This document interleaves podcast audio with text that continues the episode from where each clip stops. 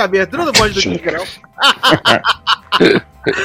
Sejam bem-vindos a mais uma edição do Logado Cast. Eu sou Edu Sácia e no programa de hoje, obviamente, vamos fazer o quê? Entreter você nesse domingo, trazer o melhor da TV, do cinema, dos streams, de tudo que está acontecendo no Brasil e no mundo, junto com um elenco de altíssimo garbo e elegância. Começando com ele, hoje não está gravando de madrugada. Fala, generoso. Fala, galera.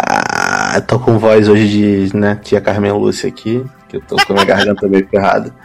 Mas, galera, tô muito feliz aí de estar de volta, gravando no horário decente, né? Três da tarde aí do Brasil 4, 5, sei lá que horas são. Que aqui ainda tô antes do meu horário de dormir, então tá ótimo. E feliz, né, pra comentar essas coisas maravilhosas que a gente vai ter hoje nesse podcast. Só o creme de la creme, né? Como vocês falam. Só coisa boa. Que Só coisa boa, não tem nenhuma coisa ruim.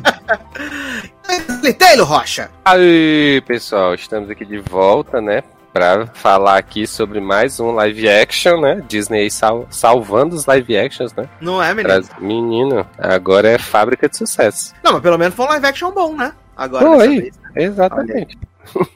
Há controvérsias, né? Porque temos pessoas que não acharam tão bom assim, né, menino? Mas a gente vai descobrir quem foi daqui a pouco. Agora Tem não. gente errada, né? É só o teaser, entendeu? Só o teaser.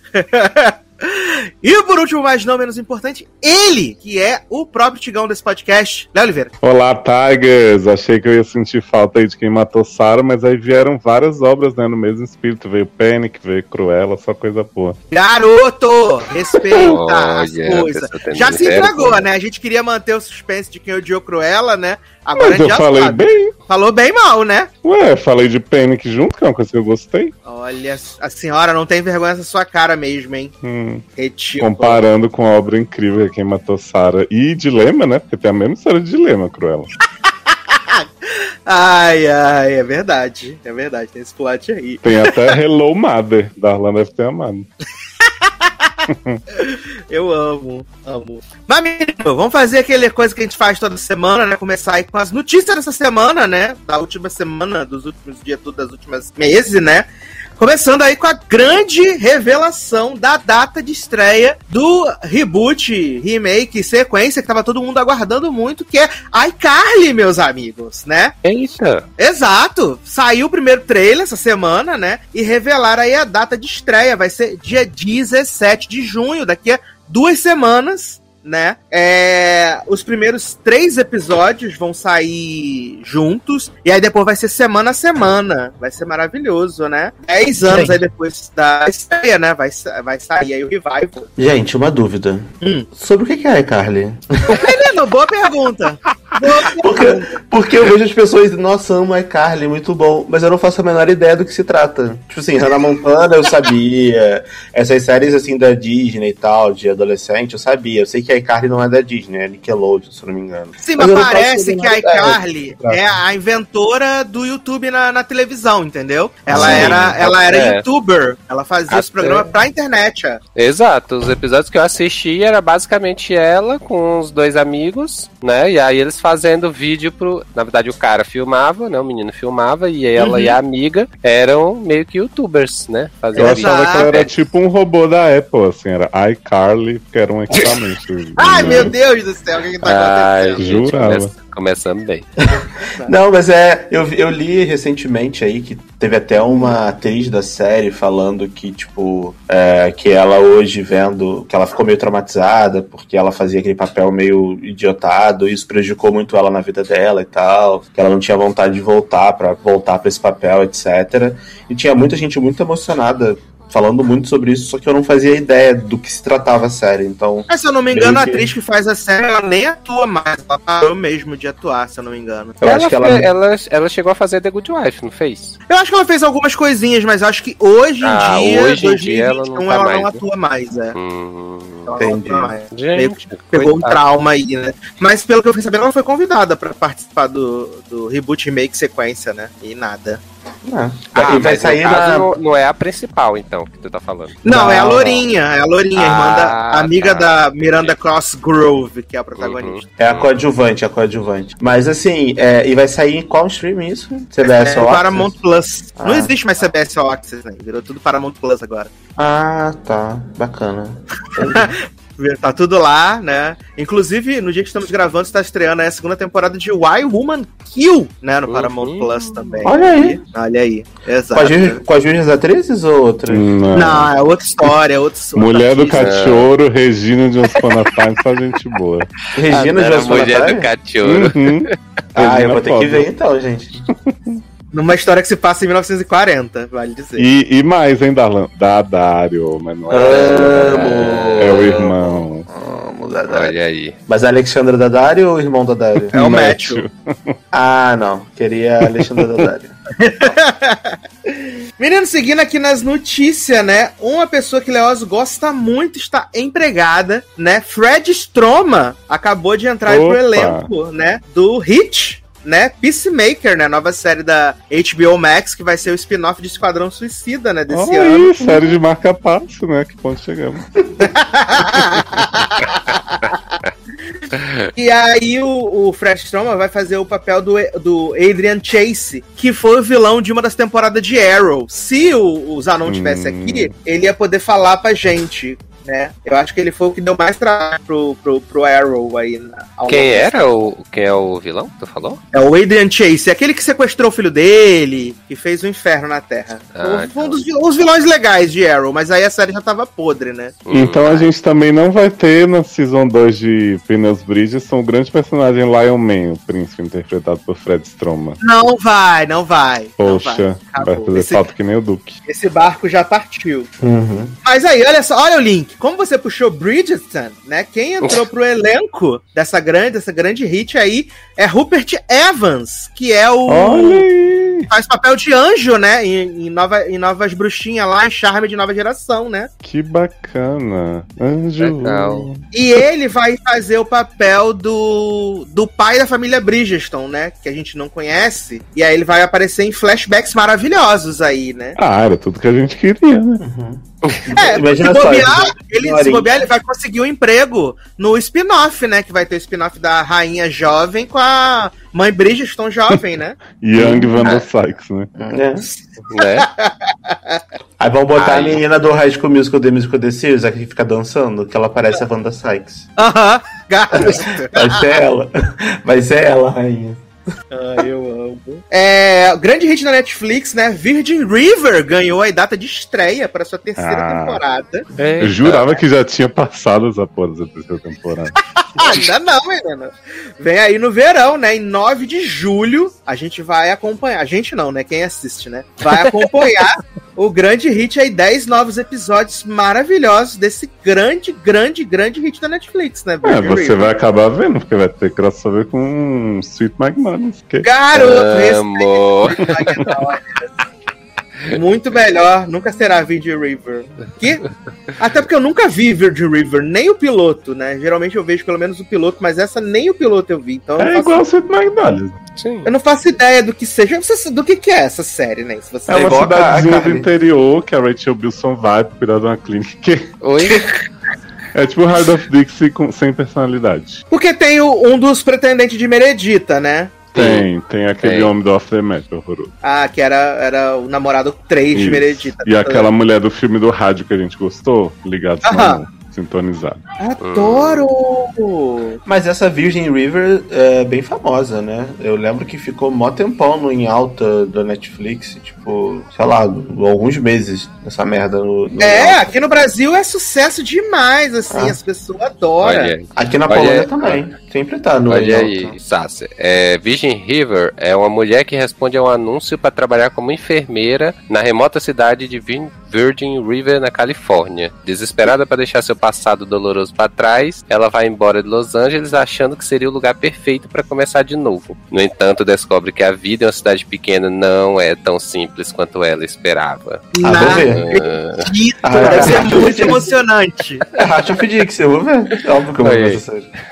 Deve ser altamente emocionante, gente. Sim. Tudo, que tudo. Adorei. A gente tá falando isso, aí a gente vai ver, vai gostar. E Né? vai ah, gente, É, é muito. Especial Virgin Ah. River. Exatamente. Não, assim, se não tiver amizade abusiva, é é igual na série de Catarina do Rego, acho que já é um grande ponto, assim, né? Verdade. A série de Catarina do Rego tem a amizade abusiva, aí fica ruim, fica chato. Mas de resto, né? É, falando agora aqui de renovações, né, meus amigos? The Mosquito Coast, renovada para a segunda temporada aí, né? Viado. Pela Apple Viado. TV Plus. Porque vem aí o surto de dengue, né, gente? Tem que renovar. É. Chegando o verão e tal, começa a chover. Vem chegando o verão, calor no coração. né? Mas eu, que- eu preciso dizer que essa série é muito boa, viu? Eu já, tô, eu vi, eu já vi quatro episódios e eu tô Para gostando bastante. chupacu da Apple. Eu sou mesmo, nunca neguei. Inclusive, assistam o Mythic Quest, tá? A segunda temporada é maravilhosa. Ah, segunda Não. temporada tá ótima mesmo. Eu, eu cansei de Mosquito Coast, que estão dando voltas, voltas, voltas, Não voltas. acredito. Os episódios gigantes, assim, 77 minutos, os episódios longos demais, gente. Eu falei, eu falei pra ti naquele dia, assim, eu vi três episódios até agora, acho que o último foi o que eles andam, andam, andam pelo deserto o tempo todinho, né? Uhum. E, gente, eu, eu simplesmente fiquei, assim, muito desempolgado de terminar. Eu só, eu provavelmente vou terminar, porque só são sete episódios, eu já vi três, É, né? eu só vou terminar porque amanhã sai o último, só por isso. Exato. E ainda assim eu falei, eu falei pra Sácio, eu disse, Sácio, ó, vou esperar você me dizer como vai ser o final pra ver se vale a pena eu continuar a temporada, porque senão eu também achei, até mesmo porque eu volto na mesma história que eu falei lá quando a gente falou do piloto de, de- da série do Mosquito, Aham. que é assim, tem que ser um negócio muito, muito foda, assim, muito marcante ser, que eles fiz- o que Não eles ser. fizeram pra eles estarem fugindo nessa loucura, assim, sem ter nem pra quê, assim, né? Eu vou, vou- vou falar pro Darlan. Darlan, tira o fone que eu vou falar pro Taylor o que, o que até agora o menino revelou lá. O... Não, pode o falar, não ligo. Tu acha, que eu, tu acha que eu ligo pra spoiler de Mosquito Coast? Tá.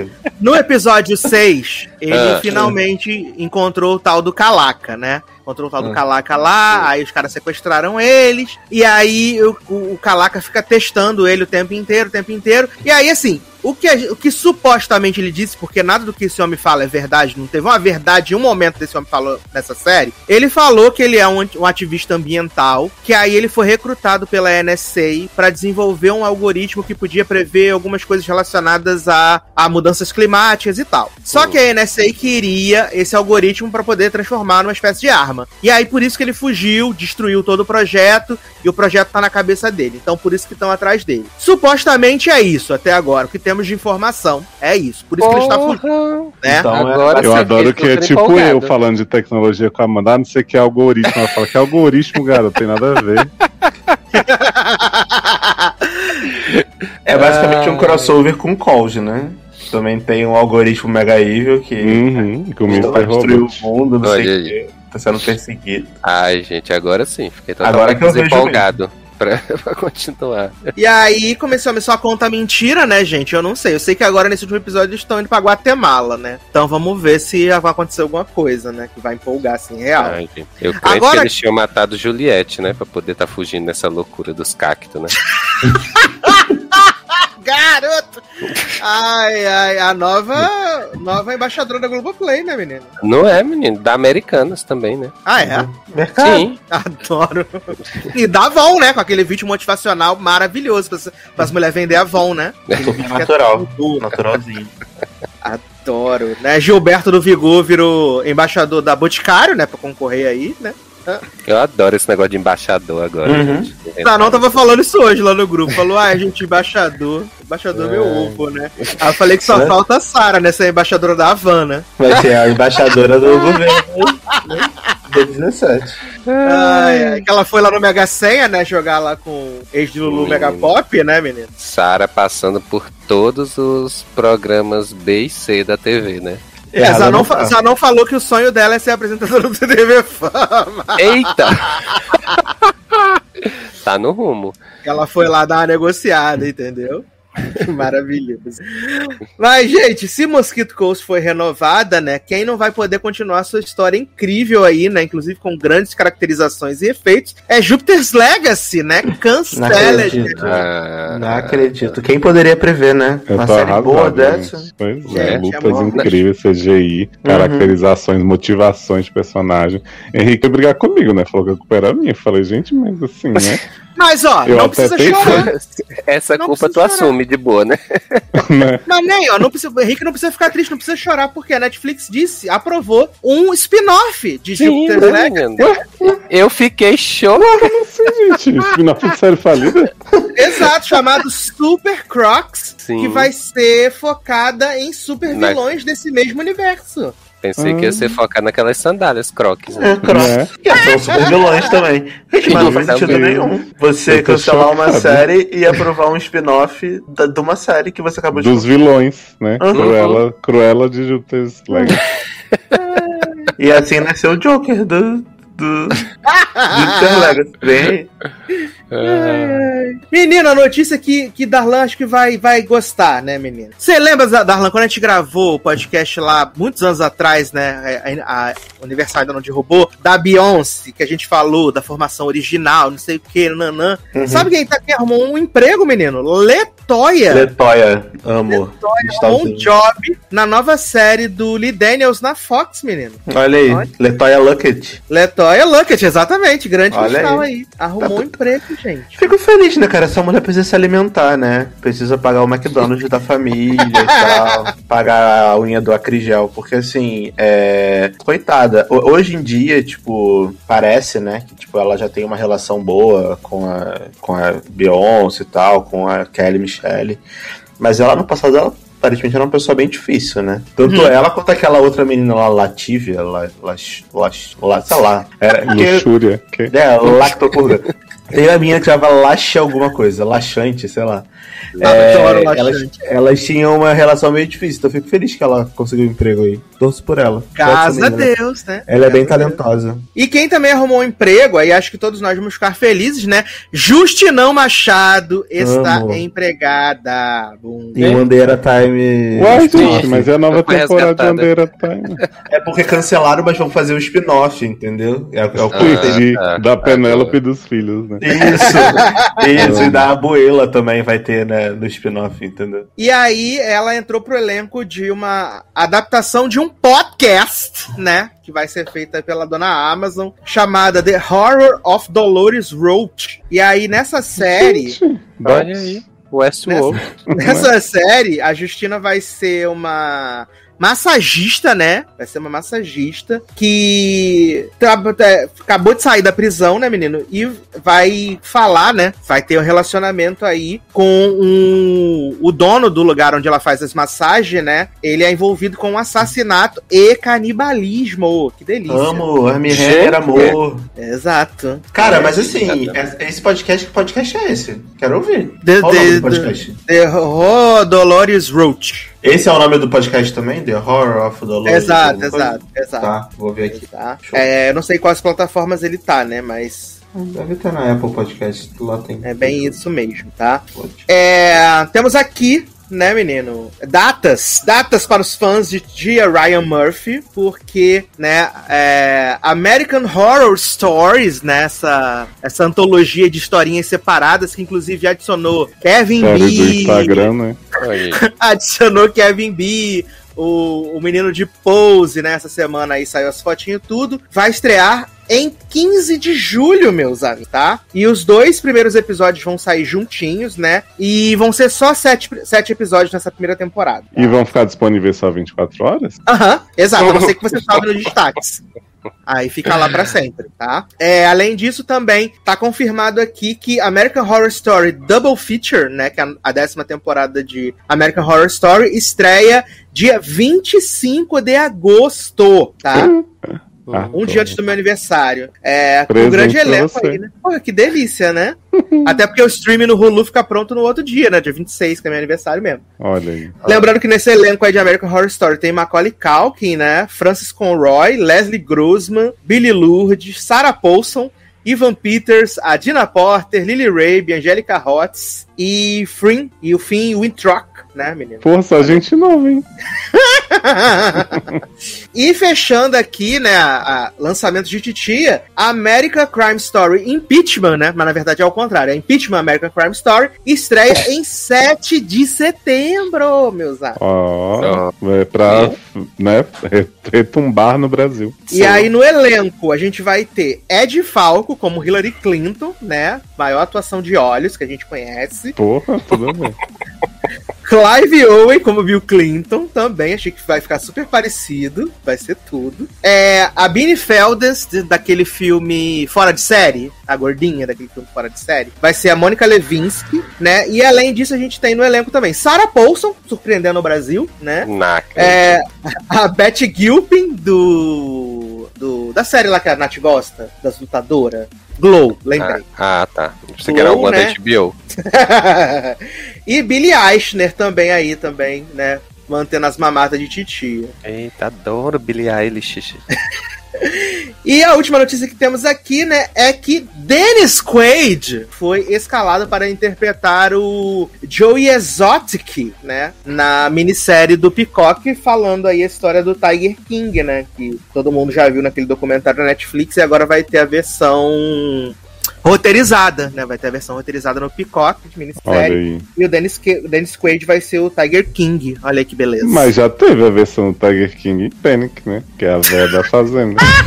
Mas aí é Tiger Queen, né, Ney? Ah, Aí é Tiger Queen. É. Então vamos começar aqui, meninas. Pauta maravilhosa que separamos, né? Incríveis. E é para a gente poder ter um tempo saudável, onde todo mundo pode falar à vontade, gostoso. Vamos começar com um novo live action da Disney, né, meus amigos? Que chegou aí aos cinemas e ao Premiere Access no Brasil, aí pela bagatela de 70 dinheiros brasileiros, né? Porra. Cruella! Cruella! Né? Esse longa maravilhoso aí, protagonizado por Emma Stone, que já tá pronto, já tem uns 15 anos já. É, Emma Thompson, são as mais famosas do elenco. E Emma é. Stone, ganhadora do Oscar de melhor filme, né? É melhor La La Land. E ele, o filme vai contar aí a, as origens, né, de Cruella de Vil, que a gente conhece já de 101 Dálmatas e 102 Dálmatas, né, interpretada aí brilhantemente por Glenn Close, que inclusive é produtora do filme, né, Glenn Close é produtora do filme. Sim. E eu confesso que eu senti falta de um cameo da Glenn Close em alguma coisa, se falta. Mas ele Mas vai não mostrar. conta as origens dessa Cruella aí, não, jovem. Do universo alternativo. É, é, é, é, é. Já vou tirar esse Exato. caminho. Exato, porque aqui a Cruella aqui ela é dog lover, né? Ela, ela, ela é dog lover, inclusive dos Dálmata, né, menino? Sim, ela dá dálmata pra Anitta. Exato, ela é dog lover. Mas é, é aquela coisa, né? Que a gente tem que estar aberto aí pras releituras tudo, né, menino? Que afinal, o gênio do Aladdin não desvirou gênio pra ficar lá marido Uhum. da mulher, né? Ah, Então a gente tem que estar preparado, né? Pra isso, até porque eu vou fazer Exato. o Cruella 2, que aí vai ser o 101 Dálmata, né? Não, e, eu acho e outra também Não, não coisa. faz muito sentido, né? Fa- fazer Não, assim e- um. é, Manter esse plot, né? Original. Não, e, e ela ainda pode, no caso o Cruella tenha aí uma continuação, o que eu duvido, mas caso tenha, cara, ela pode ainda ficar louquinha, entendeu? E começar a odiar cachorro no próximo filme, não tem problema nenhum. Até porque ela já é meio, ela já tem um, já tá um pouquinho insana, apesar deles nesse primeiro filme tentarem colocar ela de uma forma mais simpática, porque eu acho que ia ser complicado você fazer um filme onde a motivação da vilã é matar cachorro pra fazer um casaco, não ia dar pra assistir esse filme. Então, pra mim, as mudanças que eles fizeram foi, foram super ok. Não, não achei ruim de forma nenhuma. É, mas eu não acho que é um universo alternativo. Até porque a Estela, né, que agora é Cruella, ela era bem nova, né? Desse filme, ela tem tipo Isso. 20 e pouco. E a Cruella, quando a gente conhece ela no 101 Dálmatas, ela tem, sei lá, 40. Ela tem, era bem mais velha, pelo menos parece ser bem mais velha. Então, cara, em 10 anos aí muita coisa pode mudar, cara. O Pongo e a Pe- Pedrita, que são os cachorros. Anitta. Não, a- os dois cachorros. A Anitta é a mãe, viado. É, a Anitta é a dona dos cachorros. A Anitta é a mãe de Pet. É, eu tô falando dos cachorros. É Pongo e a Perdita, sei lá, eu não lembro o nome dela. Sim, Perdita acho que é. Acho que é. É, Perdita.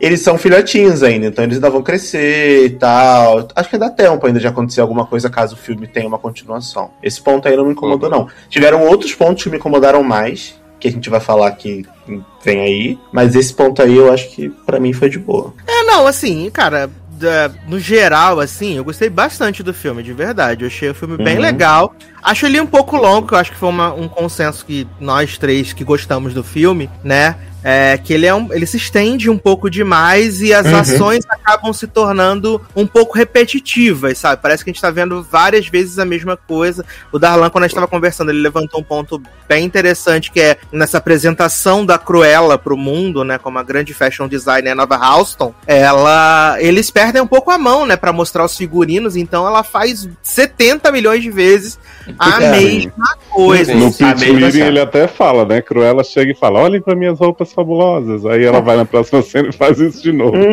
É porque assim, o filme, o filme foi feito, eu acho, focado no figurino pra ganhar indicação ao Oscar de melhor figurino Sim. e melhor design de produção. E aí, baseado nisso, eles falam assim: hum, vamos criar um filme. Ela vai ter que vestir 34 roupas, que é a quantidade de roupa que ela veste no filme. Looks diferentes, são 34 no total. Que eu tava lendo hoje sobre o filme, as estatísticas, e aí tem lá esse dado. Então, como é que eu vou enfiar 34 roupas nesse filme? Vou fazer um filme de 2 horas e 15, que não precisa ter, poderia ter uma hora e meia tranquilamente, porque não tem história pra ter 2 horas e 15. E pra mim esse é o ponto que mais me irrita no filme, porque chega uma hora que a história parece que não anda, porque você fica repetindo, repetindo. Aí Cruella no caminhão do lixo, Cruella da Conlurb, Cruella em cima do carro da, da Emma Thompson pra tampar na cara da mulher saindo, Cruella no baile. A Estela fazendo vestido de, sei lá, de bicho que vai comer as roupas do, do, do, do não sei o quê.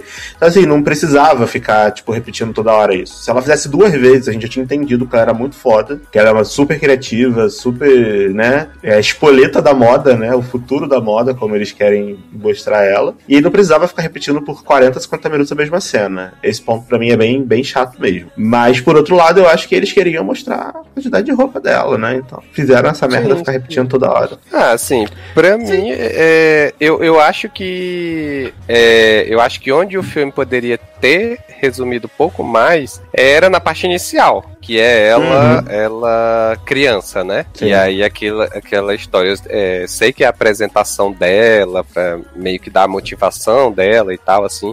Mas aquela parte eu achei um pouco esticada demais. Essa parte com relação a, a, a ela mostrar várias vezes que ela é foda, né? Que é, da questão dos vestidos, das roupas dela e tal. Eu, eu não sei, eu não achei ruim. Eu não sei se é porque, assim, como eu já vi que o filme ia focar nisso, então, assim, eu já, eu já esperava que a gente teria várias cenas desse tipo. E aí eu acho que, como essa segunda parte do filme, segunda parte, assim, né? Que na verdade é quase todo o filme, mas assim, parte. essa parte da da Cruella é, já adulta e tal é uma parte que eu gosto eu, eu, assim eu gostei muito da Emma Stone como na, na personagem Eu, é, ela até muda a voz dela assim quando ela faz as, uh, essas mudanças de personagem então assim não me incomodou né porque eu acho que eu já esperava e porque eu tava empolgado nessa parte do filme Uhum. né eu sei, realmente, ela ah, são várias cenas pra mostrar a mesma coisa. Mas eu acho que eu tava querendo ver mais daquilo, sabe? Eu tava Uhum. querendo ver é, as roupas, o que é que ela é capaz de produzir, essa questão do vestido lá de bichos que saem voando e ataca todo mundo. Eu achei muito foda, eu achei foda assim demais o jeito que fizeram. Que eu não tava. é, Ali era uma cena que eu não tava entendendo exatamente o porquê do, do, do deslumbre daquele vestido até o momento que aconteceu é, essa situação. E aí, assim, e os outros eu achei bacana. Teve a- a- o próprio show lá de punk rock, que virou o desfile dela e tal. Eu achei muito massa as roupas, as coleções, tudo que foi feito. Então, assim, essa segunda parte não me incomodou. Eu, eu, eu consegui assistir de boa, assim, sem, Uhum. sem achar muita repetição. É, eu acho que a primeira parte também dela lá criança. Eu até falei pro Sácer, eu falei, cara, eu achei a atriz muito ruim. eu fiquei até com um pouco de medo. de- eu falei, Talvez, mano, talvez. eu falei, mano, se esse filme for assim daqui pra frente vai ser complicado assistir, porque eu vi no cinema, né? Eu fui no cinema lá assistir a Cruella. E no cinema é muito foda, porque o, o design de produção do filme é muito bonito, real, e figurino e tal. A música do filme é muito foda. E na tela grande Trilha aquilo tudo fica é, na tela grande aquilo tudo fica muito melhor, assim. Fica, a- o filme é bonito de se ver na tela grande. Só que quando começou aquela criança, cara, eu já tava muito irritado com ela. Muito irritado. E aí eu falei, cara, não é possível que esse filme vai ser essa chacota que tá sendo esse, início- esse início dessa menina. Essa atriz horrível, chata. Criancinha Ai, gênia. É, criança geninha, sabe? Aí quando vem a Emma Stone adulta, né, a Estela adulta, aí dá uma melhorada, né? Eu vi muita gente falando, tipo, ai, porque claramente dava pra ver que era ela. Gente, isso daí é poesia, né? O Superman bota a porra do óculos, tira o óculos, ninguém vê que ele é o Clark Kent. Exato. Todo mundo tem exato. essa porra de, tipo... Ah, a ah, Felicity do Arrow, a Erika não É. reconheceu sem óculos, né? Exato?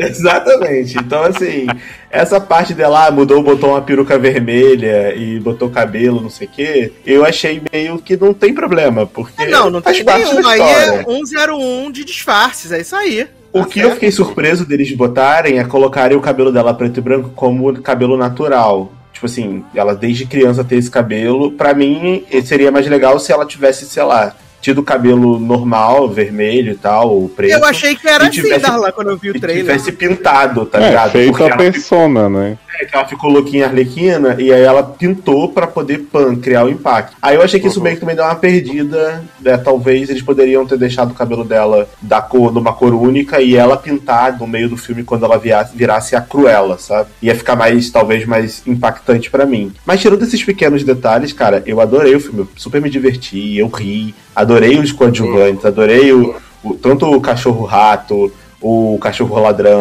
Amo. O, o gordinho, o outro cara que meio que gosta dela e ela fica tratando ele mal. Eu achei que ela poderia tratar ele um pouco melhor, tá? Quando ela vira Cruella, não precisava ficar esculachando o maluco quando ela esculachou. Mas eu achei que eles casaram bem, sabe? O, o elenco todo funcionou muito bem junto. Então eu não tenho o que reclamar, assim, em relação ao ritmo do filme. Me super me divertiu. Apesar de ser longo, é, quando ela chega nessa parte adulta, que mostra 40 vezes lá o desfile de moda, o filme não, não, não fica travancado. E a revelação final de- do dilema aí, que o Léo já, já levantou no início do podcast, eu já tinha adivinhado, eu já tinha adivinhado isso no meio do filme. Quando, Ah, sim, sim.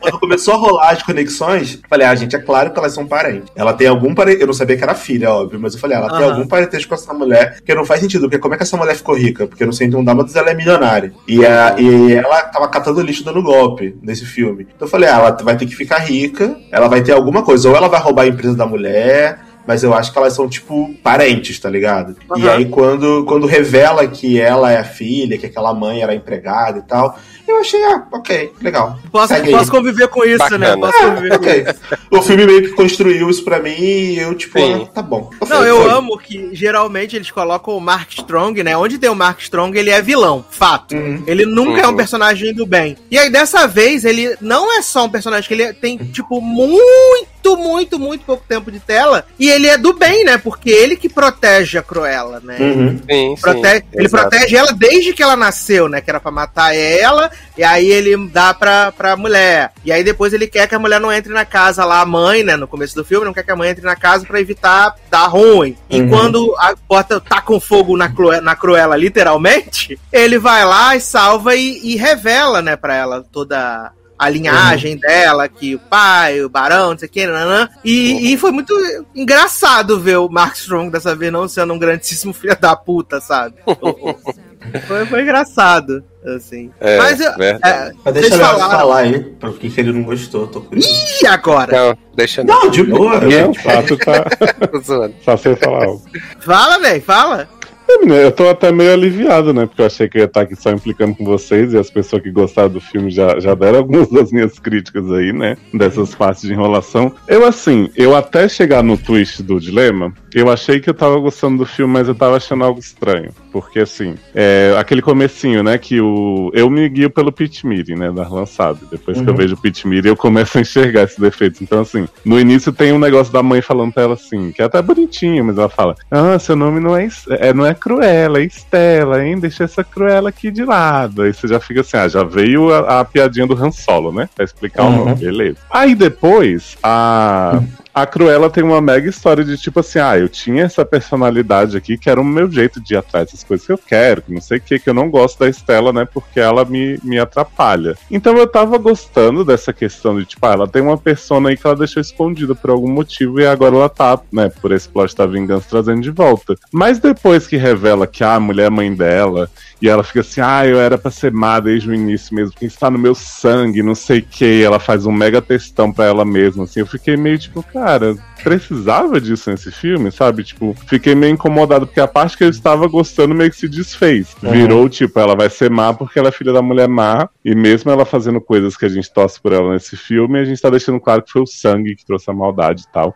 E ainda tem aquele negócio do início do filme que ela fala, né? Eu morri, aí depois ela, não, mas foi a Estela que morreu. Uhum. E aí eu, eu não entendi aquele plano dela muito bem, porque, tipo assim, a Cruella já tinha morrido, as pessoas achavam, né? Porque rolou o plot do, da explosão. Uhum. Aí ela botou todo mundo fantasiado de Cruella no baile. A baronesa ficou lá toda apavorada olhando pros Cruella, tudo, povo de peruca. Aí teve uma hora que ela chega e dá uma espetadinha na baronesa, assim, com, com a agudinha. E a baronesa fala assim: Ela está aqui, eu senti. Aí você jura, querida? Você até agora não tinha percebido, né? Que ela planejou isso. Mas ela não e deu aí... espetadinha, não. Ela roubou o, o apito, não É, foi? o colarzinho, sim, né? Sim. Mas ela chega e dá uma agulhada assim pra pegar, né? Aí uhum. ela tipo, sente o. E aí depois a Cruella, que aparentemente estava morta, fez um plano que 450 pessoas da festa chegaram por trás da baronesa, ela não ouviu, né? Porque tava todo mundo em mega silêncio. Pra verem a baronesa empurrando ela, Estela. Ué, tu nunca, vai dizer que tu nunca viu numa festa onde as pessoas caminham todas silenciosas. Exato, né, menino? Absurdo. E aí, ela falou assim: a Estela morreu, mas antes dela morrer, ela tinha deixado um testamento deixando o, a fortuna pra amiga dela, Cruella. Uhum. Aí eu, mas a Cruella não tava morta? Como é que as pessoas não acharam estranho? E a Estela não sabia que era filha da mulher, mas deixou um testamento da fortuna que ela não tinha? Então, não, mas menino, tá, mas, ela, mas ele deixa, ela, ela, deixa o testamento antes do rolê do baile. Sim, uhum. Sim, porque o cara deu a rolê do baile, ela... em teoria ela não sabia que era filha da. Tipo assim, para a sociedade que estava ali, Hum. A Estela não sabia que. Porque quem conta pra Estela o negócio da, da mãe é o segurança no plot do incêndio, né? Uhum. Que, Sim. Antes, que ele segura ela. Que, aliás, porque ele esperou tanto tempo pra contar também não fez sentido, mas beleza, superei. E aí, é tipo assim: a sociedade devia aceitar que essa mulher descobriu, deixou um testamento, foi empurrada pela mulher, sabe? Tipo. É porque não é a sociedade, na verdade. Eles, o que aconteceu ali foi plot jurídico, né? Pegada, pegada jurídica. Tipo, não, tudo bem, ela, plot jurídico mas se a, se é a Cruella estava dada como morta já por conta do incêndio, hum. como é que a Estela deixou a fortuna pra uma mulher morta e morreu e a morta então, voltou e disse Estava dada como morta, mas será que existia uma certidão de óbito? Cara aí, porque. porque não, eu ponto, tipo assim, ela escreveu, não. ela fez um testamento dizendo: olha, não, eu sou e Estela. E no próprio filme fala que a polícia. No próprio filme fala que a polícia não achou nenhum corpo, né? Exato. Uhum. Se, se não tem corpo, não tem morte. Como é que ele achou o corpo dela também que ela usou a saia pra, pra ir de paraquedas, então não achou não, não. da Estela. Sim, mas ela caiu no mar, pelo menos. Aí estão fazendo as buscas hum. aí, né? Estão fazendo Entendi. as buscas até hoje. Nem no Cruella esperar apoiar no Tietê, garoto. É Rebeca, né, Darlan? É, vai, vai, ter é, vai ser o plot de Home Before Dark, temporada 2, vem aí na época. Amo ela vai achar o corpo de Cruella morta no, no negócio. É, assim, Mas, eu, assim, achei, eu achei desnecessário, tanto que virou novela. Tem até a cena realmente que ela fala Hello Mother, não sei o quê. Uhum. Porque eu não Hello estava esperando isso. Acho que a minha expectativa pro filme era outra. Mas assim, também nunca foi, nunca achei que fosse um filme que eu ia gostar muito. Eu só achei que, tipo, ele. Uma hora parece muito pra criança, né? Ele parece realmente um 101 Dálmatas um pouco mais dark. E outra, ele é muito violento e é a baronesa dando choque nos funcionários, fazendo as atrocidades. Eu fiquei assim, eu não entendi o tom que ele queria chegar. Então eu acabei tendo esse estranhamento que não embarquei na história real. Mas assim, eu sei que eu sou minoria da minoria, né? Então, como vocês estão falando, os looks são realmente muito bons, gente. As emas estão maravilhosas. Nunca critiquei, né? Desde que correram atrás do Bolsonaro. Acho que a gente tem que enaltecer as emas. Mas não sei, o exagero também das pessoas, porque eu vi um monte de gente assim, ah, finalmente a Disney fez um live action bom. Nossa, o melhor Mas filme da Disney. sabe que as pessoas se passam, né? É, é, Segue ter a reação assim, legal, bacana, gostei, que é o que a gente tá tendo. Exato. Uhum, Mas uhum. tudo é, meu Deus, incrível incrível, foda, nunca É, vi negócio sim. assim. Ah, não tem. Não, e eu acabei indo com essa expectativa porque eu não tava nem empolgado pra ver Cruella. Uhum. lembra quando saiu Uhum. o, o trailer, a gente falou, ah, Arlequina, né, com, com, Uhum. com o vestido da Katniss e tal. E as pessoas começaram a exaltar tanto, e era tão maravilhoso que eu falei assim, não, deve ser pelo menos bom. E aí não achei, né? Ah, mas, mas tem isso mesmo, assim. é, eu acho que, que se eu tivesse demorado um pouco mais pra ver esse filme, talvez eu até tivesse realmente me, assim, me decepcionado, entre Mas aspas. você viu quando saiu. Como... É, exato, porque, tipo, é, como eu vi, é, acho que no sábado, logo depois que saiu, então, assim, eu, eu ainda não tinha visto quase nada a respeito do filme, e é, eu tava com a expectativa realmente de nada, assim, de baixa do filme, assim, porque Cruella nunca foi, assim, um- uma vilã que eu super me empolguei assistindo, assim, eu já tinha visto o desenho, mas não era assim, meu Deus, eu tô super curioso pra ver um live action da Cruella. E os tra eu acho que eu vi um dos trailers e também não tinha achado assim nada demais. Então acho que talvez também isso me ajudou a questão de ter visto o filme antes de todo mundo elogiar demais o filme, né? E eu tá sem expectativa. Então assim, eu super curti, assim, me empolguei. Tem realmente seus, suas falhas, tem seus detalhes, a própria ca- duração do filme que a gente tem falado aqui e tal. Mas assim, eu acho que, no meu caso, eu acho que o, o elenco me fez é, embarcar nessa, nessa, nessa loucura desse filme, assim, né? Porque é aquilo que a gente tá comentando. Se a gente for começar a pegar, assim, esses detalhes do filme, a gente vai acabar até, né, entre aspas, diminuindo a, a nota dele, né? É, não, são assim. detalhes que eu, assim, eu, eu sempre tento, tenho tentado, né, não julgar o filme que não foi feito pra mim, né, como público. Uhum, Então, uhum. tipo, se alguém me dissesse assim, esse filme é pra criança, que nem 101 Dálmatas, eu ia achar, ah, toda a história, né, os furinhos e não sei o que, faz todo sentido. Sim, Mas sim. o filme propõe um negócio muito dark, muito negócio que eu fiquei Uhum. assim, mas será que é pra criança? Eu fiquei nessa dúvida. entendeu? É, não É, é. Exato. seja. até- é, exato. Até eu fiquei até assim, porque como no início do filme a gente tem a questão do- dos dálmatas lá que é, avançam pra cima da, Uhum. da mãe eu da achei que Cruella ela ia odiar Dálmata por aquilo. Ah, não, eu É, também, eu também não, achei. e- Falei, exato. ah, e aí é eu motivo. fiquei. E eu fiquei assim, eu digo, gente, se for assim, nesse caso ela vai estar certa, né? Porque Sim, assim. os Dálmatas né, são os, grandes dálmatas- vilões. Exato, mataram a, a- a mãe dela, né? No final das contas, entre aspas aqui. E aí, assim, é, eu fiquei meio preocupado com isso no início. Mas aí depois eu acho que é, é, a questão, acho que os, o, o elenco, os coadjuvantes, os próprios os cachorros lá também, o, o Ink e o outro lá também, que são né, super fofos, Eu amo super que o cachorro dela se destaca menos que o Ink, né? Sim, Uhum. O Ink é muito cristal, cara. Porque o Ink, ele é, ele é hustler, tá ligado? Tipo, Sim, o Ink aí é tipo aquele do Animais Fantásticos, Alan. Como que é o nome dele, ladrão? Ah, o que fica Pelúcio. roubando ouro, né? Pelúcio. Acho que é É. Pelúcio. Que fica roubando coisa brilhosa. Sim. Mas é bom porque ele tem cara de, de, de safado, tá ligado? De cachorro safado. Sim, Peraltinho. Tipo assim, ele vai, aí aquela, aquela sequência que eles estão no ônibus dando golpe, aí ela tá com lencinho, aí esbarra na pessoa, aí pega a carteira, aí joga no chão, aí o cachorro pega. O cachorro- Cara, tudo aquilo ali é tudo é tão bem feito que tu fala assim, Sim. caralho, é muito, é muito maneiro. Não, e eu assim, vi gente reclamando do dele de- CGI. De, rato, né? Eu achei os CGIs maravilhosos, assim, de verdade, assim, a menos que você analise frame a frame e tal, eu nem percebia. Eu só falava, eu sei que é CGI porque um cachorro não ia estar fazendo isso tão É, treinadinho. não, pra, mim, pra, Aham, mim, o único, aham. pra mim, o único CGI ruim do filme é do, do final lá, o CGI do, do fundo preto. Do, pra para, mim, do paraquedas. É, pra mim Ah, esse CGI é, É, é bem É, ruim. é Mas do, do- dos cachorros tava super de É. boa. assim. Inclusive, esse CGI do paraquedas me lembrou a icônica cena da Mulher Maravilha com Branca e Annabelle.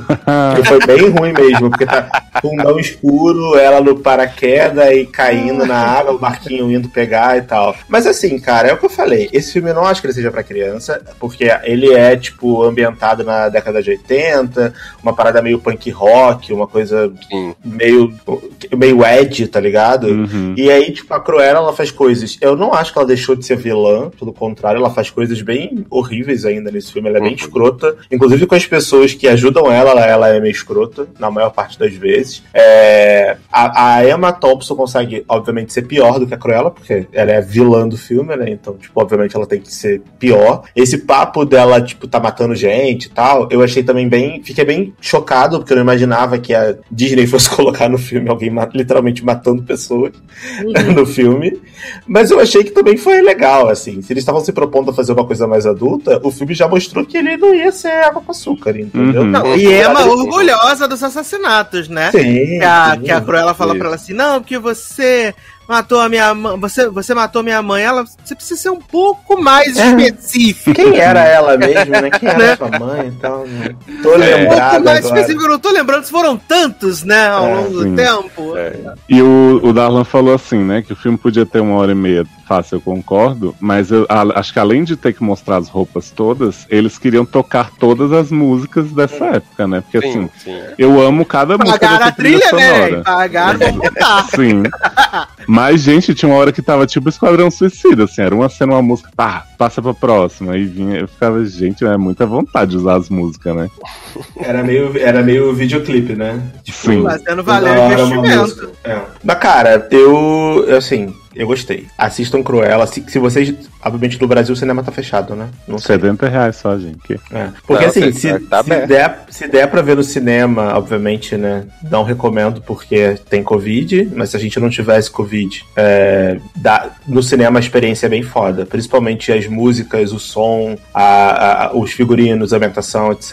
É bem, é bem legal. É bem legal. Você fica bem imerso na parada. E no cinema, na tela grande, dá pra ver mais mais o CGI dos cachorrinhos. Então, é, aqueles dálmatas no início lá que pulam na mãe dela, eu já percebi que era. Eu já percebi que era CGI lá, mas eu achei super bem feito mesmo assim, né? Até porque eu imaginei que eles não iam colocar mesmo uma porrada de cachorro no filme e ainda mais cachorro sendo violento, né? Ia ser uhum. bem, bem, bem errado e bem pesado. Mas eu, cara, eu adorei. Eu achei muito legal que eles deram uma personalidade para Cruella, eles trouxeram uma história de fundo para ela e adaptaram uma história como 101 Dálmatas de forma é, original, sabe? Eles não ficaram copiando, eles usam algumas coisas, alguns elementos, tipo a cena lá do, do ladrão gordinho assistindo o jogo com os dálmatas. Tem no sim, desenho sim. aquilo. É bem legal essa cena, inclusive, no desenho. A cena dela dirigindo o carro com cara de maluca, que tem também no desenho. Apesar de eu achar que a direção desse filme não foi tão boa assim, porque eu fiquei bem triste que não teve uma cena dela dirigindo o carro com a câmera de, embaixo dela. Igual era no desenho que ela dirige com cara de louca assim e a câmera embaixo dela gravando. Poderia ter, tido, poderia ter, tido, essa cena dela louca dirigindo o carro é, com a câmera gravando embaixo. Mas aí são preferências minhas, né? Eu adoro 101 Dálmatas, é um dos meus filmes favoritos da Disney. Então eu adorei a forma como eles adaptaram. Não tenho muito o que reclamar, não. Achei ótimo. Verdade. Maravilha. Verdade. Maravilha. Então vamos aguardar aí, né? Pra quem não quiser desembolsar 70 reais, o filme fica disponível no Disney Plus grátis a partir de 11 de julho, né? Daqui um pouquinho, um pouquinho mais de um mês aí ele fica disponível para todos os assinantes desse maravilhoso catálogo, tá? Mas vamos falar então agora de coisas que terminaram, né? De coisas que encerraram seu ciclo aí, né? Encerraram suas temporadas. Começando com a quinta e penúltima temporada de This Is Us, né? Com dois episódios aí a menos do que o que estamos acostumados, né? Graças à Covid Tour. E também a gravidez de Mandy Moore também, e todos os fatores. Mas encerramos a temporada aí, que eu não sei dizer, Leoz pode me ajudar. Eu acho que foi a temporada onde a gente teve menos menos Jack, graças a Deus. Né? Uhum. E um pouco mais de evolução dos outros personagens sem ser é, somente o Big Tree, até porque eu acho que, principalmente na segunda metade da temporada, tem um foco muito grande no Kevin e nas coisas que estão relacionadas ao Kevin, né? Uhum. Eu acho que, assim, essa temporada foi bastante boa pros coadjuvantes, né? Então tem episódio do tio Nick, que eu até falava pro Sassi, eu, tô, eu não consigo ver esse episódio. Eu fiquei, tipo, cinco episódios atrasados só porque tinha um do tio Nick no meio. Aí depois eu vi e gostei. Falei, pô, é mó legal, mostra esse trauma dele de não, não querer encontrar a gente desde sempre. Aí com a Covid piorou. A Beth teve histórias muito legais, assim, porque eu acho que as histórias da, da Beth eram sempre muito ligadas ao Randall, né? Então eles até exploravam uma coisa coisa da dança e tal, mas era sempre em relação ao casamento. Então eles exploraram a relação dela com a filha, que é lésbica, tá namorando uma pessoa, né, pronome neutro. E aí a filha tem altos conflitos com ela, ao mesmo tempo a Beth tem os conflitos com a mãe dela, que eu sei que é a atriz que você ama. Aí Menino, tem a Madison. Olha, depois que ela, ela fala um negócio no episódio do, do conflito lá que ela pega a, a menina com, com a Alex, ou Alex, tem Alex no quarto, é, e a mãe dela fala pra ela, assim, dá aquele textão, eu tive que aplaudir, eu tive que aplaudir e tive que Uhum. dar um crédito pra mãe da, da Beth dessa vez. Sim, foi bem legal. Acho que eles fizeram os paralelos das gerações, né? Como reagem as coisas. A própria Beth falando assim: ah, eu não tô esclarecida com tudo, mas, mas né, você também não me trata direito, a filha reconhece no fim, tá? Achei bem bom. A Madison, né, que é essa personagem que a gente odiava e agora ama, assim, que é a amiga da Kate do grupo de apoio que teve os filhos do Kevin. Você vê que desde o início tá- tem algo muito errado com esse casamento dos dois, né? Que o Kevin tá, tipo, meio que tentando se convencer, assim, de que, ah, vou fazer a família perfeitinha. Mas ele não, não sei, não trata ela realmente com, tipo, ah, essa mulher que eu amo, que eu tô louco e tal. Uhum.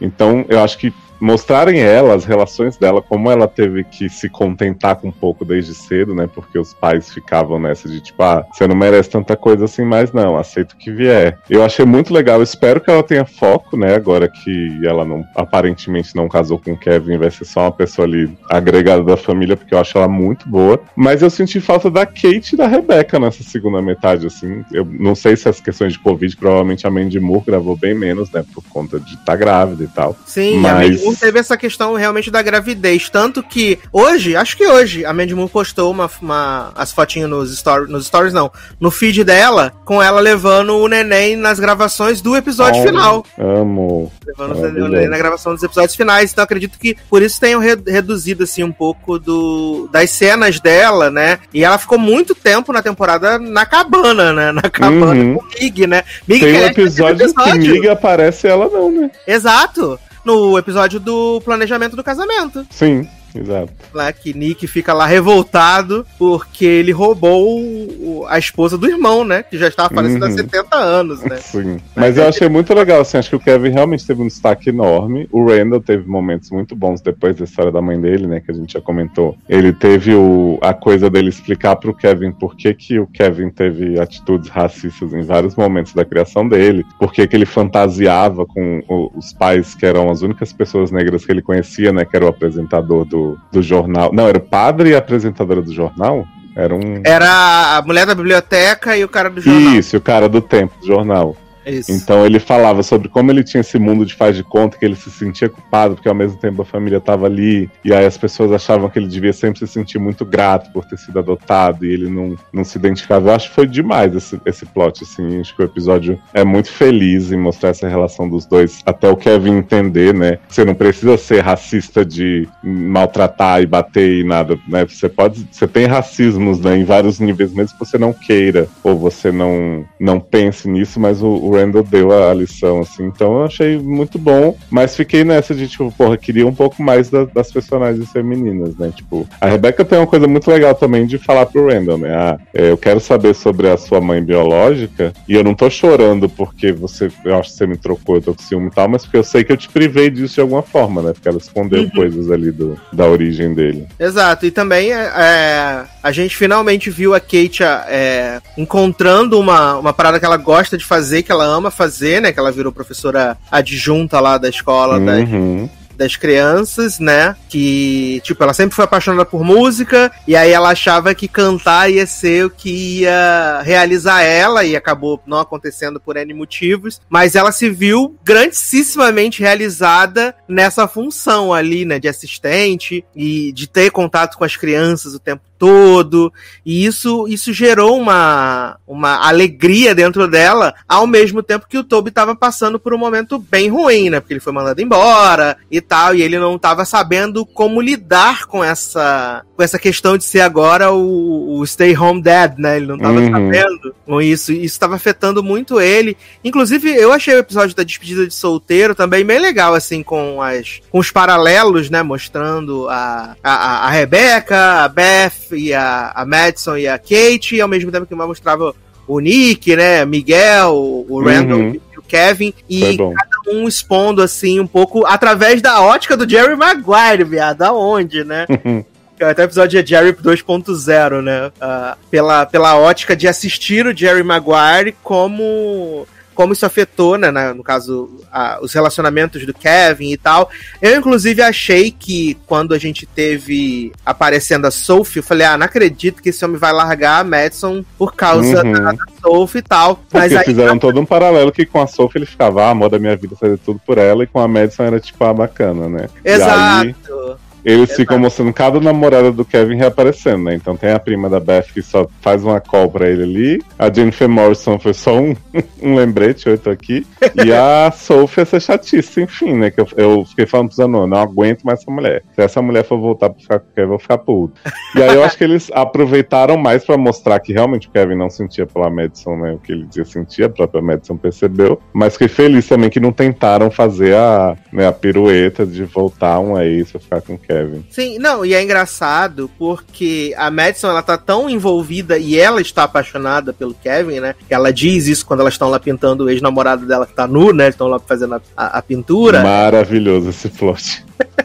Aí ela fala que tá apaixonada e tal, isso aqui. Tanto que no primeiro momento que eles estão vendo, ela tá fazendo o jogo de adivinhação, quando ele fala da questão de ah, Madison sabe que eu não quero envelhecer e tal, pra ela passa de boa. Ela não, ela não não, não pega a intenção. Agora, quando ela tá sozinha lá, que ela tá num momento só com ela, ela saca que, tipo, não é porque ele não quer envelhecer, é porque ele não pensou no que ele vai fazer estando com ela depois que os filhos forem embora. Porque o projeto dele são os filhos, né? Eu acho que o auge disso é no episódio final, quando ela fala, eu te amo, e você? Você me ama? E ele fala, eu amo o que a gente construiu junto, eu amo a Uhum. nossa família, eu amo os nossos filhos, mas ele nunca ama a Madison. Ele sempre tem essa ideia de amor pelo, pelo que eles têm juntos, mas não o amor de tipo, cara, estamos juntos nessa aqui, vamos fazer isso aqui, vamos ficar juntos pra sempre, e depois nossos Uhum. filhos foram embora, sabe? É, você até vê que ele gosta dela, assim, que ele gosta da companhia, ele fala de quando ela tá ali na Netflix, né, né? Só que assim, é tipo uma amiga que ele vai ficar junto pra, pra ser mais prático criar essas crianças, assim, sabe? Uhum. Não é realmente. E ela fala, pô, mas não, não me priva do que eu mereço, então, né? Se até agora não rolou e você tá na esperança, pensa que eu poderia encontrar alguém que me ama do jeito que eu mereço. Acho, achei isso muito foda. Eu também. E eu acho que, que até esse ponto de virada, né, também mostra que por ela ter sido super honesta com ele, a relação deles não se desgastou, né? Porque a gente vê o flash forward de quatro anos à frente, né? E ela tá super lidando com ele como amiga, assim, né? De Uhum. amizade, né? Eles terem uma boa relação, porque essa, essa, essa temporada eles guardaram aí dois twistzinhos pro final Amo. dois tweets que a gente não tava vislumbrando, né? Porque a gente vê o começo da cena, do episódio, o Kevin ah, pensando em piadas que ele vai fazer pro casamento, né? De, pro, pro, pro brinde e tal, não sei o quê. E aí tudo acontece, a gente vê que o casamento não vai acontecer, nananã. E aí a gente volta pra isso, ele saindo ali, encontrando com, com, com o Randall, não sei o quê. E aí ele fala que precisa falar com a noiva, né? Ele abre o quarto e a Madison, não, que não pode ser, não sei o quê. E aí a Kate sai vestida de noiva e ela fala: Eu não pode fazer a piada que você quiser, porque eu não vou fazer é, isso aqui de novo, eu não vou me casar. É a última vez que eu faço isso, né? Exato! E aí você fala, mas gente, como assim? Porque no tempo presente, o Toby é, conseguiu um emprego, mas é em São Francisco, né? Uhum. E aí ele Só sugeriu. avisou pra ela, né? Vou aceitar, te vira aí, você que Exato, vou aceitar largar seu emprego, obrigado. E aí ela fala assim: não, eu amo meu emprego, vou ficar aqui, mas a gente se ama tanto, a gente vai fazer dar certo. E cara, você acredita desde o momento um, porque Toby e Kate são um casal perfeito pra Sim. sempre. Não, eu amo que ela liga pro carinha lá da escola pra entregar a resignação, né? E aí ele fala assim: Olha aqui, garota, eu nem queria te contratar, achei você pôde, mas resolvi dar essa chance. E aí descobri que você é boa, não vou aceitar, não. Resignação canceled, né? Tipo, Exato. declinado. Eu amo. E aí o Kevin sai do quarto, né? Sai do quarto, do que a Kate tá se arrumando. E aí ele fala assim: Ah, eu posso fazer essa piada com sotaque britânico? Aí ele, o cara tá saindo assim, né? Tá um pouco diferente. Ele fala, pode, porque afinal a gente é cunhado agora. Tudo E pelo aí- seu brother-in-law, né? Exato, e é o, o cara que trabalha com ela, né? O Philip. Sim, esse cara que rejeitou a resignação. Exato. E ele já foi confirmado no elenco fixo, né? Da, da temporada final. Uhum. Eu adoro esse cara, né? Ele era de You Are the Worst, ele fez também umas temporadas de Modern Family. E eu acho que assim, por mais que eu goste da Kate com o Toby, né? O Toby vacilou agora no final e tal. Eu achei interessante isso pra última temporada, né? Porque a gente não fica com aquela segurança toda. E eu acho que a Kate pode ficar com o Toby ainda. Pode ser o Toby aparecer no casamento pra impedir e tal, mas eu tô curioso pra ver como vai ser essa relação dela com esse carinha aí. Não, aí só falta a última temporada se passar toda no dia do casamento, né? De, de Todd. Não, pelo amor de Deus. Só falta isso, né? Porque é, eles até fizeram, lançaram um, um, um videozinho, né? Depois que foi ao ar, depois que o episódio foi exibido, né? O último episódio. E aí o elenco falando que, tipo, todas as perguntas serão respondidas na sexta temporada. E Foi tudo pensado, tudo planejado, então nada vai ficar sem, sem, sem resposta, né? Mas não tem grandes perguntas né, gente? Exato, exato. Até porque a Rebeca já pediu pro Kevin construir a casa lá, né? Exato, que ela, Ela vai tá- morrer lá, igual a mãe da, da Larissa Manoela. Ela já pediu pra ele fazer a casa, né? O projeto do Jack, não sei o que e tal. Então, é... eu tenho expectativas, né, pra, pra essa temporada final. Acho que tem tudo pra ser um, um encerramento muito bonito, muito bacana, assim. Uhum. O Zanon falou que eles vão investir bastante nas timelines, assim, tipo, de mostrar mais o futuro, né? Que a gente já viu o, o Jack, filho da Kate do Toby adulto, a gente já viu as minas do Randall adultas também, acho que a, a Tess a gente já viu, então acho que eles vão investir bem nisso eu acho bem bom. Eu porque, também. né, a gente já entendeu que o Big T não anda muito a, a passos rápidos mesmo, então é legal ver essa coisa do futuro. Sim, eu acho que, assim, tudo que eles também tinham pra explorar muito de passado, de, de trazer o Jack ali, cara, eu acho que já foi, né? Acho Uhum. que é um caminho que, tipo, já foi esgotado. Eu acho que o melhor agora realmente é mostrar o presente e o futuro. Até porque a gente viu Sim. que o Randall é um rising, um rising star, né? Também na revista, Uhum. né? E aí Menina, ele é um teve- rising? Teve um episódio que a gente esqueceu de falar. Eu acho que é esse também do, do Miguel, que ele aparece que a Rebeca não aparece. Que o Jack tá tentando pedir a Rebeca em casamento, aí o anel fica preso no dedo de Miguel. E o pai de Rebeca tem que ajudar eles a tirar. Eu Falei, Brasil, que rolê aleatório, né? Sim. ah, maravilhoso, Jack ajoelhado na frente de Miguel. Miguel fala, eu vou fingir que eu sou Rebeca, então. Sim. Ai, Mas acho- o Randall é Rising Star porque ele fez aquele, aquela striptease, né? Na frente da câmera do, do- É. dos políticos, tudo. Então tá como? Na crista da onda. Aí eu não sei se, tipo, quatro anos depois agora ele já não é mais city council, né? Deve ser alguma coisa tipo governador, alguma coisa assim. Virou The Man. Que... Adoro! Já pensou? Seria uma reviravolta. Mas eu tô animado pra ver. Vou gostar se for realmente tiver essa questão da- das timelines do futuro, né? Porque até porque a gente já viu. é, a gente viu que a Deja tá grávida, né? No futuro. Uhum. Deja tá grávida, mas não contou pra ninguém. Vimos a Tess, vimos a, a, a mais novinha também. Vimos o Jack e a bebê que eles adotaram. Né? Não vimos a Kate ainda no futuro, né? Não vimos a Kate no futuro, exato. Não vimos a Kate. Vimos Kevin e os gêmeos, né? Uhum. Que acaba que o futuro, o futuro, né? O Ultimate futuro é, tipo, no máximo uns 10 anos depois dessa season finale, né? Uhum. Os, os gêmeos não estão tão grandes assim. Deve ter, sei lá, 10, 12 anos, eu acho. E ali o, o- o casamento da Kate é 4 anos no futuro, então um pouquinho só mais além que a gente vai ver aí nessa temporada final. 18 episódios garantidos já, né? Se não tiver mais Covid, né? Mas os americanos já estão todos vacinados, né? Estão até de É? vacina agora. Até na série o povo já chega aqui, vacinei ainda, dois beijinhos e tal. Tudo. Menino, a única série, acredite, acredite, é o pior, né? A única série que não tem a vacina da Covid ainda é Grey's Anatomy, né? Que é agora que começou os testes, né? Ah, maravilhoso o plot de Glass ficar flertando com o homem durante os testes, né? E o homem toda hora sedento por ele. Agora que começou os testes, né? No penúltimo episódio começou os testes de, de vacina da Covid, né? Semana 2. É pra poder terminar com a esperança. Adoro! Ainda mais agora que Meredita vai ser o novo Tiff, né? Novo, novo Richard Weber, né? Porra, que esses caras também estão maravilhosos, né? Porque o Tiff é chefe da Bailey, mas a Bailey decidiu tirar o Tiff das coisas e pô, a Meredith, maravilhoso. Ele é o chefe dos chefes, né? O Tiff. Exato. Olha, maravilhoso. Mas, estamos animados aí quando estrear a sexta temporada de Us, vai ser só 2022, né? Já, avisaram que vai ser só em 2022, a gente volta para comentar aí o que vai rolar né, na família Pearson aí, o que vem por aí. Mas, outra coisa que encerrou aí o seu ciclo, e eu espero que tenha encerrado real, né? Que agora já surgiram teorias, vem aí segunda temporada, não sei o quê. Maria de East Town, né? Encerrou aí seu ciclo de belíssimos sete episódios, descritas nas redes como a melhor série de 2021, né? Que Eita. tem um carro passando aqui agora. É a A Maria. melhor, a melhor nova da Killing. É, que é, surgiu, né? Isso aí, a nova série. E assim, gente, é- é a minha percepção, obviamente, tudo que tá aqui são as nossas percepções, né? Uhum. Cara, eu achei uma série muito boa, achei uma série muito bem feita, achei que a Kate Winslet tá realmente excelente, assim, na atuação, mas pra mim. Tá longe de ser a melhor série do ano de 2021. Incrível, nunca foi feita antes. Gente, pelo amor de Deus.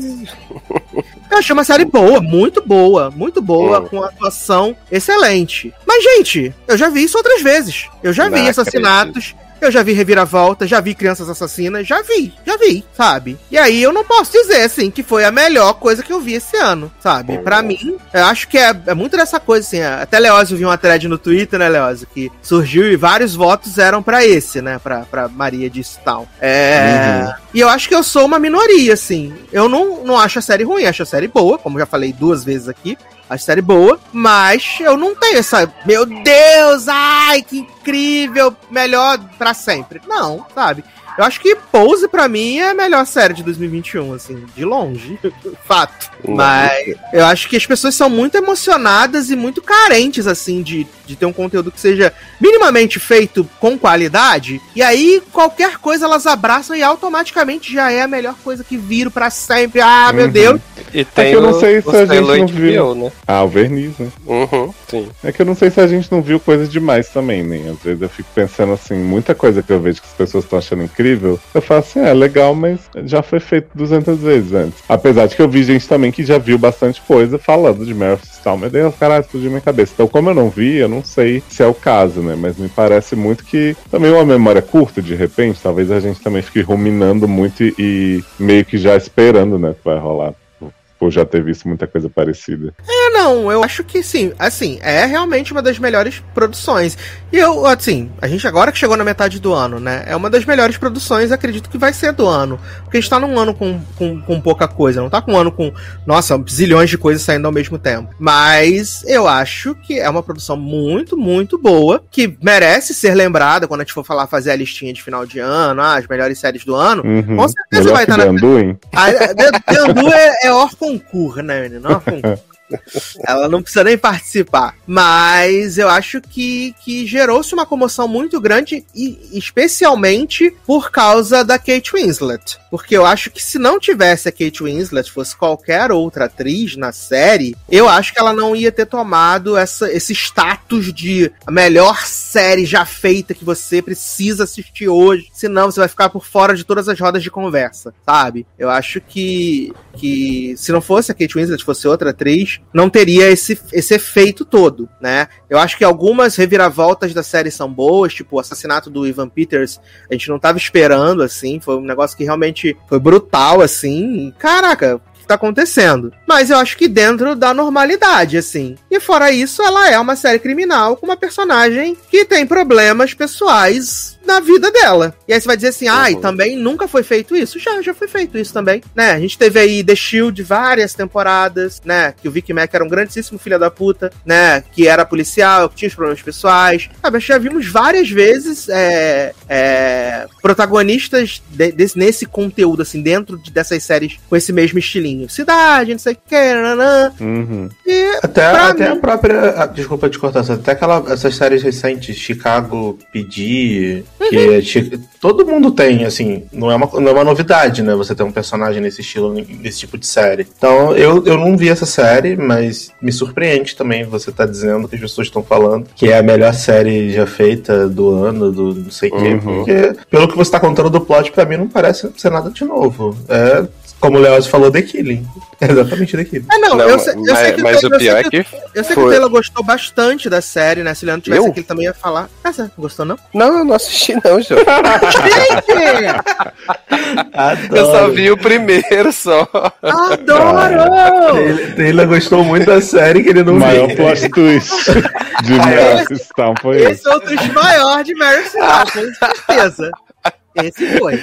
Não, inclusive eu ia falar justamente isso, assim, que eu não vi, eu só vi o primeiro por conta que a gente ia comentar, e aí, assim, né, eu fiquei impressionado de que na minha timeline, assim, é de sensacional pra cima, não tem menos do que isso de comentário, assim, Exato. e aí eu fiquei até É, nunca curioso. vi ninguém falar assim, Stone é legal. É sempre Exato. assim, caralho, exato. que série, meu Deus. Foda, melhor série dos É, últimos é. anos. Não, e é E engraçado. aí eu fiquei até curioso, assim, de, de, de, sei lá, procurar ler ou, ou ver alguma coisa a respeito, pra ver o que é que teve de tão especial, assim, né? Não, assim, e as duas pessoas que gostaram muito da série não estão aqui pra se representar, né? Que é Zanon e Leandro. Zanon, inclusive, botou numa das redes sociais dele que é a melhor série de 2021 e lidem com isso. Beleza, posso lidar com isso sim. Mas, assim, como só eu estou aqui, então vou falar a minha visão da série e foda-se todo mundo. Né? É, eu achei bem, bem feita, bem filmada, protagonista. Pô, Kate Winslet deu um show, assim. A cena final da série é de cortar o coração, assim. É muito, muito bonita. Mas pra mim, como já vi zilhões de coisas nessa minha vida seriadora, né? é, eu falei, ok, gente, nota 8, vamos, tamo junto. Nota 8 com uma puta atuação. Sucesso demais. Mas. ah, eu respeito as pessoas que acharam super incrível, assim. É? HBO essa série? HBO, Sim, HBO. Claro. Ah, ah, então já é metade do- da aclamação HBO. Sim. Aí tem Eu acho- Winslet. Eu acho que junta a HBO e junta Ah. Kate Winslet, que, por exemplo, se é, Damages já era uma série bastante aclamada, né? Por causa da Glenn Close. Uhum. Que era uma série boa, eu gostei da primeira temporada, depois eu achei que virou um meio Hot to Get Away de ficar repetindo a mesma fórmula, né? Mas assim, se Damages fosse da HBO, não tinha mais pra nada. Esquece tinha. Sopranos, esquece tal, era Damages pra sempre. Porque Uhum. Uhum. Uhum. Exato. E aí, né, eu vou falar um pouquinho sobre o mote, né, da temporada, né, porque teve um assassinato lá na cidadezinha de Stown, né, da a menina apareceu morta, que era mãe de, vocês lembram, né, mãe do nenenzinho, que tinha um problema, não sei o que, nanã, na, na, na orelha. E aí a Mare vai investigando esse caso, ao mesmo tempo que um ano atrás sumiu a filha de uma amiga dela, né, que tava envolvida com drogas, não sei o que. Assim, acaba que eles acham a menina, né, acaba sendo um plot completamente diferente, porque quem tava, quem tinha sequestrado a, a, a menina não tinha nada a ver com a morte do primeiro episódio, né, foi uma coisa super separada, que inclusive foi quando o personagem do Evan Peters morreu, levou um tiro na cara, assim, que foi um negócio que realmente você fala assim, caralho, você não tava preparado pra ele levar um tiro na cara, e ele leva um tiro na cara, né, ele levou um tiro na cara, ela morre, ela, ele morre, ela volta, né, pra, pra, pra investigação original, que é descobrir quem matou a Erin, e aí a gente descobre que quem matou a Erin, né, já vou dar os spoilers tudo mesmo, se você não assistiu, que você não gostava tanto assim, não é, foi a melhor série de 2021 pra você, quem matou a Erin foi o marido da melhor amiga da Mare. Aquele barbudão, ele que matou a, a Erin. Ele teve um caso com ela, né? Ele foi um pedófilo, ele engravidou ela, porque ela era menor de idade, né? E aí é, ele, ele matou ela. Aí tá, e é isso 13 minutos do último episódio. Ele confessa, Mare prende ele, e aí a gente pensa assim, beleza. E aí tá acontecendo as coisinhas. Se resolvendo um pouco na, na, na psicologia, Guy Pearce indo embora, né? Falando que ah, a gente pode ver esse romance em outros lugares, outras, outros tempos. Até que surge o grande plot twist, exatamente, que Mary vai lá na casa. Você lembra dos velhinhos, Taylor, do primeiro episódio, que ia chamar ela pra ver a câmera, que alguém mexeu no portão? Sim, lembro. Que o pão Uhum. duro? O que acontece? Uhum. Quem trabalhava pra esses velhinhos cortando a grama era o filho do da melhor amiga da Mare, né? O filho Sim. do barbudo. E por acaso o velhinho guardava uma arma dentro do coisa onde tinha as coisas de quintal. E aí a Mare deduz, né? E aí ela já começa a chorar nessa hora, porque quem matou a Erin foi o menino. Foi o filho da melhor amiga dela. Ele que matou. Hum. E aí Na o verdade, pai o pai assumiu pra, pra se proteger. Exato, pra proteger. A mãe também sabia, e aí eles meio que fizeram um pacto. E aí a Mare vai e prende o menino, né? Prende o menino, a mãe fica arrasada, não quer mais falar com ela e tal. Ela falou assim: ah, a mãe fala assim: já tava tudo resolvido, o meu marido tinha tomado a culpa, não sei o que, você precisou fazer uhum. isso, errou na minha família, nananã. E aí acaba que é, o menino fica preso, né? Vai lá pro, pro Juve, né? Pro reformatório. A Mare agora resolveu os dois casos. E a última cena é a Mare indo visitar a amiga, né? Depois de alguns meses. E aí ela fala assim: ah, vamos tomar um chá, vamos. E aí a mulher começa a chorar, assim. Aí a Mary abraça ela e aí termina as duas abraçadas no chão, assim, sabe? Um negócio super melancólico, assim. Eu achei é, que a amiga mas... tinha matado ela no final. É não, a amiga perdoou ela de certa forma, né? Meio que entendeu o que tinha que acontecer, mas ficou aquela dor ali, né? A, a Mare, por ter, de certa forma, destruído a família fazendo o trabalho dela, né? E a mãe, porque teve a família arrebentada, né? O, não, adoro Você... destruir a família, né? Prendeu Sim. um assassino, né, viado? Exato. Destruiu a família.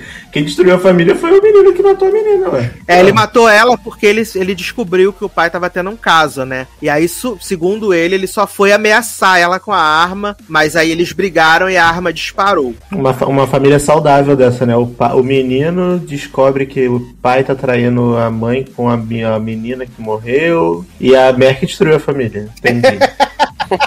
Bacana.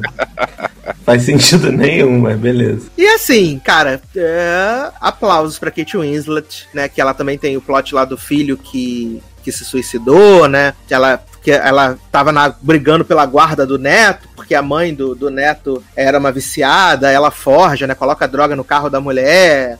Aí acaba que ela é afastada da polícia. E de certa forma as coisas acabam dando certo para ela no final, do episódio, no final da temporada, né? Ela consegue resolver os dois casos. É, a filha dela, Siobhan, Siobhan! Siobhan! Saudades, Springer. Vai estudar cinema na Califórnia. É, ela consegue ficar com a guarda do neto, né? Porque a, a moça, a mãe, ela volta pro vício, né? Ela diz que é porque ela precisa ficar acordada, então ela acabou usando umas pílulas, e aí ela cede a guarda pra Mare. Então a Mare também fica com, com o neto. Só que ela fica com um namorico com o Guy Pierce, né? Guy Pierce vai pra outra cidade, mas eles ainda vão ter um, um lesco-lesco. Mas ela ficou nessa coisa aí de que, tipo, a melhor amiga dela, a grande amizade da vida dela, ficou quebrada porque ela teve que prendeu o filho da mulher, né? Que assassinou uma pessoa. E aí ficou nessa barra aí de, do final da temporada. E assim, o pessoal falando, ah, pode ter a segunda temporada? Pode, porque é uma série criminal, sabe? É uma série criminal, então obviamente pode ter segunda temporada, pode acontecer mais um crime, alguma coisa. Mas eu acho que para mim funciona melhor do jeito que tá, assim.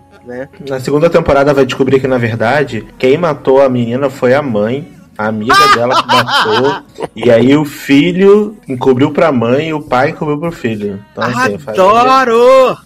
Aí poderia ser mais um twist aí, ó, tá vendo? Eu posso ser roteirista dessa série. Pensei Exato. nisso agora em dois minutos, gente. Então me falar que isso é genial, melhore.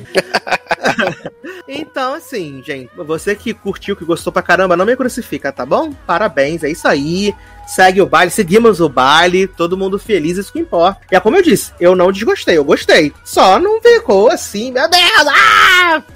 Ranquei é a última essa... bolacha do pacote, né? Exato, a última Coca-Cola gelada do deserto, sabe? Uhum. Assim que eu não fiquei. Aí você vai dizer assim, mas você tá amargo, você tá triste com a vida. Também tô, né, menina? Mas. Mas quem não tá, né? Exato. Vida, né? 2021, né, gente? Ai, meu Deus do céu. Mas vamos aqui dar uma refrigerada, né, nos ânimos, para falar de saudosismo, né, meus amigos? Aí, último assunto do, do podcast maravilhoso, né, dessa show, saudosismo, nostalgia, porque finalmente, depois de 43 anos e meio e uma pandemia no meio, foi divulgado aí pela HBO Max, né, o Friends Reunion, meus amigos, né, para a alegria de toda a nação frêndica do mundo, do Brasil, da, da América do Sul, do Norte. Foi lançado aí no, no último dia 27, né? No Brasil vai chegar dia 29 junto com a HBO Max, mas como a gente é da imprensa, a gente podia assistir antes também, esse grande especial. Aonde eles juntaram ali os amigos, né? Os seis amigos para relembrar grandes momentos, participações, né?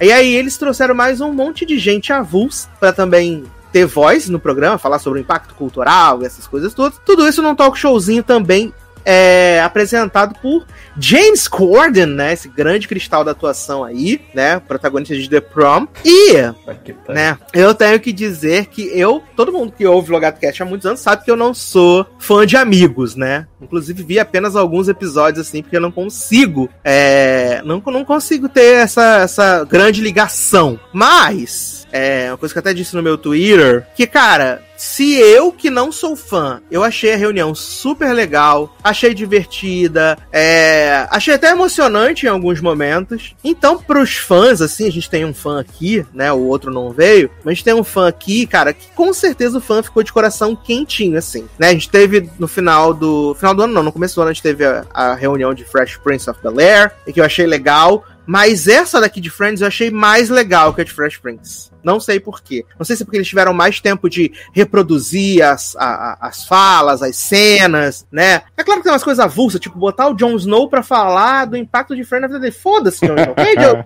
É, não entendi isso. Porque a, a Reese Witherspoon faz sentido, porque ela participou da série, ela era irmã da Rachel. Agora botar o Jon Snow, viado. Caralho, por quê, sabe? Sabe? E assim, é... eu achei muito legal. Eu tenho que falar, eu falei com o Leandro que eu me caguei de rir quando eu vi a cena do, do Pivot. Eu achei aquilo ali muito engraçado, sem, sem, sem modéstia, assim. Eu achei muito Qual engraçado. Cena? Do que eles estão subindo o sofá. É, Pivot! Ah, tá. Ah, essa cena é maneira mesmo. Eu achei muito engraçado, muito engraçado. E engraçado de ver o quanto eles estavam se divertindo ali no set fazendo aquilo. É, ah. eu, eu, concordo com você. E, e, engraçado porque eu também não gosto muito de Friends, né? Eu não sou fã, não, nunca nem assisti, na verdade, a série toda, assim, vi uns episódios avulsos. Mas eu gostei, cara. Eu acho que ficou super orgânico. Tirando a parte do talk show que pra mim não precisava existir, aquele homem falando e entrevistando eles, porque podia ser só eles lá no estúdio. Porque eles seguram muito bem sozinhos, não precisava botar um host ali pra falar nada. Mas eu entendi que queriam botar uma plateia ali para mostrar as pessoas e tal. Mas, cara, eu adorei. Eu achei que eles são super. continuam super com química, tá ligado? Só o Chandler que tá. Eu esqueci o nome do ator que faz o Chandler. Matthew Perry. Ele tá pegadinho. É. Não, ele, tá, mas tu vê que ele tá ali meio tipo awkward no início, tá ligado? Ele tá meio tipo, tô aqui porque me pagaram dinheiro, né, pra vir. É, não, não, e, do, e tal. eu, não, eu achei que dos seis, assim, ele é o que tá mais estragadinho, assim. Tá, também. tá. Da, da, Mas ele problema... teve problema com droga, Isso, teve vários exato. problemas. De, né? Mas eu achei interessante a forma como eles montaram, achei que foi super fluido. Tem uma hora e quarenta e pouco. Eu que não sou fã, não vi passar o tempo. Achei algumas coisas meio forçadas, principalmente o plot deles falarem, nossa, não, a gente não se encontra tanto tempo, uau, não sei o que, sendo que, né, gente, estão ali porque estão pagando, né? Então, né, vamos não, fingir. No, no quanto né? tempo a gente não se encontra pra vir formar o caô, porque a mulher, a mulher se vê todo. Toda semana tá no Instagram, viado. Tudo bem que foi gravado isso já tem um tempão, mas assim, é, achei que não precisava. Mas, cara, isso é nada perto da diversão que eu tive assistindo. Então, eu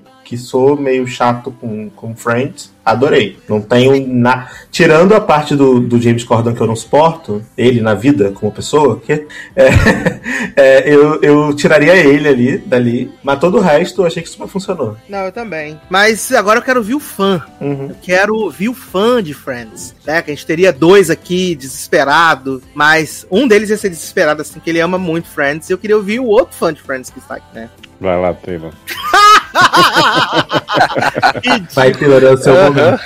Não, menino, assim, é, quem ouve aqui sabe que eu não botei essa fé toda nessa reunião, né? Quando começaram a falar, eu fiquei assim, gente, supera, o fim foi ótimo, não tem porquê e tal, né? Até porque tinha gente que se iludia até um dia desse que ia ter os personagens, né? Representando que não entenderam as mil notícias falando uhum. que era só uhum. entrevista. Mas assim que saiu o primeiro trailer, né? Que é eles andando na direção da fonte, assim, tocando tan, tan, tan, tan. Eu já fiquei assim, caralho, eu momento, sempre quis isso. Entrei na hype total. E assim, é, eu não acho um programa perfeito. Acho que Friends é uma série que só por você pegar as cenas como eles botaram, né? Tipo, momentos ali, eles fazendo quiz de como eles perderam o apartamento, David Freeman refazendo e tal, eu acho que já super rende, assim, super tem um, um impacto. Eu acho que a parte dos convidados realmente não, não precisava ouvir o Jon Snow, a Malala, é, tipo David Beckham, mas assim, ok, não, não atrapalhou. Mas concordo com o Darlan, que assim, a parte mais forte foi eles no, no set. Essa parte do set me pegou muito, porque assim, eu, eu falei no programa do Sassi, né, que eu tenho esse apego com lugares. E aí, então, tipo, eu fiz esse, essa visita do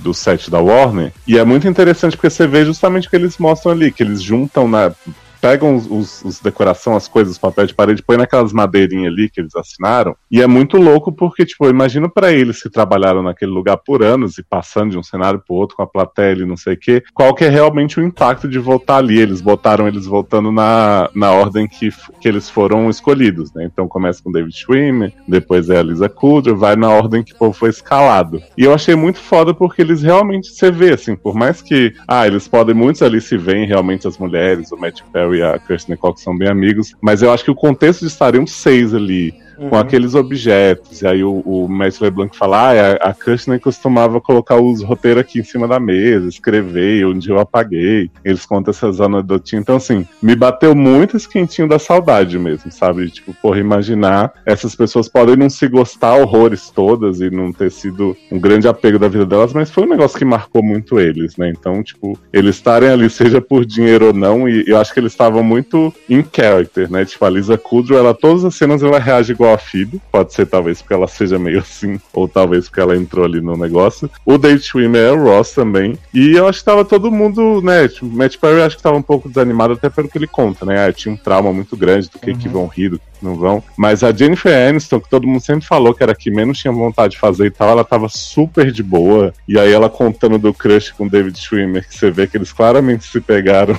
e eles uhum. ficam fingindo que não. E aí colocar os criadores na plateia, os pais do Rose e da Mônica falando que ah, eles eram tão legais com a gente, eles falavam, ah, os pais chegaram. Então você vê assim, esse climinha de família que toda série tenta, tenta meio que emular, né? Mas eu acho que eles passaram muito bem, assim, quando eles foram. E eles, eu acho que eles dosaram bem isso, de ficar um pouco talk show, ficar um pouco eles lá no set. Aí tinha a brincadeirinha, né, de fazer as perguntas, acho que deixou o programa bem dinâmico, assim, eu não senti o tempo passar. Uma coisa que eu adorei foi a participação dos criadores, né? E principalmente no final, quando o James Corden pergunta, tipo, ah, você acha que você voltaria para um filme, não sei o quê? Aí a, acho que a Phoebe fala é. assim, não, porque quem criou já falou que encerrou a e série bem. Porquê, né? A história tá encerrada bem. Então vai voltar nisso por quê? E eu falei, uhum. gente, tá aí, ó. Os criadores estão falando que não vai ter. Os atores estão falando que não vão fazer. Deixa a série descansar em paz, sabe? Uhum. Fica pensando. Ah, não, não, não. E eu achei até legal a, a, ideia que eles deram de tipo assim, ah, onde é que o seu personagem estaria hoje? E aí eles falaram, ah, a Phoebe estaria não sei o que fazendo isso, a Rachel estaria fazendo aquilo, a Monica. Eu achei que aquilo ali já meio que já deu, assim, um, um acalento também pros fãs. Também. Eu imagino. Porque os atores meio que já disseram onde eles gostariam de estar hoje naqueles personagens. E meio que se você voltasse com a série, ou pra um filme, ou pra um especial ou algo assim, você meio que você ia ter que desfazer alguma coisa que foi feita na finale uhum. pra poder ter uma trama. E não é, faz e a finale, eu acho que a finale é muito. O cara até falou, né, a gente, quando a gente pensou no final de Friends, a gente pensou, ah, será que junto o Ross e a Rachel tal? Ele falou, cara, isso é Friends, eu não vou tentar fazer um final que, que subverta as coisas e tal, porque as pessoas estão esperando, então eu vou fazer o final feliz bonitinho. Mas ao mesmo tempo, aquela última cena que eles deixam as chaves no apartamento e saem, o apartamento fica vazio, eu acho que aquilo é um recado muito assim, gente, é, esse era o momento deles seis juntos, né? Como a, a Marta Kaufman falou. A série é sobre o momento da vida em que seus amigos são a sua família. Uhum. Os seis podem ter se encontrado depois daquilo, claro, acredito que se encontraram, né? Os personagens. Mas a série era sobre aquilo ali, sabe? Eu acho que aquela cena é muito emblemática de dizer assim: é isso aqui que a gente queria falar. A gente não quer mostrar eles anos depois se encontrando num subúrbio, sabe? Não sei. Um eu. filho cada, sabe? Aí Exato.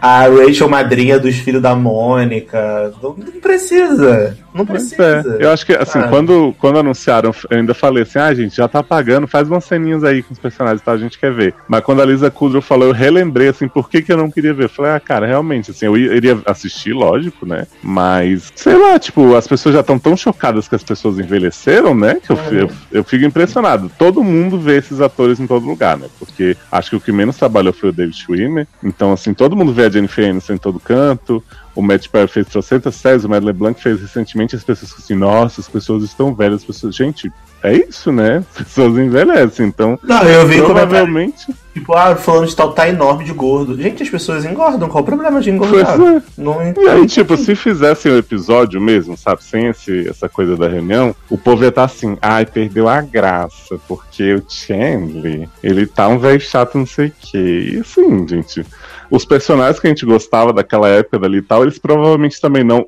provavelmente mudariam, né? Se eles estivessem iguais, iguaizinhos, tipo, Chandler e a Mônica, depois de mudar um subúrbio, criar um gêmeos e sei lá quantos filhos, não sei o quê, se eles estivessem exatamente igual como Friends, eu acharia estranho. Então, por que, que vocês querem ver tanto, sabe, esses personagens hoje? Sim, concordo plenamente, aliás. Eu, eu que nem fã sou, concordo. Porque...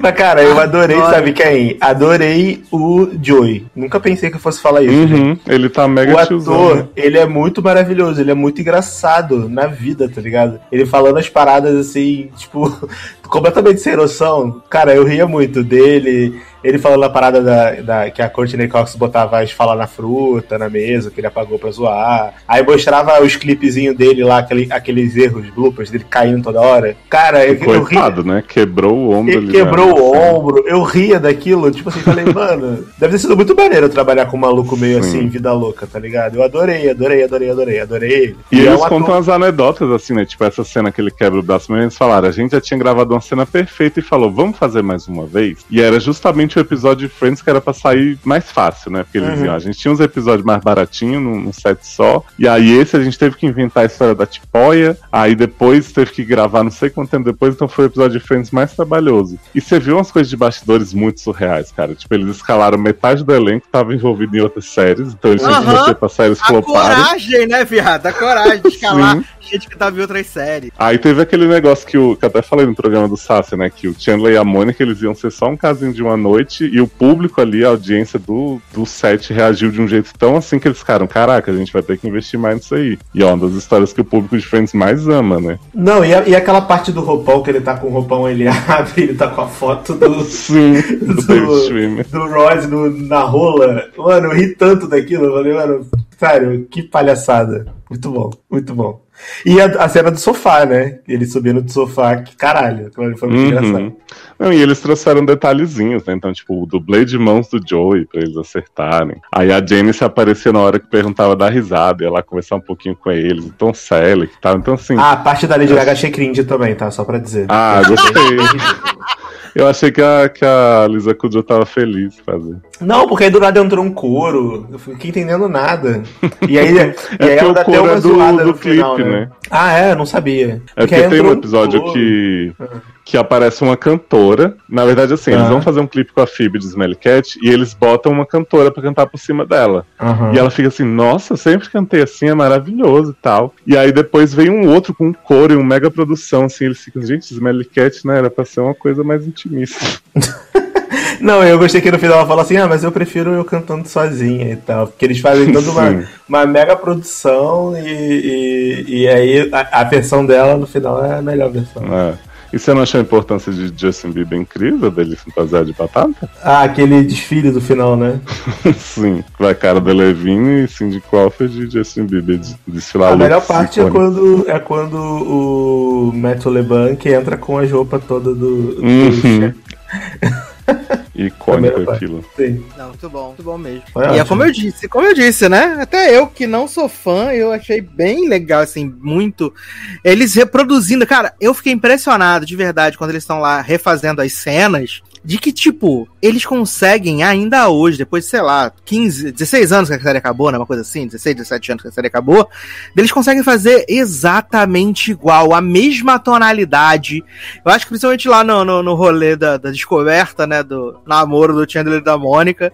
Cara, a Lisa Kudrow, ela está possuída num nível de que, tipo, ela não tá nem olhando o roteiro. Ela não tá nem olhando o roteiro, que ela já sabe absolutamente tudo de cor, né? A Jennifer Aniston, o David Schwimmer também. Ele Eu acho que eles três são, são os que mais se destacam, assim, sabe? Porque eu, eu sempre gostei muito do Ross, apesar das pessoas odiarem, né? Porque ele é macho lixo e tal. Mas eu acho que o David Schwimmer atuando, ele entrega muito, cara. Tipo, então eles três fazendo assim, eu achei muito igual. Acho que o, o, o Joey tá bem também, né? Quem tá mais apagadinho é o Chandler, mas os três, puta que pariu. Cada leitura deles era incrível. Viado, ele contando que ele odiava contracenar com macaco. Ele falando que odiava contracenar com Ele falou macaco. assim, gente, eu adoro demais animais primatas e tal, mas, né? Mas o que ele falou faz total sentido, deve ser mesmo insuportável, se você parar pra Sim. pensar. Porque, cara, o bicho comendo larva cai no teu pescoço, tá ligado? e você fi- tem que fingir ali que você tá bem, é meio É, foda. acho que o pato e o pinto eram mais fáceis de lidar, né? Não, eu achei bem legal, assim, cara. Eu acho que se você não recebe, assim, as coisas com antecedência, mas se você vai ter HBO Max aí no, no final do mês, cara, vale a pena muito assistir. Vale com certeza, sabe? Vai agradar a todo mundo. Quem gosta, quem não gosta de Friends, sabe? Vai, vai gostar. E aí pensa, né, que eu ainda tive a decepção, né, menino? Teve aquele reboot maravilhoso de Will and Grace. Pensa, podia ter sido pior. Ah, mas você reclama, mas você curtiu uns episódios aí. não, a primeira temporada eu acho top, né? Depois que é o problema. Pois é. Talvez pudesse ter feito só um especial também no Revival. Pra relembrar as cenas. Até porque não tinha dado tempo da. Da Deborah Messing e da. Oh meu Deus, esqueci o nome da menina. Gosto tanto dela, gente. Da- Me ajuda. Da Megan Karen. Isso, da, não tinha dado tempo delas se odiarem, né? Que elas passaram Uhum. a se odiar, né? Tanto que na, na última temporada do Revival elas nem gravavam juntas mais.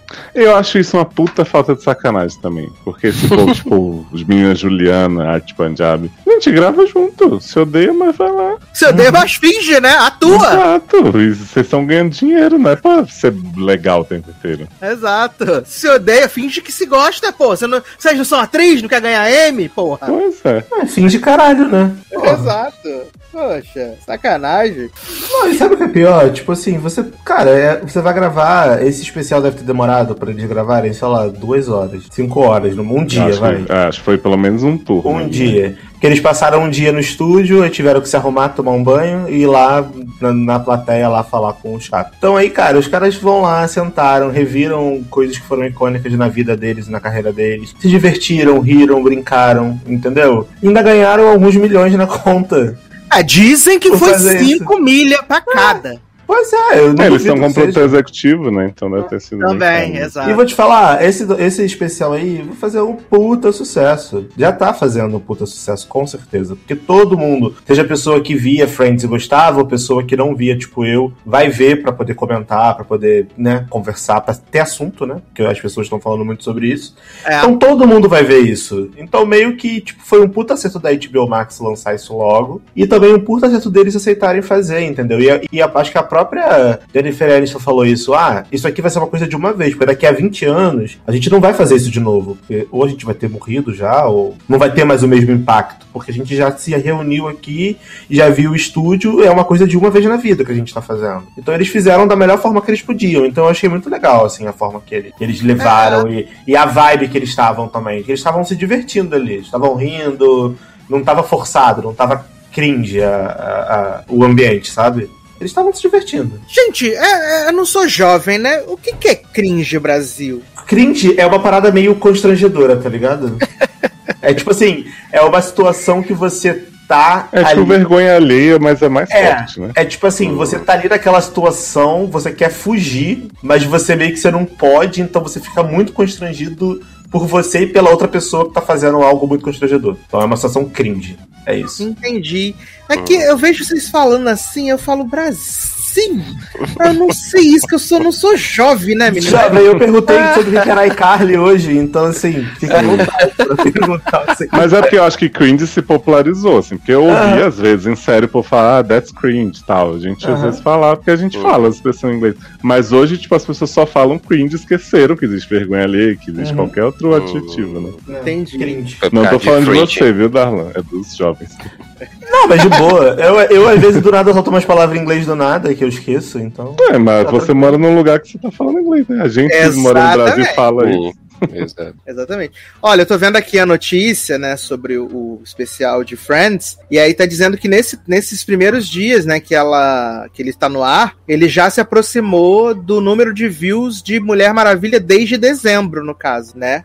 Ah, pelo que eu tô vendo aqui, Olha, É. bem melhor que Mulher Maravilha. É, só um é bom, no caso, que é o especial de Friends. ó, no caso aqui, Mulher Maravilha foi visto por 2.3, né? 2.3 bilhões de minutos desde dezembro. E Friends só tá 29% abaixo disso. Olha aí. É porque Mulher Maravilha é cringe, né? Uhum. É menino. É camp, é É, camp. sim. É. Ah, não é cringe não, é camp, tá? E falando em coisa que não é nem cringe, nem camp, né, menino? Vamos falar aí da volta, da estreia, das quinta e última temporada de The Bold Type, meus amigos. Achei que você ia falar de Ellie Camp, que é a rainha da Cucus Clan, né? Garoto, esse plot aí, hein, Eu menino? fiquei como? Fiquei tão. Olha, essa a gente não tava preparado. Essa a gente não tava preparado. Esse E plot Tina Fey deve estar como nesse momento? Chorane, né, menino? Pedindo pra Netflix tirar Unbreakable Kimmy Schmidt do catálogo. ai, ai. Vai fazer a nova temporada com outra pessoa no lugar da Kim. Exato. Transplante de rosto. Sim, Normal tá ruiva, vai vai colocar no botar lugar. Ruby Rosa. Eita, Ah, que maravilhoso. Vamos falar então rapidinho, né, da estreia da quinta temporada de The Bold Type, última temporada, né, inclusive aí, apenas seis episódios, não sete, seis episódios. E, como o Leózio disse, né, menina, essa premiere aí teve um gostinho de episódios que faltaram na temporada passada, né, porque tudo tá ligado realmente ao que aconteceu no- nos episódios né, no episódio que foi o final, né? Uhum. É, o Chip e Sutton se separando, ela indo dormir com o Billy lá na, na cidadezinha, a Jane envolvida na, no- na matéria que tem a, o amante, a, a amante do marido da Jaqueline, e teve o plot lá da masculinidade de Alex, então foi meio que tipo. Amarra, é, Cat, né, arrependida de ter dormido com a Bolsominion, então eles meio que vêm pra amarrar essas pontas aí no, nesse primeiro episódio, né? É que na verdade, assim, a temporada passada era pra ter 18 episódios, teve 16, né? Não conseguiram filmar tudo. Então, pelo que eu percebi dessa Premiere, ela é o que era o episódio 17 sem tirar nem pôr. Não, não fizeram igual Grey's Anatomy, né? Pegar umas cenas aqui e fazer. Que eu particularmente acho uma ótima ideia. Eu acho, ah, já tá escrito o episódio, vamos lá. Então esse e o próximo devem ser o que era o fim da temporada anterior. E na verdade a última vai ter quatro episódios, né? O que é ruim porque a gente queria mais. Mas assim, eu achei esse episódio, né, apesar dele ter esse clima de fim da outra temporada, bem divertido. Tem um retiro dos artistas com Carson Presley, né? E aí fica Sutton bêbada lá, descontrolada, porque Sutton tá nessa fase da decadência. Enquanto isso, Cat nunca critiquei, dá um fora nessa mulher trompista e maravilhosamente fala assim: então, achei que eu conseguia dormir com você sem me preocupar e tal, mas com quem eu durmo também é importante saber no que eu acredito e no que a pessoa acredita, né? Então não consigo separar a bosta E tem a troca é. de fluidos, né, menino? No sexo, né? Então. Exato, ela falou assim: "Ó, você é essa bosta aí, eu não vou conseguir separar e só conseguir aproveitar teu corpo, então, né, vida que segue, fica com Deus. E Jenny tá até gostando, menina, com esse menininho aí, né? Porque apesar de ser esse plot de ah, pegar funcionário, não sei o que, tô achando ele mais Menino, legal eu agora. confesso que eu não lembrava nem dele e, mínima, e menos ainda da outra funcionária. Não lembrava. Eu falei, gente, é verdade, Jenny tem uma vertical agora. Se É, porque ela contratou essa menina semana negócio e agora ela deixa a menina de lado toda hora, né? Faz as matérias sem. Com a menina manda o, o negócio dizendo, não publica, garota. Ela vai publica, então vai dar merda eu vou achar pouco. Exato, porque eu não entendi muito bem o final, né? Que ela publicou lá a matéria da, da amante lá toda, lá, não sei o que, do abuso. E aí a menina fala assim, garota, tu viu a, a transcrição que eu fiz? Ela, Uhum. menina, nem vi, né? Ah, ela então devia ver, né? E vai dar, acho que vai dar ruim, né? Deve ter alguma mentira ali, né? Naquele Sim. rolê, né? Ela falou que a história da primeira entrevistada da Jane não batia, né? Então a Jane confiou Uhum. nisso, foi atrás da assistente e viu que rolou o assédio também. E falou, não, então tudo tá tudo certo. Mas aí eu acho que a, a menina já viu que tinha alguma coisa muito errada no, no negócio. Exato. E aí Jane se contradizendo. Por quê? Né, teve lá a vertical, aí falou assim: vou contratar mulher latina e essa aí, vamos empoderar as mulheres. Aí viu uma piroca e esqueceu da menina, né? Viu a piroca balançando na frente dela, falou: agora você que lute, amor. Vou ficar aqui, vai ser meu parceiro das matérias. Mas Jane caiu na mesma armadilha de Cat. Porque ela conheceu esse menino e falou, não gostei. Ele tem umas visões meio diferentes tal. Acho que ele não é feminista. Aí Jaqueline falou assim: Jane, você tem que se abrir ao novo, mulher, não sei o que, você fica sempre no seu mundinho da. Aí Jane falou: vou contratar. E aí se fudeu. No caso, não se fudeu ainda, mas vai, né? É, tá doida, sedentíssima, né, menino? Sedentíssima. E eu adorei que esse episódio é tipo de um, de um dia pro outro, mas o cabelo desse menino cresceu horrores, né? Porque provavelmente teve o quarantine hair aí. É, não, e o cabelo da Jane, né? Ele tá bem mais escuro do que o normal. Ele costuma ser mais. Sim, a mais Sutton tá loiríssima, né? O Carson Chris até fala assim: por que, que eu te chamo de Red, garoto? Você não é. ruivo." exato, exato. No, no, no- apesar de ser The Next Morning, né? na- muitas coisas aconteceram, né? Aliás, gente, o que que aconteceu com o moço de Kuerai for the Straight Guy, né, viado? Garoto, tempo- respeita Carson. O tempo não fez bem pra cá. Tá fazendo igual os fãs de Friends. Até parece que não vê ele toda semana em RuPaul. Eu, hein?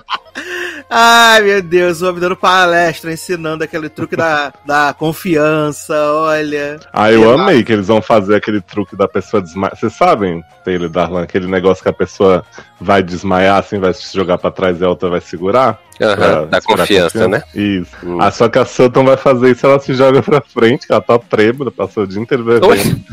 Aí ela fala, fulano, você não me segurou, não sei o que. Aí o Carson Cradley fala, mas ela precisa se jogar pra trás, né, querida? E eu devia saber pra onde fica a direção que eu tô. Ah, e eu amo que quando ela sai, ele fala assim: todo mundo tem que saber que esse teste é pra trás. Sim. É o básico, né?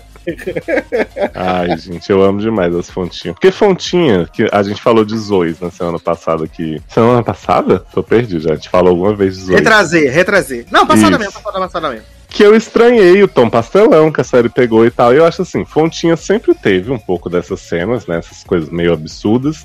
Mas eles sabem dosar. Então, assim, não- eu não estranho ter uma cena bizarra dessa da Sutton fazendo isso, porque eu sei que passa também, sabe? Tipo, é uma gracinha que tá lá. E eu me acostumei a isso na série aos poucos. né? Seria diferente do que a série chegar do nada e ser todas as cenas assim. Uhum, exato. Eu também acho isso. Mas eu, eu gostei, assim, do retorno. É, eu acho que até. Até acho até bom eles não abrirem muitas, muitas coisas, porque, né?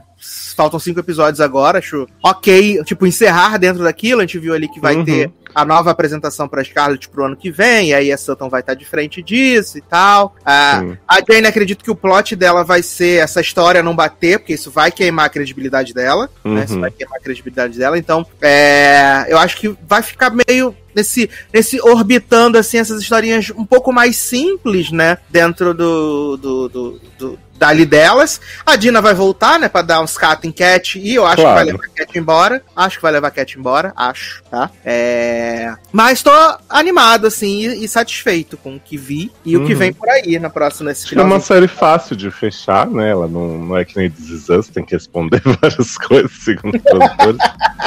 Mas é uma pena, porque assim, eu me diverti tanto já com esse retorno que eu veria aí mais umas três temporadas, quatro. Mas Sim. é a vida, né? A gente aceita o que vem. Exato. Pelo menos vai terminar planejado. Graças a Deus, né, menino? Graças a Deus. Freeform é um canal de muito coração bom também. Sim, tá aí Cruel Summer, né, menino? Que mostra que Pariu. Tá aí Cruel Summer, né? Olha. A nova The Sinner, né?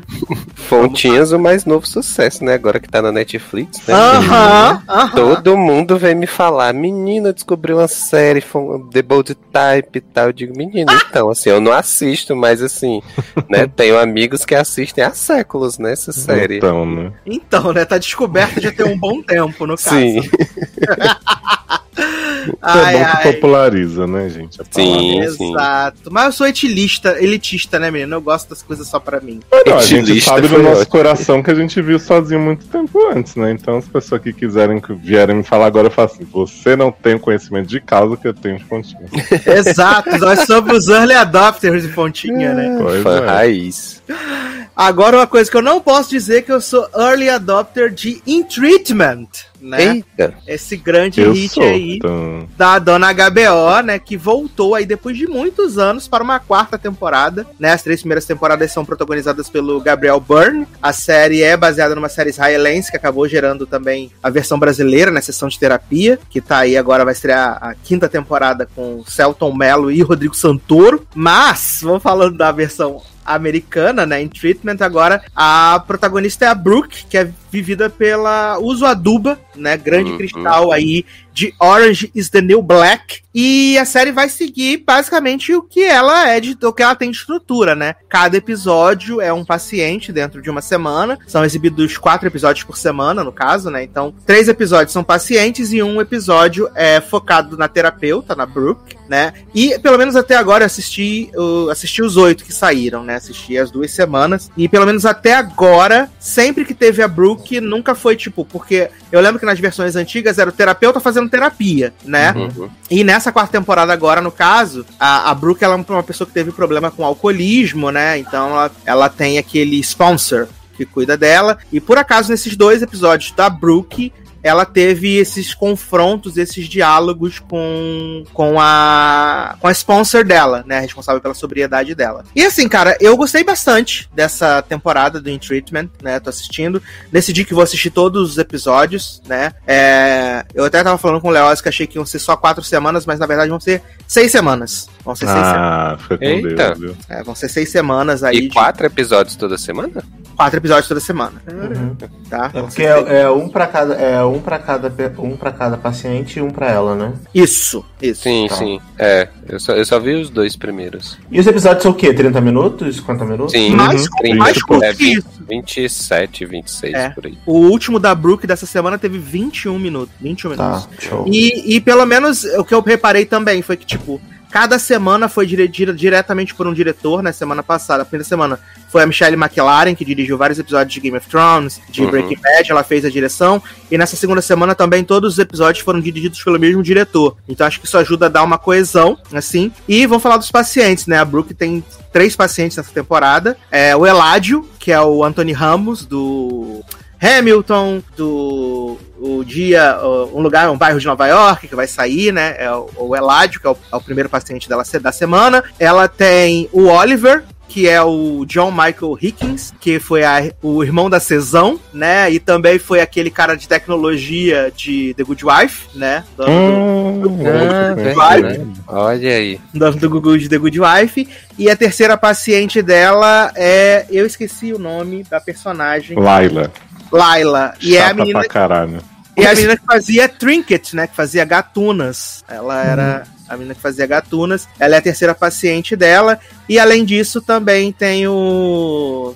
Não é o Skarsgård, menino, é aquele da série do, do Almost Human da primeira temporada. Do The Killing também. Joey Kinnaman. O Joey Ah, Kinnaman tá. É um grande Robocop. ele é o peguete da, da Uso Aduba. E assim, gente, eu achei, em primeiro lugar, Uso Aduba está belíssima, belíssima nessa série, ela tá muito bonita, de verdade. E eu gostei muito do, do- Acho que a paciente que menos me interessa e que eu tenho, obviamente, menos identificação é a Layla, né? Eu vi os dois episódios dela, pra mim, são os mais fracos da, da, da temporada. Mas o meu favorito é o Anthony Ramos, de longe, assim. Os dois episódios dele, pra mim, foram porrada. E essa segunda semana do Oliver, do John Michael Higgins, também, pra mim, foi, assim, um soco na cara, assim. Dele falando Eu, eu me lembro, é, brancos. quando, quando eu via em Treatment no passado, tinha uns personagens que eu não gostava, né? Uns pacientes que eu não curtia. Então eu só pulava. Como toda semana é o mesmo paciente, tipo, Uhum. o episódio dele era, sei lá, na segunda-feira é o Antônio Ramos, que é o legal. Eu via só o dele e essa da Laila aí eu apenas não assistia. Então, assim, dá pra Sim, fazer esse, isso esse é o bom do In Treatment, Sim. né? Dá pra Dá pra fazer, isso. isso, porque como os- Uhum. os, os episódios são meio que isolados, né? Que é a sessão de terapia daquele personagem, são quatro episódios por semana, mas às vezes você não se interessa por dois, você só vê dois, você só vê um, entendeu? Uhum. Então meio que Uhum. você pode escolher dessa forma também. Exato. E o Leozzi, quando eu comecei a ver, ele falou assim: Ah, e tem alguma coisa do Gabriel Byrne? Eu falei, cara, não, não vi não. Aí o Leozzi viu e falou assim: Ah, ele manda um e-mail pra ela. Eu falei, é verdade, mas eu não me liguei. Nessa segunda semana fica um pouco mais claro, né? Porque o Gabriel Byrne liga pra Brooke, né? No episódio dela, ele liga pra ela, ela não atende. E aí. Ah, queria no- ouvir ele falando, let's talk about your issues. Hum. Isso, Aí no episódio dela da semana da Brooke, a, a sponsor dela fala que ele é tipo o supervisor dela. Ele é supervisor dela e que tecnicamente ele trata ela, né, como psicólogo. Ele trata ela, mas ela já tá alguns meses sem falar com ele e fugindo dele, assim, de não atender as ligações, de não, não retornar os e-mails, essas coisas assim, sabe? Entendi. Então, É, ele, bom, ele né, deve porque ele- em algum momento. Porque ele, na- eu lembro que no, no Intuitivamente, quando eu assistia, cara, não ia querer ser atendido por ele, não, porque ele era mal problemático também. É. Eu, eu lembro, eu lembro que tinha uma paciente que era até a mulher de Mosquito Coach. Melissa George. Coach. Melissa George. Melissa George. E queria muito dar pra ele, lembra? Desesperadamente. Possuída. E ele queria muito comer ela também, só que aí ele ficava na- fazendo terapia, não sei o quê. E aí a situação vai escalando. Ele só fazia merda, esse cara, na, nas temporadas. Mas, cara, eu acho Judgment muito legal. Eu acho o formato da série muito foda. Real. Eu acho inovador, eu acho interessante. Essa possibilidade de você poder pular os, os episódios que você não quer ver. E isso não fazer você perder nada é, do entendimento da série que você tá vendo, eu acho muito maneiro. E é, eu não sabia que tinha voltado, vou até procurar. Aí, ó. Porque eu vi as outras temporadas todas, então eu vou procurar essas aí novas. Não sabia que tinha voltado. Voltou, voltou. E assim, eu adorei. Acho que cada personagem ali, pelo menos até agora, tem a sua particularidade, assim, né? O Anthony Ramos, ele é um menino latino, gay, que tem problema, tem mommy issues, né? Tanto que ele, ele cria na uso essa figura da mãe dele, né? Pede se ela Uhum. pode Uhum. interpretar como se fosse a mãe dele. Então ele tem mommy issues. E ela fica como apavorada. Ela Sim. fica passada, velho. E aí. Mas é engraçado que no. Não sei se vocês vão ver, né? Mas no episódio da Brooke, da, da primeira semana, né? A, a sponsor dela, ela fala com a sponsor dela: Ah, que ele projeta em mim e eu acabo meio que projeto também nele. Por quê? Quando a Uso era adolescente, ela teve um filho e o pai dela pegou o filho dela e deu pra adoção. Então ela meio que tem esse vazio e meio que tá mexendo com a cabeça dela essa questão dele. Gente, mas o, só, ele só pegou a criança e le- levou pra adoção, assim? Ou tipo, ela tinha algum. Ela tinha 15 anos, né? Nossa. Então ele, É, tá. ele levou a criança pra adoção. E até no, no final da, do segundo episódio dela, ela decide ir atrás dessa criança pra saber onde ela tá. Hum, E aí, o Anthony Ramos tem essa coisa do Mami Issues. Ele trabalha numa família muito rica, que é inclusive a família que tá pagando a terapia pra ele, porque ele não consegue dormir, né? Então, ele tem essa coisa. A uso indaga muito ele sobre esse relacionamento que ele tem com a família, porque a família chama ele pra ver o Wi-Fi, pra ver não sei o quê, que fogem das coisas de enfermaria que ele deveria cuidar, né? uhum. Então no segundo episódio isso fica um pouco mais claro, assim. É bem legal. O, o John Michael Higgins, ele tem. Ele era um cara de tecnologia, né? Que fraudou algumas coisas, então ele ficou quatro anos preso e agora a terapia pra ver se ele tá sucesso pra ir pra sociedade, né? Então, o primeiro encontro deles é muito engraçado, né? Porque ele chama ela de Kant. Ele é super agressivo, assim, e meio que estabelece, assim, essa rixa entre eles, mas que no Ele segundo não chama ela de Kant, ele pergunta se ela se incomodaria dele usar a palavra. Sim. Porque os amigos dele sabem que eu não uso pelo mal, é só pra dizer, É, é. Isso que eu não gosto. E aí, no segundo episódio, dá um pouco mais a entender, assim, a, a personalidade dele. Acho que o segundo, os segundos episódios são melhores pra gente poder entender, assim, os personagens. Era, por... era isso que eu ia te falar, assim, porque eu vi só os dois primeiros, né? Uhum. E, e eu gostei mais do Colin do que da, da, da questão do Colin do que do Eladio, né? Eu achei eu- o, o primeiro episódio do, do Eladio eu achei até bem chato, assim, vou te falar. Eu achei é, eu acho interessante assim a questão do, do problema, né, da- dele e tal, mas eu achei que o primeiro episódio acho que foi meio lento assim né, nessa questão e até por ser 20 e poucos minutos, né? Então assim Uhum. acho que eu acho que eu esperava que, que tivesse um desenvolvimento mais rápido, mas até tô falando como são seis semanas, né? Então vão ser seis episódios para cada história, né? Então faz até sentido andar um pouco mais devagar Sim. né? E, e já do Colin eu achei melhor. Eu não sei se é porque também teve essa questão do confronto mais direto do Colin com, com a, a, a personagem da Uso, né? Então eu acho que, que me, deix, me, me prendeu mais. É, e tem a diferença que o, o Eladio também eles estão fazendo videochat, né? O Leoz até Sim. falou isso comigo, né? Quando ele Uhum. tava ele tava Uhum, vendo do videochat e os outros dois pacientes é presencial, né? Então uhum. tem uma, uma, uma diferença, assim, parece que tem um impacto maior as coisas que são faladas e ditas. É. É verdade. É, porque em Treatment já tem uma coisa que assim, ela depende exclusivamente do texto e de como os atores entregam, né? Porque ela não. Essa temporada até tem um pouco mais cenas externas, às vezes, começo e tal. Mas é geralmente aquele cenário, duas pessoas, às vezes um pouco mais, e os negócios estão acontecendo, né? Então, pra mim, esse episódio do Eladio ficou meio sem dinâmica, porque às vezes aparecia ele olhando pro quarto dele, não sei o que, voltava pra tela. Mas eu acho que como a gente já tá cansado do esquema de tela, acabou ficando meio esquisito pra mim, assim, tipo, né? Uhum. Tipo, pareceu que era a série feita por conta disso. Exato, De- exato. Então, assim, eu gostei mais do, do cara lá, como que é o nome dele? Do preso? Colin. Colin. Colin, porque eu acho que ele tem uma história mais interessante, você fica meio na dúvida do que, que ele tá falando, por que, que ele foi preso e tal. E a menina Laila, eu achei ela insuportável, assim, eu é falei, gente, não, não, não existe o menor risco de eu ver esse outro episódio dessa menina. Que ela fica, ai, você é millennial, né? Ai, isso é uma coisa tão hétero de dizer. Ai, porque eu tenho daddy issues, né? Então, claro que eu sou viciada em sexo. Ai, não sei o que, eu faço muito sexo, mas não tanto quanto... Ai, Não, no segundo, no segundo episódio dela é mais ou menos isso assim Ah, também. É a sim. mesma, a mesma ladainha, né? E a Uso tentando entender por que, que ela se relaciona com a menina de 15 anos e não sei o que. E ela, né, segue nessa, nessa coisa assim. E É aí. foda, porque você, você acompanhar uma terapia de alguém, você tem que ter alguma empatia com a pessoa, e essa menina não tem nenhuma. É, e uma coisa que pelo menos eu percebi muito nessa segunda semana é que acaba sendo assim, todos os pacientes acabam tocando muito nessa questão da social. Né? Seja racial, seja no que as pessoas esperam de você, seja pros negros, pros latinos. É, o Colin fala muito sobre a questão do privilégio dele, ele gesticula, né, passando a mão assim em volta do rosto, falando assim: só porque eu sou isso aqui, as pessoas já pensam automaticamente que eu sou machista, que eu sou homofóbico, que eu sou não sei o quê. Ele falou, pra mim, tanto faz, foda-se, eu quero que os trans possam mijar onde eles, onde eles querem. Eu quero que as ele, ele Juliana Paz, né? Nem Bolsonaro, né? é Bolsonaro nem extrema esquerda, né? Aham. Apenas zero grau.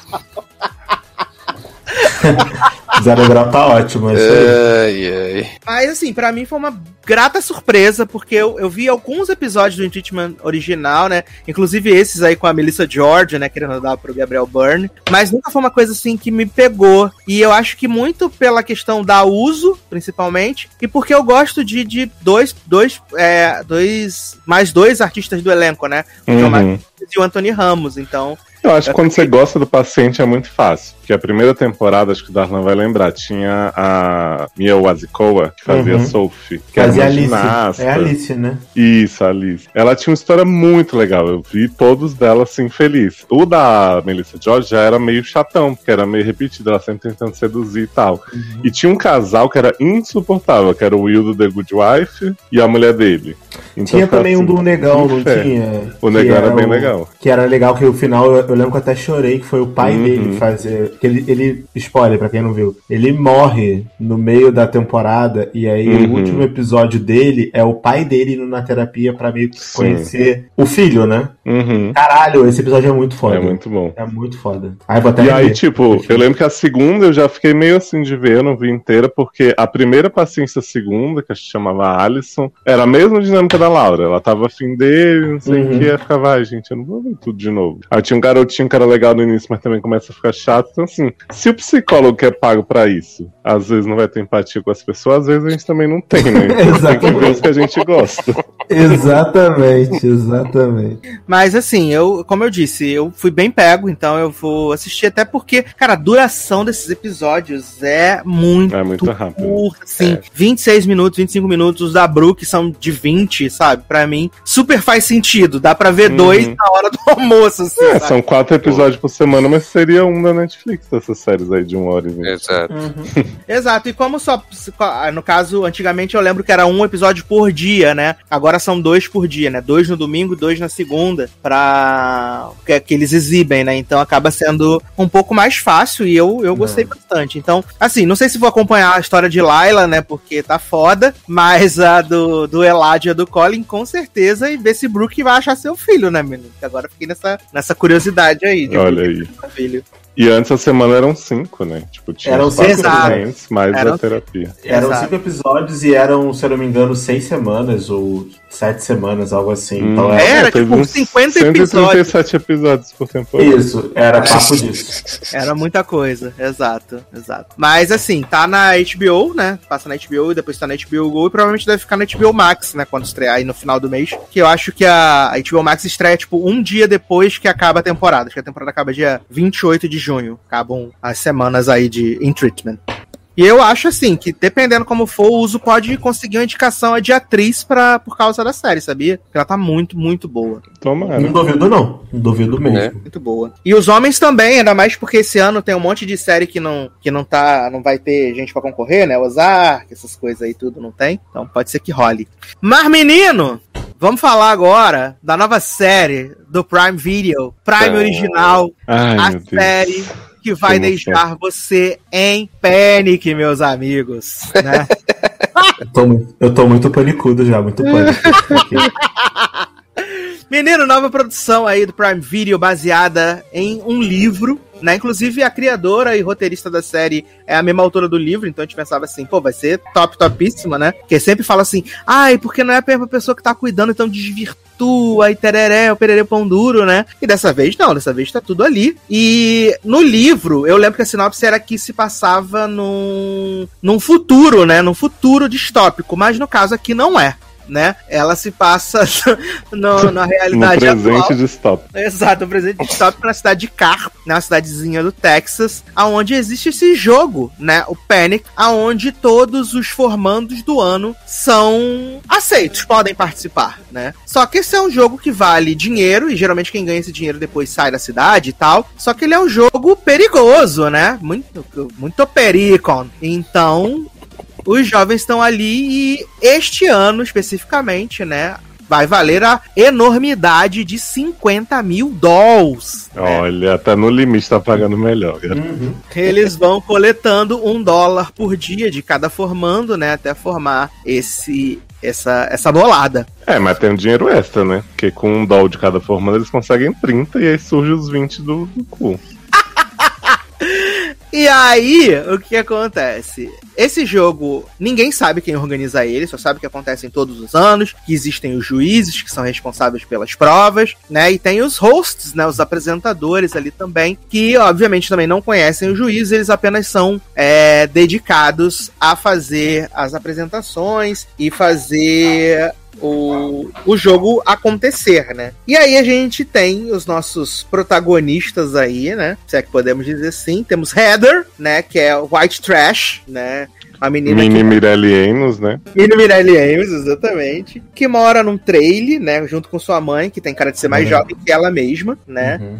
E a mãe dela é drogada, prostituída, bêbada, né? E ela acabou de se formar e ela tem o sonho de fazer, sonho não, né? Ela tem o objetivo de fazer um curso técnico em contabilidade, meus amigos, porque ela vai ganhar duas vezes o que a mãe dela ganha, trabalhando num salão de beleza, né? E além disso, a gente tem Nath, né? Que não, no caso, é, não é a nossa Nath, mas é a Nath Mona, né? Que é o Scott Mona de Pirulito Lies, onipresente. Exato. Temos também Dodge, que é conhecido como o garoto novo na cidade, apesar dele já morar um ano ali na cidade. Magrelo gostoso. Que... Temos Bishop, né, que é o melhor amigo Porra. de Heather, né? Ele é filho Função na série ser rico, né? filho do juiz da cidade, né? Filho do juiz da cidade, vale dizer. Temos também Ray, né? Que é outro white trash, né? Tem oficina mecânica, é, tá envolvido com drogas, né? Junto com o filho de Clark Kent, né? Junto com Jonathan Kent também. Outro que trabalha ali. E temos o xerife, né? O, que é o Henrique Murciano. Odeio esse homem desde Without a Trace, né? Vale dizer. Odeio esse homem desde Without a Trace. E, cara, vão começar os jogos, né, meus amigos? Vão começar os jogos aí. Que a princípio a Heather ela nem quer participar, né? Porque ela acha uma bobeira e tal. E ela junta as graninhas que ela ganha. Ela trabalha num uma lan house, então ela junta as gorjetas, junta os salários pra ela poder pagar a inscrição da faculdade, que eu acho que é 6 mil dólares, né? Uma coisa assim. É por aí. E ela tá juntando esse dinheiro. Eu acho que ela tá faltando 600 dólares, só que até o Bishop se oferece pra, pra emprestar. Ela fala E ela que fala, não preciso de esmola! Só que a mãe dela rouba e a gente não sabe quanto, né? Pra, pra, pra botar o negócio do carro. É, aparentemente a mãe dela rouba tudo, né? Fica só uns trocados dentro da caixinha de papel. Aliás, Sim. grande Não, mas eu não né? Vale entendi. dizer, vale dizer, Ah. grande esconderijo, né? Então, mas eu não entendi porque ela fala assim: ah, eu já paguei uma boa parte, eu tô com os formulários, não sei o quê. Aí quando ela chega e fala, mãe, onde é que estão os formulários? A mãe disso, cara? Aí ela vai lá na caixa e vê que o dinheiro sumiu. Eu achei que fosse, sei lá, tipo, Não, era tudo, porque se você vê ela abrindo a caixa mais cedo, quando ela pega 10 dólares antes de trabalhar, tu vai Hum. ver que tem vários Uhum. dinheirinhos junto, assim, vários dinheirinhos. E é, depois mas a, então esses só pagamentos que ela fez eu não entendi. Era só guardar o dinheiro na caixa? Não, eu acho que ela não fez pagamento. Eu acho que ela tava terminando de juntar o valor da inscrição, que era 6 mil dólares, entendeu? Acho que era isso. E aí faltava 600 dólares que o, o, o menino lá, o paga-lanche, ofereceu, e ela não aceitou. Fosse ela, tinha vendido esse carro dessa mãe. Eu- E aí ela foi tombadíssima Né? porque a mãe roubou o dinheiro pra poder consertar. Como é que era? A marcha do carro? Alguma coisa assim, né? transmissão, sei lá. Transmissão do carro, exato. Transmissão do carro. E aí Heather se vê perdida, né, menino? E aí ela decide participar do Panic, né? Pra poder ganhar esse dinheiro aí e ir embora nessa cidade maravilhosa, incrível. E aí já começa o primeiro conflito, né? Porque Natalie sempre fala com ela que vai participar do Panic e, e Heather fala assim: ah, menino, eu acho uma bobeira isso, uma perda de tempo, né? Ela fala pra, pro tempo inteiro pra Mona. A Mona fala, beleza. E aí a primeira prova é, tipo, lá um, um penhascozinho, né? Que eles vão pulando, dizem o nome, e aí, tipo, tem o. Quanto mais alto, mais pontos extras você ganha, né? E aí vem o Dodge, pula lá de 25 pontos a mais, ganha os, os 25 pontos. E aí Heather aparece do nada, assim, né? Totalmente translouca e vai lá pra ponta, pra puta que o pariu, e pula e ganha 50 pontos e aí cria essa, essa rixa, né? Que no caso não é bichas com rixas, né? Mulheres com rixas mesmo, né? Que é a Nath e a, e a Heather. E vale dizer que Natalie é uma grandíssima de uma filha da puta, né? Porque depois ela vem, ai, Ah. amiga, te aceito, vamos participar do Panic junta, vamos ser Vamos dividir o prêmio. Parceiras. Exato, vamos ser teammates, né? E aí depois ela vira pro Dodge e fala: Oi, Nen, tudo bom? Vamos ser teammates, eu e você. Que, né, você tem tudo pra ganhar. Eu sou super, né, inteirada dos assuntos aí. Aí até a Dodge fala assim: Menino, mas tu não já virou teammate de Red? Ela, menino, mas ela não sabe que eu, vou, que eu não vou ser teammate dela, que eu tô só fingindo. Então, É um jogo, tem que fazer alianças. Exato, BBB, né? Não quer ser, não quer ir pro paredão. A própria VTube.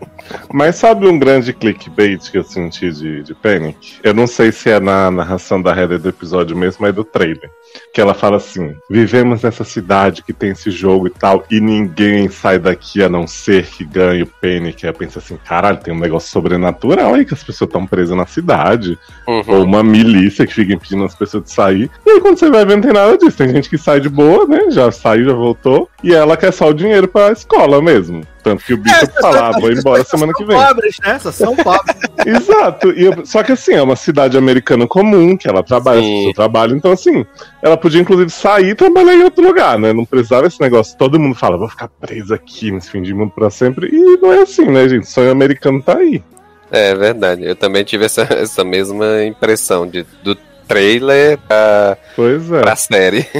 E na série ela fala assim também: é, o jogo, é, ele pode te matar, mas ele não vai. A men- Não, Aham. ele fala assim: o jogo não é, pode te matar. é, eu não lembro exatamente como ela fala, mas é tipo assim: ele só vai te matar se você entrar em pânico. E não é verdade isso, porque tem várias provas do jogo que a pessoa pode morrer mesmo sem estar em pânico. Sim!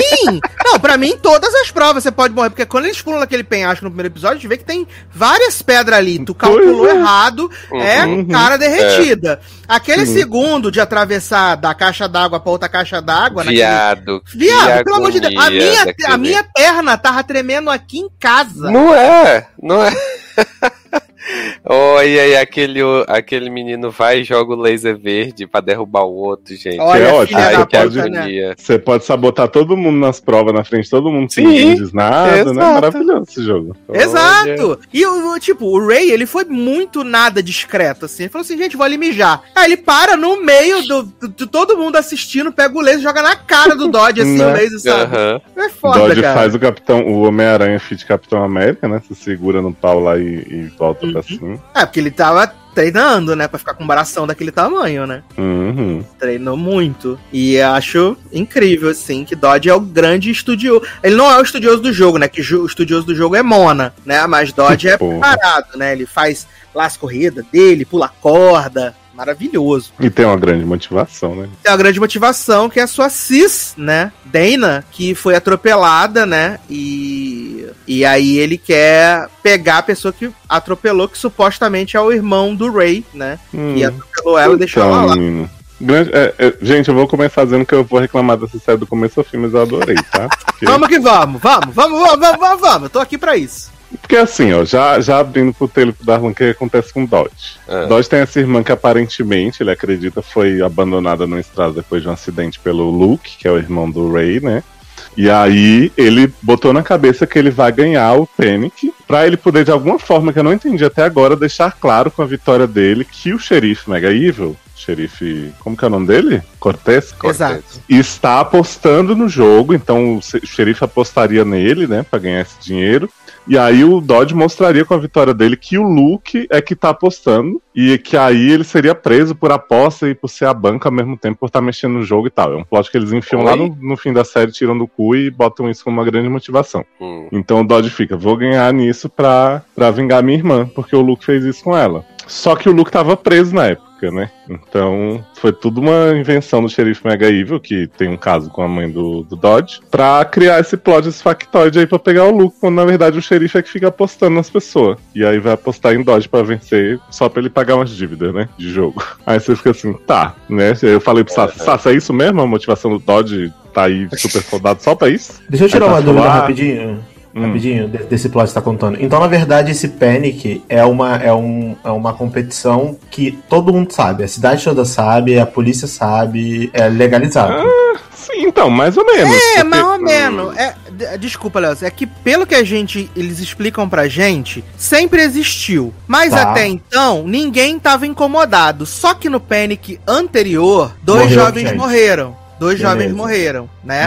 Uhum. Um numa roleta russa e um no negócio de atravessar a Uhum. rodovia vendado. Então, Que é o supostamente a filho do polícia. xerife, É. com a mãe do Lucas Scott e É. a filha de outra pessoa lá. Exato. E aí a polícia decidiu, a princípio, investigar aí o jogo, porque não poderiam deixar os jovens de Carp se ferirem novamente. Aham, Mas isso é um outro problema que a narração da Heather dá a entender que já morreram outras pessoas em outros anos do jogo. Que o jogo é sempre perigoso, tem gente que morre, inclusive morreram esses dois anos passados. Então, assim, a série não deixa claro se já morreu gente antes ou se foi só os anos passados que foram É, porque, né? porque o que eu entendi quando eu comecei a ver no primeiro episódio foi que de, de morrer, morria gente assim, morria, né? Eu também, eu achei que, que eu- tá morrendo quem nunca morreu antes. Quem nunca morreu antes, exato. E aí que esses dois que morreram foram os mais recentes, que eles estavam homenageando, mas que, como é uma coisa que acontece desde sempre no passado, que outras pessoas já teriam morrido, que todo mundo sabia e todo mundo meio que normalizava, Uhum. porque faz parte do jogo. É, que inclusive eles falam assim: ah, é, o jogo acontece há muitos anos, então você imagina, deve ter pais aí que participaram do Panic. Mas Uhum. ao mesmo tempo tem uns depoimentos dos pais dizendo assim: ah, eu sabia que minha filha tava jogando, mas não sabia que as provas eram perigosas. Fala assim, ué, mas se todo mundo sabe que as provas são perigosas desde sempre? Né? Tem gente que morre, então é perigoso, Uhum. né?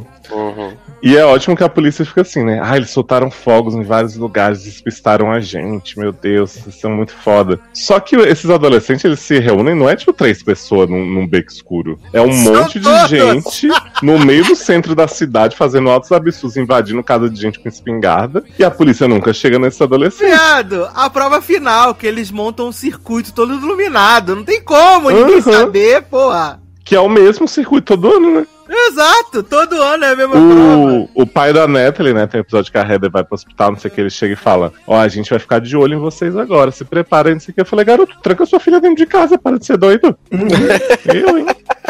Você sabe que ela tá participando, você fica só com a ameaçinha. E eles ficam investigando essa história das apostas de jogo, né? De como que as, as crianças anteriores morreram. Falei pro Sassi, é uma investigação que, tipo assim, é só pra dar grande surpresa, que todo mundo já sabia que o povo foi morto por, por saber as coisas que não devia, né? Então, assim, não foi Uhum. acidental das provas. Uhum. E é essa polícia correndo de um lado pro outro, igual barata tonta. Não, não sei de nada, meu, eles são muito foda. Entendi. Ai, ai. Mas e aí, a, a polícia tá, tá sempre atrasada, assim? Porque no, no episódio 2 eu, eu vi eles, tipo, tentando decifrar o código lá da foto e tal, pra mas você descobrir quer onde saber é por que a polícia tá sempre atrasada, Tê? Ah, Lembrando que aqui é sempre com spoiler, né? A Claro. polícia tá sempre atrasada porque o grande vilão da temporada é o próprio xerife, tá? gente. O próprio xerife é o vilão da temporada. Então Mas ele isso não justifica, né? Não, é que ele não tem interesse que resolvam as coisas. Sim, né? mas tem policiais que estão investigando, inclusive, sem ele, que também estão sempre atrasados. Mas aí é moleza mesmo, lerdeza, né? Que a Hum. mulher ficou lá, ah, vendo lá aquela pichação no, na fazenda lá, não sei das onde. Ah, porque P com I é pi, P com O é pó. Nossa. Aí depois de sete horas ela, menino, mas não é que parece numerais romanos? Aí Uhum. ficam 73 horas decifrando os negócios. Aí fala, ih, olha que loucura, vai ser amanhã, 10 da noite. Aí o outro fala assim: Menina, mas Sim, foi ontem que tirou essa ontem, né? foto, né? Então é hoje. E aí, olha, mas já é 11 horas, vamos agora. Ah, vá tomar banho, porra. Ah, sabe? é foda. Não, e outra coisa que eu falei pro Sassi me incomodou muito é que, assim, essas provas eram pra ser uma mega emoção, né? Tipo assim, caralho, qualquer pessoa pode morrer qualquer minuto, não sei o quê. E aí tem vários episódios, tem isso no primeiro, né? Que eu acho assim, o primeiro é bem competente de chegar ali e terminar com a Heather pulando e tal, com a poeminha dela. Eu achei, porra, que execução boa, me deixou intrigado. Só que nos outros geralmente é assim, começa a prova, né? O povo chega no lugar, descobre o que é, vai fazer acaba o episódio. No episódio seguinte, mostra o povo depois da prova, de dia, tomando café da manhã, conversando, não sei o quê. Viado, tem um episódio que a prova é assim, ó, o povo se vendar e andar na linha do trem. E aí eles têm que ir contando segredos um do outro, de liquidificador. Aí você pensa, porra, vai rolar mó negócio tal. No outro episódio, a Heather, a Heather não participa dessa prova, né? Acho que é quando ela tem um pro- probleminha lá com a irmã. Teve o plot do a- a- abandono parental. Pois é. Mas Aí aí, a a, Heather- a pessoa pode não participar de alguma prova e continuar? No Não é caso, ela, ela sai do jogo nesse, Ela foi eliminada. nesse episódio. Ah, tá. É porque, tipo, a mãe dela surta, chama um cara lá que é apostador, abusador também, e vai querer bater nela, na irmã, ela acaba não indo na prova.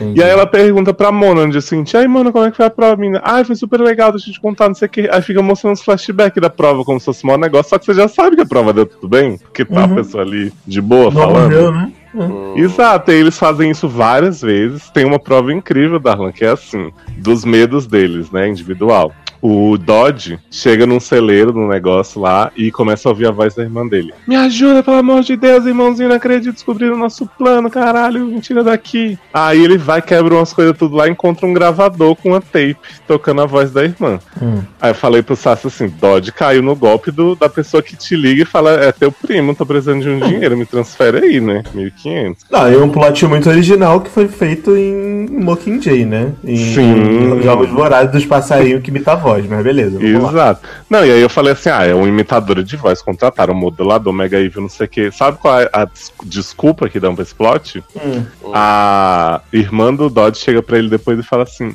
Ai, a, a Net, a Mona, me pediu ajuda pra gravar umas falas pra uma peça que ela tava ensaiando. Eu achei que ela tava ajudando ela. E gravou essas falas. De bom grado. E aí depois ela ainda fala assim. Ah, e depois eu vi ela mexendo nos fichários que ela tem, nos arquivos, que ela estuda muito, né, menino? Panic, não sei o que, tinha um monte de detalhe, um monte de foto de vocês em vários ângulos e tal. Aí, muito estudiosa, né? Ela ficou com vergonha. Aí o Dodge fala assim: Garota, ela é juíza, você não entendeu, não? Caralho, não acredito, percebi tudo. Aí Dodge já tá envolvido com Mona nessa, nessa parte, mas ele fica, me traiu, porque ela é juíza, né? E aí eu pensei, mas o fato de Natalie ser juíza já anula todas as motivações da personagem até então, dela ficar puta com Heather, dela querer vencer o jogo, fazer pacto, porque ela não ia chegar no final do jogo, ela só tava infiltrada. E eu amo, Leózio, que por acaso, por acaso, os dois juízes da temporada são os dois melhores amigos da Heather. Por acaso, sim. Convenientemente. É. Que aliás, Não, o e- Bishop, né? Ele é desmascarado como juiz, Darlan, o amigo pagalante. Todo mundo descobre que ele é juiz e depois ele fala assim: Eu juro, até agora eu não sei se eu perdi alguma cena. Ele fala assim: Nossa, me acusaram de juiz, mas era um engano, né? eu não era, não. Aí lá, tá bom. Era brinco. Então, mas eu queria entender também qual é a motivação das pessoas investir tempo nisso, viado. É, rola muito dinheiro de aposta nesse É, no caso, os juízes eles ganham algum dinheiro, né? Por serem juízes infiltrados. O Bishop não precisava do dinheiro, no caso, ele é chantageado por um povo lá. Fica, ele fica dizendo, é a última vez que eu faço isso, hein, caralho. Porque E é muito trabalho. Olha, olha esse rolê que você acabou de contar, que a Sim. menina teve que ir pedir pra outra gravar voz pra mandar. Uhum, Tipo assim, é um trabalho gigante por causa do quê? 50 mil dólares? exato. Tipo É assim, não foda. faz sentido, cara. Não faz E sentido aí tem um- nenhum. Tem outro plot dessa prova individual que é assim: eles, nessa prova da, da linha do trem, eles começam a falar quais são os grandes medos uns dos outros, né? Então a Natalie fala que o Dodge tem história com a irmã, eu acho que o Jonathan Kent fala que o Ray tem medo de lugares fechados, não sei o que e tal. Aliás, tem um plot maravilhoso, né, Sassi? Quando eles vão na prova de invadir a casa de um velho lá pra pegar coisa, o Jonathan Adoro. Kent não participa dessa prova. Porque ele tá sendo espancado lá por uma galera que pegou ele numa caminhonete. Aí o, a Heather é a única que entra, porque a Natalie prende ela no sapão, sem ela saber que foi a Natalie que fez. O Ray e o Dodge também entram, e aí cada um tem que pegar um objeto e tem que tirar uma selfie com o objeto e mandar pro, pros organizadores da, da prova. Tipo, peguei isso aqui. Aí a Natalie não entra, só que eles levam o objeto pra ela, fica lá no carro esperando, eles tomam isso aqui, tira foto e tal, o Heather chega e tira foto também. Aí, né, passa, você vê assim, ah, o Jonathan que a gente não participou, perdeu, beleza. Só que aí o Ray, no episódio seguinte, chega e fala assim, ó, oh, Jonathan, mandei isso aqui para manter você no jogo. Aí tem uma foto que ele mandou do celular dele, não do Jonathan, uhum. com uma mão segurando um negócio, assim, um vibrador. Aí o Jonathan fala, ah, valeu, amigo, vou continuar e tal. Você falou, ué, mas é fácil assim, fraudar o Panic, né? Tipo, você manda qualquer objeto por outra pessoa. E aí, mais tarde, o Jonathan participa ainda de algumas rodadas. E aí, mais tarde, eles falam assim: quando a Heather já saiu, né? Que foi isso que o Taylor perguntou se podia, uhum. eles dão uma piruetada pra ela voltar pro jogo. Então, assim, tá a Natalie, o Ray e o Dodge participando. Aí eles falam assim: então, minha gente, analisamos um negócio aqui, é o seguinte. Olhamos no VAR? Exato. a Natalie tá sendo desclassificada porque ela contou na, na prova do, do trilho que ela não entrou lá na casa. Ela mandou a foto com o objeto, mas ela não tava lá. Aham. Então você tá saindo, viu, querida? Beijo e tal. Mas como a gente precisa do nosso Final Tree, a gente vai chamar a Reda de volta. Seja bem-vindo ao jogo, amiga. Porque ela tinha o ídolo de imunidade que ela pegou. Adoro. É, é tipo RuPaul Oceania. Exatamente, é tipo, tô, tô trazendo é, essa aí. Na verdade, é tipo o Silvio Santos eliminando na Casa dos Artistas, lembra? Vou atender cinco ligações. Não, e, e aí, aí o, o, Ray fala assim, Darlan, ué, mas se a Natalie tá sendo eliminada porque não entrou na casa e o Dodge ajudou ela levando o objeto pra ela tirar foto, por que que ele ainda tá jogando? Aí a menina que é apresentadora lá com, com Rony Weasley fala assim, ah, Maísa, querida, aí segue assim, tipo, ninguém explica nada. É porque é. É porque é. Vai ficar porque vai ficar, acabou. Aí eu falei isso do espaço fechado, né? A prova do Ray é ficar numa câmara de necrotério, assim, naquela mesinha fria que os, os defuntos ficam. Aí o cara fala assim: você vai ganhar 10 pontos a cada hora que você passar aqui dentro. Aí o Ray fala assim: então tá, eu vou enfrentar e você não me tira daí de dentro, mesmo se eu gritar o que eu fizer, não sei o que, você não me tira. Aí o cara bota ele lá, dois minutos, Ray, pelo amor de Deus, mudei de ideia, me tira daqui. Aí você pensa, porra, super tensão, né? Cena seguinte, o Ray no dia seguinte, ah, foi foda, né? Mas estamos aqui ganhando meus pontos. Você fala assim, porra, aproveitaram bem a atenção da situação. Mas o melhor plot pra mim desse, desse, dessa fraude, desculpa aí, viu, Sassi, tá, tá monopolizando, mas eu preciso. Não, não, querido, fica à vontade, eu acho maravilhoso. Que é o seguinte: a... ah, não, antes a gente tem que contar da eliminação segunda da Heather, né, menino? Que é o seguinte: vocês sabem a venha que a Heather vai cuidar do, do rancho? Vai trabalhar uhum. com ela? Sim. Essa velha, ela, eu achei que ela tinha uma super conspiração, ela era do Pênis e tal, mas ela não. É jurada ela, é uma, ela é uma velha excêntrica que tem um tigre no quintal. Adoro. Dei a pausa aqui pra vocês. Ela chega assim, ai, ah, Heather, faz tempo que você tá aqui me ajudando, deixa eu te mostrar meu tigre, ele tá aqui, aí o tigre aparece assim, um CGI maravilhoso, né? Cruella ficou como? Com inveja. E aí a Reda fala assim: Ah, mas você ficou com medo de eu te denunciar e tal. Ela, não, eu tenho autorização de tomar pra ter ele aí. Tá tudo tranquilo. Eu não te contei antes pra te proteger, porque vai que você ia ali abrir aquela porta, né? Não pode acontecer isso. Essa porta tem que ficar fechada o tempo inteiro, garoto. Aí a Heather, não, tá bom. Aí você pensa, você fica contando segundos pro tigre sair dali, né? Aí a. A Heather tá nessa barra que saiu de casa com a irmã, né? Tá morando lá no, no quarto de hotel. Rony Weasley faz uns descontos pra ela, não sei o quê. Aí a velha, não, vem, vem ficar aqui comigo, né? Vou adorar a companhia de vocês e tal. Aí Heather e a irmãzinha vão pro rancho dela rancho escuro. Nisso, tem um plot maravilhoso que a irmãzinha de Heather tá saindo da escola e fala assim: me chamaram pra um sleepover, ai, irmã, me deixa aí, não sei o quê. Heather não juntou uma roupa de, uma muda de roupa dessa menina. Fala assim, Eu falei lá. com o Leózio que é porque no, no, no episódio anterior, ela, a Heather e a menina estão no carro, ela fala assim: Heather, a gente é pobre? A Heather fala: quem te falou isso? Ai, quem gente, que falou é isso? Aí ela falou assim: quem falou isso? Ela falou: não, porque o menino lá do, do acampamento falou que a gente é pobre, que eu sou white trash e que eu só tenho um tênis.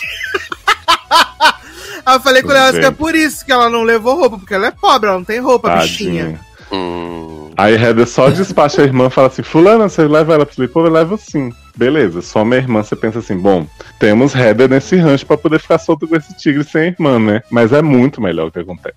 A Heather vai pra prova dela individual, né? Porque ela foi readmitida no Drag Race. Daí, quando ela chega, é uma sala cheia de rato, ela fala, meu Deus, rato, não acredito, tenho muito medo logo isso, né? Como se ninguém soubesse que ia ser isso. Só que aí, enquanto ela tá lá com os ratos tudo, uma fulana avulsa, cheia de gente avulsa nessa série, investigando, subindo no telhado tal, você não sabe quem é, mas a fulana liga e fala assim, Heather, nossas irmãs sumiram. Vá lá no rancho da véia ver se ela não tá lá. Heather abandona a prova mais uma vez pra correr atrás dessa irmã. Quando ela chega lá no rancho, tá as meninas tudo do lado de fora da jaula do tigre e a irmã da Heather lá no meio, olhando o tigre nos olhos. Exato. Vale dizer que esse é um tigre de CGI maravilhoso. Esse Super tigre é tão bem feito que você acredita que ele existe. Né? Que ele é Uhum. muito, muito. Não, e o tigre ele tem uma área, né, grande, ok, mas hum, assim, limitada. E fica três horas a irmã lá e o tigre assim. E não chega perto da menina. A menina lá Ai. se cagando, atuação dos sonhos. Aí Heather corre dentro da salinha das comidas do tigre, tira um saco de três bifes e fala pra irmã assim: vem caminhando bem devagarzinho pra mim, vem. Aí começa a jogar as- os bifes assim, o tigre vai pegando, né? E a mina vai andando. A mina passa três anos paralisada, mas enfim anda. Aí Heather salva a irmã, não sei o que, fala, mulher, como é que isso aconteceu? E eu fiquei pensando, assim, isso era parte da prova? Porque tinha um bilhete do, do Panic que dava a pista de onde a, a menina tava pra Heather. Eu fiquei, uai, o povo botou uma criança em perigo, foi um pouco longe demais, né, Pablo Vittar. Mas não, aparentemente foi só a irmã que foi lá porque ela recebeu um bilhete. Aí tem cenas maravilhosas do, da, da Heather perguntando, sem pressionar, né, sabe? Só assim, ai, me conta que você foi lá. Ela, não, é um jogo secreto, não posso te falar, não sei o quê. É Aí mostra segredo, uma me pediram um cena. segredo. Uhum. Aí mostra uma cena do xerife Mega Evil, depois começa a revelar que ele tá envolvido nos postos da aposta, chegando no meio da escola pra essa menina, com um bilhete na mão, assim, com um sorriso creepy. Entrega o bilhete dizendo assim: venha brincar com seus amiguinhos aqui à noite, não sei o que, te conto tudo quando você chegar a pegar um negócio no bolsinho. Aí o xerife confia que essa menina vai manter esse segredo pra sempre, que ninguém vai dizer que viu esse cara, né, pedófilo entregando um bilhete pra uma criança. Nada, ele só confia assim: ah, vou deu tirar. um sorvetinho pra ela, né? Deu, deu sorvete. Porque ele pensa assim: ah, vou tirar a Heather do jogo e ninguém nunca vai desconfiar que fui eu. Sendo que ele foi, ele mesmo, com o bilhete no meio, na luz do dia com todo mundo em volta. Beleza. Aí tá, a Heather é eliminada. Mais uma É, vez. Vai, começa a descobrir, esse cara funchar umas coisas lá, acha um, uma- um bilhete do xerife com o mesmo papel de carta do, do bilhete da irmã, e chega pra irmã e fala: Mulher, mas me fala, foi o xerife? A irmã, foi sim, ele me pediu segredo, não sei o quê. Aí a Heather, vou acabar com isso hoje, caralho, não sei o quê. Heather, sangue no zóio. Possuído. Aí, você fala alguma coisa? Não, falei, possuída. Heather possuída. Não, a Heather tá incrível. Aí o, a prova final é o. É um negócio que assim, o povo vai numa pista do Mario Kart que ela vai estreitando. Uhum. Então não dá pra passar dois carros, que são os dois finalistas, e um tem que decidir se vai deixar o outro passar ou se vão se fuder os dois, né? Uhum. Aí os finalistas seriam o Ray e o Dodge. Só que nisso, o Ray tá puto porque bateram no irmão dele, que era esse cara que aparentemente era o rei das apostas, mas não é. Aí o xerife deu mó, coça no irmão dele e tal, ele tá lá puto no hospital. E o Dodge tá puto porque eles descobriram essa conspiração do xerife. A mãe do Dodge fala: Não vou mais deixar meu filho ir nessa prova, porque você é maluco, você fez isso tudo pra não sei o que e tal. Então ficam os dois finalistas comprometidos, né? Aí começa as plot twists que eu falei, Sá, você não tá acreditando. Mas tudo bem. O. Quando o Dodge de- desiste, o xerife fala assim: Eu vou no seu lugar fazer a prova. Porque vai estar escuro, vou estar dentro do carro, tem película. E ninguém vai ver que não é você. Só me dá seu carro que eu resolvo tudo. Aí eu pensei assim, gente, mas essa é a grande final do Panic. E as pessoas não conferem se a, o- a pessoa que tá dentro do carro é a finalista. Sabe? Fiquei meio assim. Aí tá, o Dodge deixa o carro do xerife. Ah, É. Aí não bastasse isso. Ah, aí quando a. Quando a Heather vai deixar a irmãzinha na biblioteca pra passar o dia, a bibliotecária fala assim: Menina, fiquei sabendo que tinha um tigre solto na cidade. Porque a portinha ficou aberta, né, do tigre. Corre na boca miúda, né, Nen? Aí ela fala assim: não fica enrolando por aí, hein? E ela fala isso numa calma, tipo assim, tem um tigre, hein? Não fica enrolando, vai pra onde você tem que ir e tal, resolve as coisas. E Heather, não, tá bom. Nisso a cidade tá funcionando normalmente. Todo mundo foi avisado desse tigre, as polícias estão aí correndo atrás, avisando, gritando pros outros, ô, oh, tem um tigre aí, mas ninguém faz nada. Aí a Heather começa a pesquisar as coisas com a Mona sobre o xerife e tal, fica correndo de um lado pro outro, Heather, onde você tá, Mona, onde você tá, não sei o quê. No fim das contas, Heather encontra o carro do Ray no meio da floresta e fala assim: vou resolver isso agora. Então a gente vai ter a Heather no carro do Ray como finalista da prova e o xerife no carro do Dodge como finalista. Então, dois falsários. Gente do céu, que bagunça. e aí, como se não bastasse isso, o Ray pega o Dodge, põe num barco, né? Sequestra ele lá e fala assim: Dodge, é, eu te peguei aqui porque eu não posso deixar o. Na verdade, é o Dodge que não quer que o xerife ganhe, né, Sassi? Exato. O Dodge, o Dodge fala assim: eu não vou deixar o xerife ganhar no meu lugar, porque ele vai completar o plano dele mega evil, que ele usou todo mundo, então eu fiz um negócio. Aí o Ray fala assim: não posso deixar você, você completar o seu plano. Então te sequestrei aqui nesse barco, você não, não põe em prática. Aí o Dodge fala assim: é. Ai, gente, calma que eu tô. Ah, não. Ficou beleza. nervoso, ficou nervoso. Ficou muito Não, foi excitado. o seguinte: o Dodge tinha colocado uma bomba no carro do Ray. Foi isso? Ai, não, ele pronto. Não, ele arranhou, ele arranhou. E pensa, ele arranhou e pensa que isso é por causa de 50 mil Sim. dólares. Mas é beleza. Assim, Darlan, Vamos lá. O Dodge ele ia pegar o carro do Ray pra competir contra o xerife que tava no carro dele. E aí uhum. ele botou uma bomba no carro do Ray. Aí eu penso, por quê? Né? Não sei, ele ia acabar com o Panic de dentro para fora, explodir todo mundo. Aí o Ray fala assim: Eu não podia deixar você fazer isso com a minha caminhonete. E você pensa assim: Porra, a Heather tá no carro do Ray. Então ela tá com a bomba embaixo do carro, né? Fudeu. Uhum. Coitada, vai entrar de gato no navio. Só que aí o Ray fala assim: Você achou mesmo que eu ia deixar o xerife, o xerife espancar meu irmão e não fazer nada? Eu troquei a bomba do meu carro e coloquei no, no seu. No seu. Porra. Aí você fala assim, pô, porque é super fácil anunciar uma bomba, né? Uhum. Tipo. Uhum. Aí, você, aí ele fala assim: bom, você vai ser o ganhador oficial do Panic, mas 20 minutos depois o xerife vai, vai ser explodido. Eu pensei, o xerife ganhar essa prova, ele sai do carro em seguida e, e não explode porra nenhuma, né? Exatamente. Uhum. Aí, viado, é maravilhoso, porque então sabemos que o xerife está com a bomba dentro do carro, né? Bombas no bolso, e a Heather tá no carro livre. Aí os dois começam a acelerar e tá lá Rony Weasley, a galera toda no meio da cidade, mega iluminada, gritando: Panic, Panic, vai ser foda, final, não sei o que, grande final. E aí, a, essa hora aconteceu uma cena sublime que eu parei de criticar essa série. Eu falei, meu Deus, que maravilhoso. Que é o seguinte: Heather tá lá acelerando com tudo. Aparece o tigre no meio da pista, assim, Sabe olhando que pra que ela. faltou, assim... né? Nessa hora do, do, do acelerar? Faltou hum. tocar Share Up and Drive. Só que acho que Porra, ia ser foda, cara. Amor cantando, né? Sim, sim, com certeza. Tinha que ser amor cantando Shrek Cara, esse tigre aparece em câmera lenta, olha pra Heather assim, tipo, não me atropela, por favor, tudo bem. Aí a Heather pisa no freio assim, tá, vai freando. E nisso, gente, não é que assim, o povo da cidade tá muito distante. Eles estão, tipo, do lado da pista olhando todo mundo. Aí o xerife vem vindo, quando ele vê o tigre e a Heather parado, o carro dele começa a capotar, esse carro vira 15 vezes no ar, essa bomba não explode. Hum. Aí o xerife cai assim, tipo, sai do, do carro, fica tipo, se batendo, que o carro tá todo fodido. Cai, olha pra bomba, assim, piscando né, lado de fora. E enquanto isso, Heather tá parada na pista há 15 anos e ela decide abrir a porta e ir andando na direção do tigre. E o tigre tá lá. E aí ela começa a, a, poetizar, né? No Off the Light, que a garota feita de histórias, que não sei o que, que blá, blá, você pensa assim, porra, que lindo, momento poético. E aí o povo que tava assistindo essa cena inteira já tava assim, o que, que a Heather tá fazendo ali no carro do rei, meu? Que que, onde é que o rei tá? o povo fala assim, menina, tem um tigre ali, não acredito. Sendo que o tigre tava ali há horas. e todo mundo sabia que tinha um tigre solto, mas o povo fica assim, o que, que tem um tigre ali no meio agora? Ai, eu amo. Aí, menino, quando o tigre vai avançar em cima de Heather, ou pedir desculpa, sei lá, o que esse tigre vai fazer, a bomba explode. E aí o povo fica assim: Meu Deus, não acredito, um carro que virou 15 vezes explodiu. E aí. pelo tempo, você sabe que o xerife já, já correu tem muito tempo, né? Porque uhum. ele já tinha visto. Aí eu fiquei comemorando com o Henrique Cansaço. Caralho, o xerife vai sair andando, o tigre vai comer ele, não acredito e tal. ah, só que aí quando você vê, o xerife sai andando pela floresta. Chega a mulher dele, a esposa lá, que, que tava traumatizada, né, pela, pela morte do, do, filho, que a mulher descobriu que o filho se matou, trocou arma, não sei o que, mó plot incrível. A mulher chega do nada, dá um tiro no marido, ele fala, fulana, Aí ele dá um, dá, dá um tirão nele, a queima-roupa. Ela sai, entra num carro de uma outra mulher que fala assim: Ah, pra onde vamos agora? É a amante, a mãe do, do Dodge. que- É, as duas mulheres juntas, né? Contra o marido.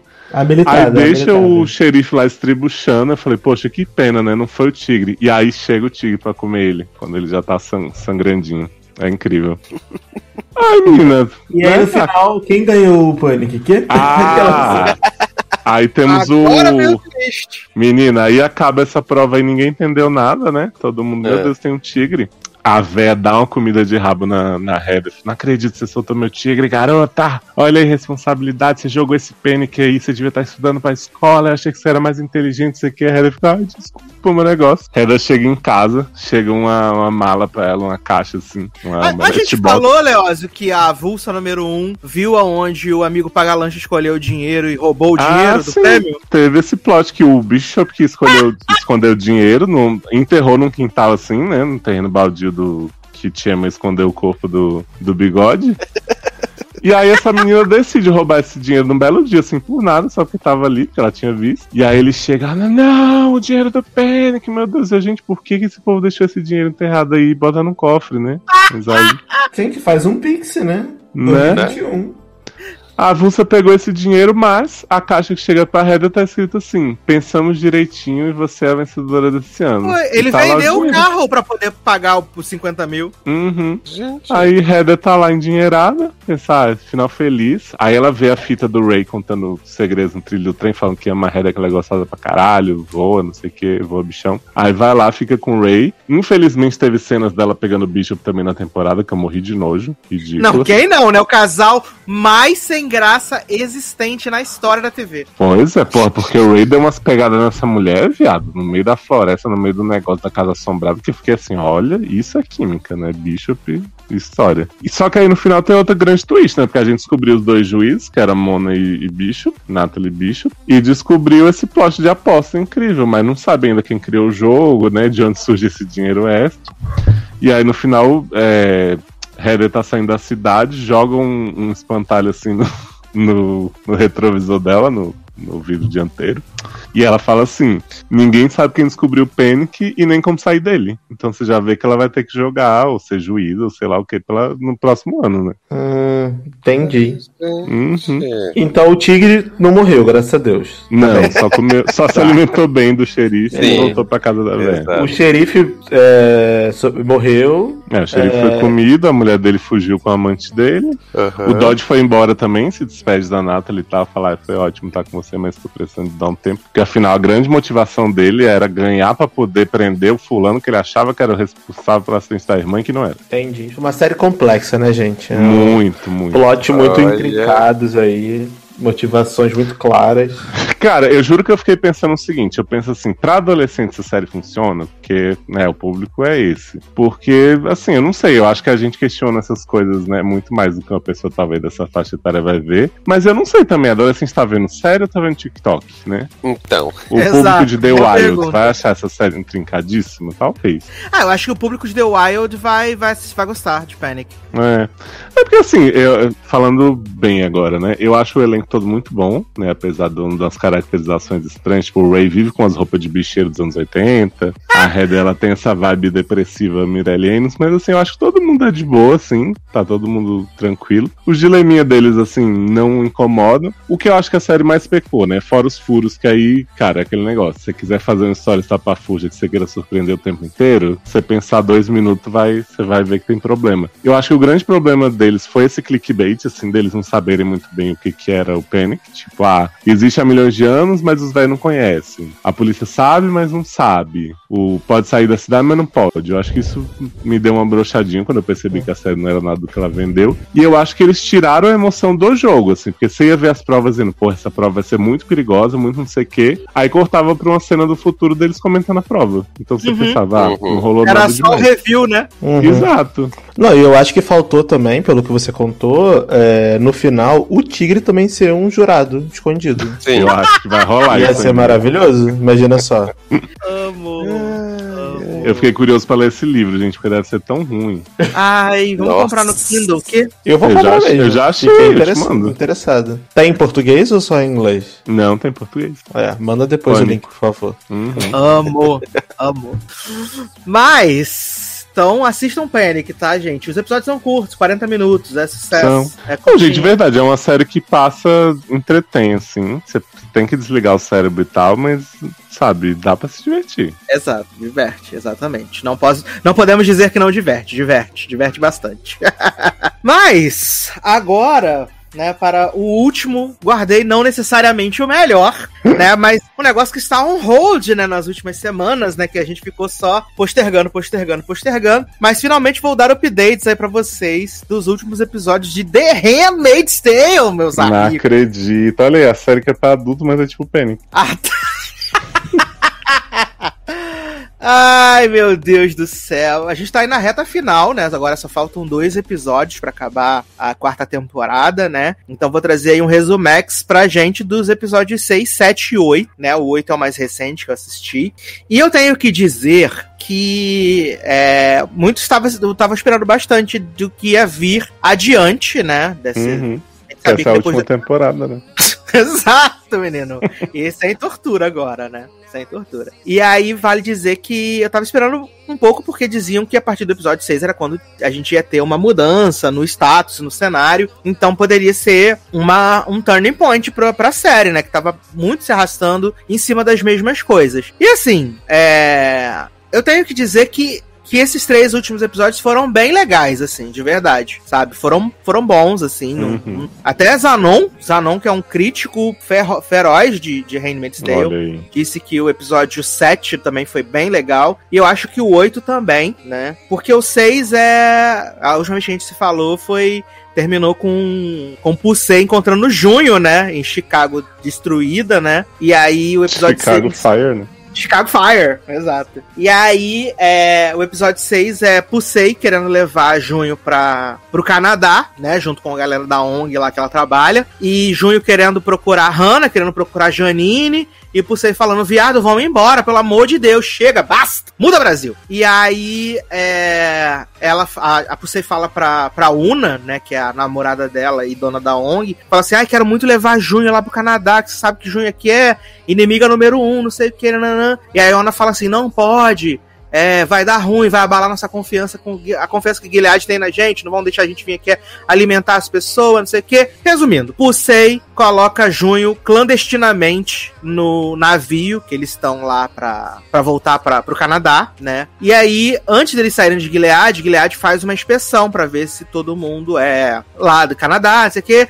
E aí Pusei fala pra Ona assim, ai menina, preciso te contar uma coisa. E aí a Ona fala assim, o que que foi? Tu trouxe ela, né? E ela fala, trouxe. E aí, Junho fala assim. Aí a- elas levam Junho lá pro meio da, da, da tribulação e fala assim: a gente tem que decidir o destino dela. A gente tem que decidir. de- é, o que, que a gente faz? Entrega ela pra, pra Gilead ou leva ela pro Canadá. E aí, a, dá meio que um empate. A Junho fala assim: gente, pode deixar, pode me entregar pra Gilead, não tem problema não, tá tudo tranquilo, não vai ficar ressentimento nenhum. Entre nós, tá sussa. E aí acaba que eles conseguem, né, maioria lá no voto no Congresso e decidem fingir que Junho é da equipe da ONG. Então eles Uhum. forjam um documentinho lá, um crachazinho pra ela. Aí Ah. vem Gilead, faz a. Começa Mas eu fazer. tenho um problema já com esse plot. Ah. Gilead inspeciona pra saber se as pessoas são do Canadá. Mas você Sim. também é foragida de Gilead. Ela pode não ser aia, mas ela também saiu de Gile- Gilead fugida. Então, assim, você não tem problema ficar indo e voltando nesse navio? É porque Junho é inimiga número um, né? Junho é Entendi. terrorista, tá envolvida com Mayday. nessas Notável, né? Exato, exato. E aí, a Junho, o guarda tá lá falando: Ah, você é a fulana de tal pra Junho, né? Aí ela fica meio assim, desorientada, né? Aí você fala: Não, menina, ela bateu a cabeça naquela confusão que tava tendo lá, aquelas brigas, aquelas bombas, tudo. Ela tá meio desorientadinha, mas. Do Canadá, do bem ela. É sussa, tranquilinha. E aí o guarda deixa Junho passar. E aí Junho, dentro do barco, fica naquela porra. Não, porque eu preciso encontrar a Hannah, preciso voltar pra Gilead por causa de Hannah. Porque Hannah, minha filha, Hannah, Luke nunca vai me perdoar se Hannah não estiver aqui. E você fala, viado, para com essa loucura! Viado, para com essa loucura! Hannah tá melhor sem você em Gilead. Hannah está melhor sem você. Tudo que a gente queria falar pra Junho, Pusei falou pra ela. Tudo, tudo que a gente queria falar sobre esse negócio de, de Hannah ser a nova Uni, Pusei falou pra ela. Falou, para de ser doida, ela tá melhor que você Nunca lá. critiquei você. Nem eu. Ela não lembra de você, não sei o quê. Aí Junho fica um tempinho e fala: Ah, não, mas eu quero ir, não sei o quê. Aí você falou assim: beleza, se tu vai voltar, eu vou voltar também então. Se tiver que morrer, morre todo mundo. Aí Junho, né, cai em si, desiste dessa loucura. Chegam no Canadá, né, todo mundo saindo lá do barco. Una fala que não quer mais olhar pra cara de Pusei, porque ela, pô, vai. Fudeu a ONG, né? Porque levou uma fugitiva de Gilead, não sei o que, handmade ela por cima. E aí Junho fica ali no- na cozinha do barco, de repente entra Luke no barco. E a primeira frase que a Junho fala pra ele assim é: Eu não consegui, eu não consegui trazer ela, me perdoa, eu não consegui trazer a Rena. E aí o Luke fala: Não, cara, tá tudo Me tranquilo. fala, meu anjo, quem se importa? Ele fala: Não, meu anjo, tá tudo tranquilo, eu sei que você fez o que você pôde, tá sussa, né? E aí ela chega Eu lá no queria Canadá. entender em que mundo a Juni acha que seria possível ela resgatar essa menina e levar de outra forma. Eu não entendo. É, não, ela é muito delusional, assim. Ela é muito delusional no quanto a isso. Ela colocou essa meta na cabeça dela, viado, e ela não tira de jeito nenhum.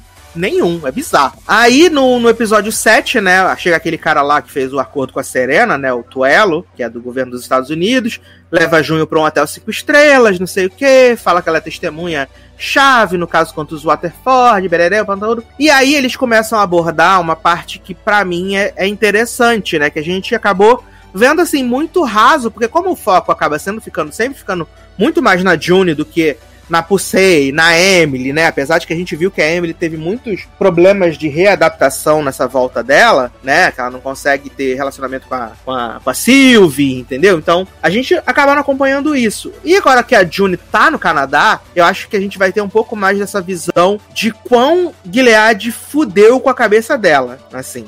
Não que ela fosse grandes, né, sanidades, mas como aquilo ali fudeu a cabeça dela aquele tempo que ela ficou lá. Uhum. Porque ela, ela tá lá no quarto, né? E aí o Luke pediu serviço de quarto, não sei o que, quer, quer agradar ela e ela só quer dormir. Ela dorme durante 17 horas seguidas, assim, que ela tá exausta, né? E aí no outro dia, quando ela acorda, a- ela, ela vai lá ver a. dar um, um testemunho. E aí ela vai ver Nicole, né? Vai ver a, Nico- vai ver a Nicole, que tá lá com, Lu, com o Luke com a, com a Pusei. E aí a Pusei fala assim: ah, a gente precisa ir no mercado. Aí a June fala assim: eu quero ir no mercado. Aí a Pusei fala: pô, tem certeza que você quer ir, né? Muita gente, é coisa muito nova, assim. Você. Saudade de conversar na geladeira, né? Exato. E aí ela fala, beleza. Aí ela vai no mercado e aí tem isso daí. Ela começa a olhar as prateleiras e ela começa a ver as handmade, assim, quando elas ficavam se olhando pelas frestinhas. Elas, ela fica olhando assim pelas frestinhas, aí vê as, as handmade que morreram. Aí tem as meninas que é islâmica. Ela vê as handmade como se fossem as meninas islâmicas. E aí ela tá, tem aquele monte de coisa, aquele mercado gigante, não sei o que. Ela começa a ter uma crise de pânico dentro do mercado, né? De ficar sem ar, de, de, de não saber reagir direito àquilo que tá acontecendo e tal, não sei o que. E aí ela meio que se recupera, vai pra casa. E aí tem o grande reencontro, né? De June com Emilyzinha, né? E com o grande cristal Rita. Maravilhosa, grande cristal Rita. Aí elas Ah, tão-. Fiquei até com Ela- vontade de ver. não, a Rita é maravilhosa, gente. Eu amo Rita, de verdade. E aí elas estão lá conversando, não sei o que, nananã. E aí Rita deixa, deixa escapar de que ela foi visitar a Serena na prisão. Aí a Juni pergunta assim: tá aí o que ela queria com você? Ah, ela queria me pedir desculpas e também me contar que tava grávida. Aí a Junho fala. Grávida? Ela fala, é, grávida. Ah, então ela tá grávida, né? Bacana. E aí corta a cena, né? Junho tá lá na, na casa, lá no meio da noite. Ela liga pro Tuelo, Tuelo leva ela na, na cela da, da Serena. Aí a Serena vem, Quem é tu ajoelha. era, gente? Tuelo é aquele cara do governo dos Estados Unidos Ah, o que Toelho, sei. faz, faz o acordo com a Serena. Uhum. O Né? Sanjayga. Isso. Aí ela, ela- ele vai lá, leva ela na, na cela da Serena. A Serena fala: Ai, Offred. Offred é meu ovo, né, viado? Aí ela, não, June, é. Ai, que bom que você veio. Queria que te pe- pedir perdão, né? A gente passou tantas. Serena sempre muito querendo reviver as amizades, né? É, a gente passou tantas barras juntas, né, amigas? E aí a Te June fala assim. abracei na cama. E aí a Julie fala pra ela assim, viado, você é uma escrota, você traiu seu país, se traiu as mulheres, se traiu, não sei o quê. É aquele vídeo que eu te mandei, né? Da, da cena que June, tipo, Uhum. cospe tudo, assim. E aí a Serena ajoelha pra pedir perdão pra ela. E aí a June fala: Você acha que você fazer isso aí vai te vai fazer sentir pena de você? Aí ela fala assim: Você sabe por que, que você tá grávida? Porque Deus vai matar esse filho dentro do seu ventre Eita! pra você sentir a mesma dor que a gente sentiu quando vocês arrancaram os nossos filhos dos nossos braços. E aí ela meio que dá um tapa na cara da Serena e fala assim: Do you understand me? Faz a vira Jack Bauer, ela: Do you understand me? E aí ela dá os tapas na cara da Serena e sai, né? A Serena fica lá chorando no chão. E aí quando ela volta pra casa, o Luke tá deitado assim na cama. Ela, o Luke já tinha dado uns beijos nela, né? Tinha tentado dar umas furonfadas com ela, ela não queria, né? Porque tem o trauma. E aí ela estupra o Luke. A,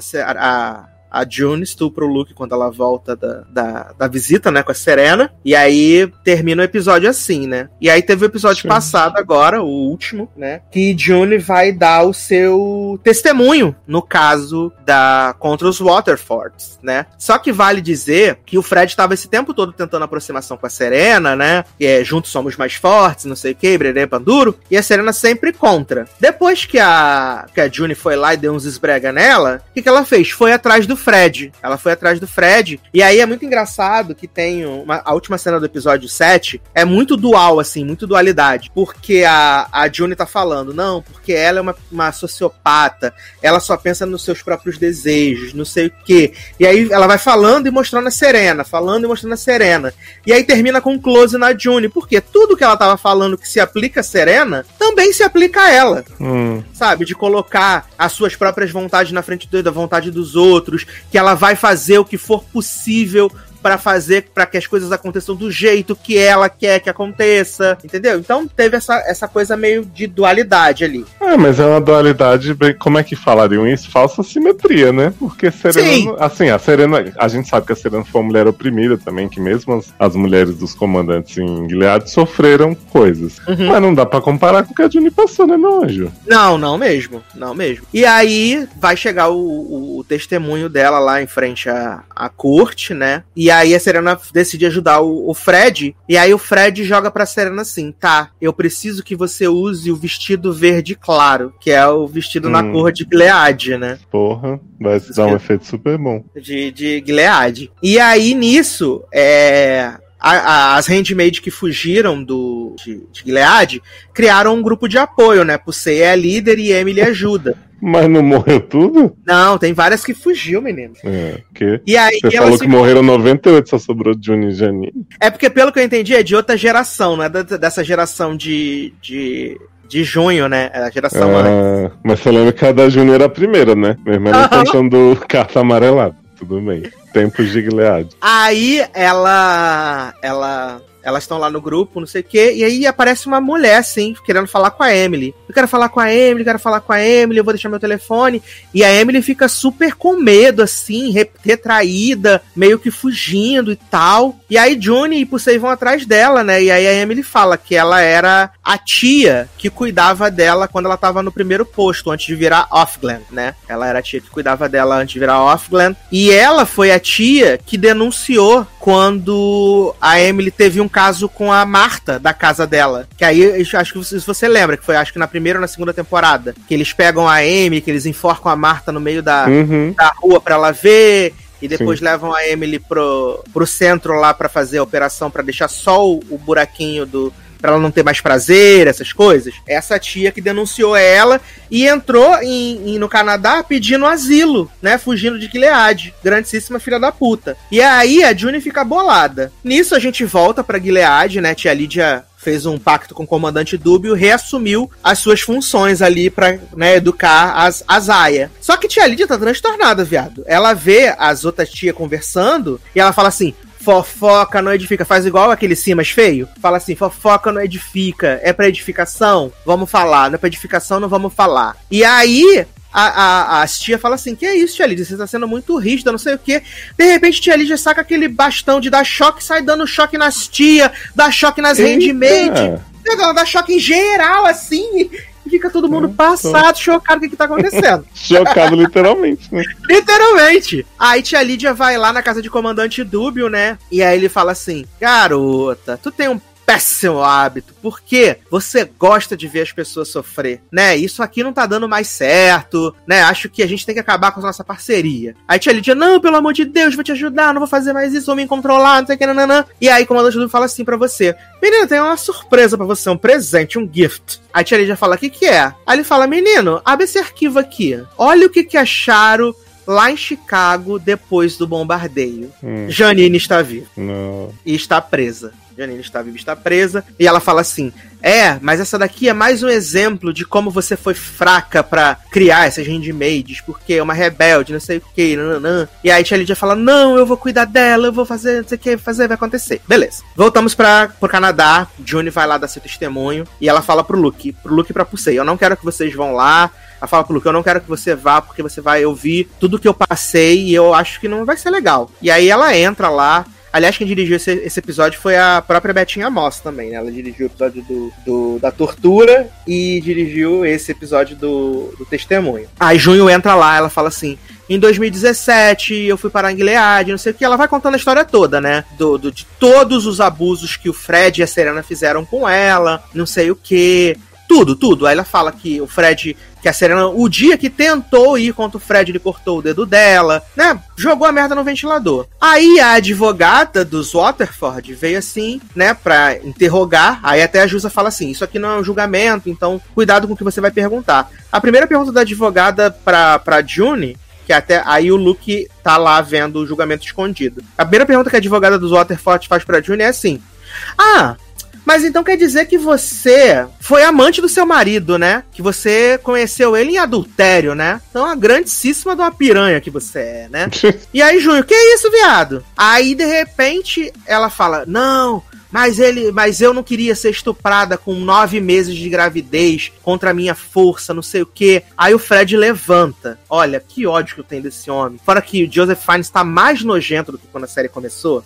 Ele tá Uhum. podre, assim, ele tá horrível. Ele levanta ele fala assim: Mas a gente só fez o que Deus mandou. Porque o único lugar do mundo onde a taxa de natalidade está crescendo é em Gilead, graças aos sacrifícios que nós fizemos. Só que não, né? Porque no Canadá todo mundo tem filho. Não é? Aí eles, porque a gente honra o nosso Deus. Aí ele vem com um papinho todo assim, esotérico. Um papinho todo gospel, assim, né? Ah, porque Deus, Deus abençoa a gente, não sei o que, nananã. A Juni vem andando assim pra cima dele e fala: "E agora? Filha da puta vai dar na cara dele! Ah, não sei o que! Mas aí ela só dá aquela olhada de demônio pra ele e sai. Claro. E ela fala assim, enough. E sai, assim, sai andando, né? Aí os Waterford ficam ali olhando pra ela com cara de cu. A Serena O caso dos Waterford é tipo CPI do Covid, né? Todo mundo sabe que eles são culpados e aí fica ali esperando alguma coisa acontecer mais, sendo que já tá claro o que tem que fazer. Sim, a June, inclusive, quando ela termina o discurso dela, ela fala assim: Eu quero a pena máxima pros dois, quero que eles se fodam, né? E aí ela vai pra casa, né? Quando ela vai pra casa, o Luke tá lá meio choroso, assim: Ai, desculpa, fui lá, você disse pra mim não ir, mas eu fui do mesmo jeito, não sei o quê. Desculpa que você passou essas coisas tudo. A June começa a beijar ele já vem na intenção de estrompar ele de novo. Ele fala: Não, parou, parou essa porra, caralho, né? Me respeita. Meu corpo, minhas regras. E aí June vai pro. Mas isso você tá falando como forma de linguagem, né? Ela pegou ele, seduziu e ele topou no passado. Não, ele não, ela não seduziu ele. Ele tava dormindo, ela sentou em cima dele e aí ele foi tentar assim, tipo, não, ela meteu a mão na boca dele assim pra tipo tapar a boca dele e ela se resolveu. Tá, mas aí é o mesmo caso de Bridgerton, né, gente? Força física de Luke é um pouco maior que a de Johnny. Não, Se ele quisesse certeza. mesmo, tinha tirado ela. Não, com certeza. Mas eu, eu digo, eu trouxe pra esse aspecto do abuso, porque na mente dela, isso aconteceu muitas vezes com ela, sabe? Então meio que foi um Uhum. payback, sabe, pro homem. Um Entendi. payback pro, pro, pro, pro homem, tá? Não me entendam mal. Se ficou mal interpretado, assim, não me entendam mal. Eu digo que é porque meio que foi uma reprodução do É que tipo ela que ela dessensibilizou a questão e foi tipo, ah, meu marido já é. né? Exato. E assim, vai ser como eu quero, não vai ser quando ele quer. Uhum. quando, todas as vezes que ele tentou essa aproximação romântica, sexual, ela deu um corte nele, entendeu? Foi quando ela quis. E da forma que ela, né? E aí ela vai lá no grupo de apoio de novo. Aí a Emily tá lá conversando, por não sei o que, nananã. E aí a, a June leva a tal da tia Irene lá no grupo de apoio. Aí você fala, Júnior, o que, que é isso? Você tá trazendo essa garota aqui, pelo amor de Deus. Aí ela fala assim: Ei, a Emily tem que resolver aqui os negócios. Aí ela bota a cadeira no meio das handmade tudo, aí bota ela de, a tia Irene de frente pra Emily. Aí ela conta essa história toda, né? Que foi ela que denunciou, não sei o quê. E aí a Emily fala assim: tá, o que que você quer que eu faça? E aí a Tirene fala assim: Não, eu quero que você me perdoe, porque eu não vou conseguir viver com isso. E aí a, a, a Emily fala assim: Eu nunca vou poder te perdoar. E sai. Aí tá, beleza. Saiu, aí corta pra Emily e pra Pusei no banco sentadinhas assim. Aí ela fala assim: Ah, a Pusei fala: Ah, não, que não foi legal isso que a Juni fez, não sei o que. Não, não. E aí a Emily fala assim: Não, eu me sinto mais leve. Eu me sinto mais leve depois disso. Aí a Pusei fala assim: é, Já que a tia Irene quer te ajudar tanto, por que, que você não convence ela a testemunhar contra os Waterford? Porque ter uma tia como testemunha seria muito poderoso. E aí a Emily fala: é verdade, pode ser um novo começo. Aí a Emily vai no dia seguinte lá na casa da Tirene. Quando ela chega lá, tá cheio de polícia, ambulância. A mulher se matou. Tirene Mas o que que precisa de tia? Gente, o homem admitiu que estuprou a mulher e disse que era em nome de Deus. O que que tá faltando? Sério, eu não entendo. E aí ela, ela, a Tirene se matou, né? E aí a, o final do episódio é, é no... Tirene mesmo nome? É, Tirene. Gente, eu tô com...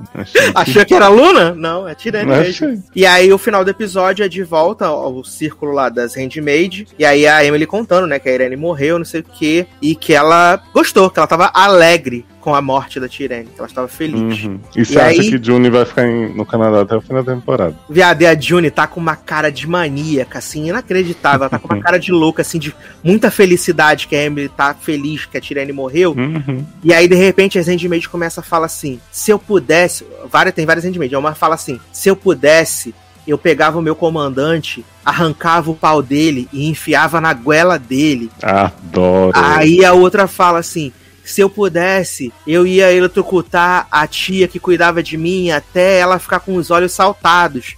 É, e aí vai, tipo, espalhando ódio, assim, pela roda. E aí, por ser, gente, que isso? A raiva é um sentimento válido. Hum, mas... vingança nunca é plena, né? A, a, a, raiva é um sentimento válido, mas aqui a gente tem que focar em coisas positivas, coisas boas. Aí a Juni, aí a você fala assim, então acabou esse grupo, acabou essa sessão, vamos embora. E aí a Juni fala assim, eu vou ficar mais. Quem Amo. quiser soltar um pouquinho mais de ódio e raiva, é só ficar. E aí ficam todas. Só Amo. você vai embora. Emily também. Emily fica também. Amo.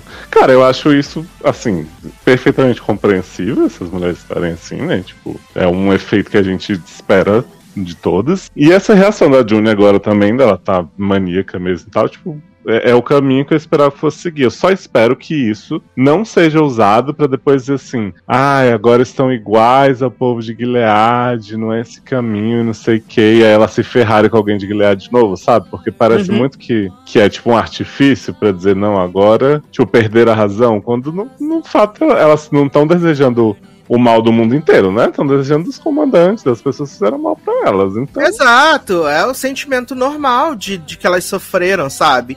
A June ficou em Gilead sete anos, viado. Sete anos sendo abusada, sabe? Três vezes por, por mês, como ela mesmo diz, sabe? Então é, é super compreensivo que elas tenham essa raiva reprimida que elas queiram colocar isso para fora, sabe? Então, eu acho que é muito válido. E um ponto que eu esqueci foi que tia Lídia foi de encontro a Janine, né? Janine tava lá na prisão. E aí a tia Lídia fala que veio buscar ela, né? E aí a Janine implora, assim, ela fala assim: cadê a June? E aí ela fala assim: a June tá no Canadá, sua amigona. Aí ela fala assim: ah, a Janine fica toda feliz, ah, ela conseguiu. Aí a tia Lídia fala assim: é, ela conseguiu e deixou você para trás, né? Te corrompeu e deixou você para trás. É, amiga, mas no caso, você não sabe o que que Janine passou num caminhão de leite que ela separou de Juni, né?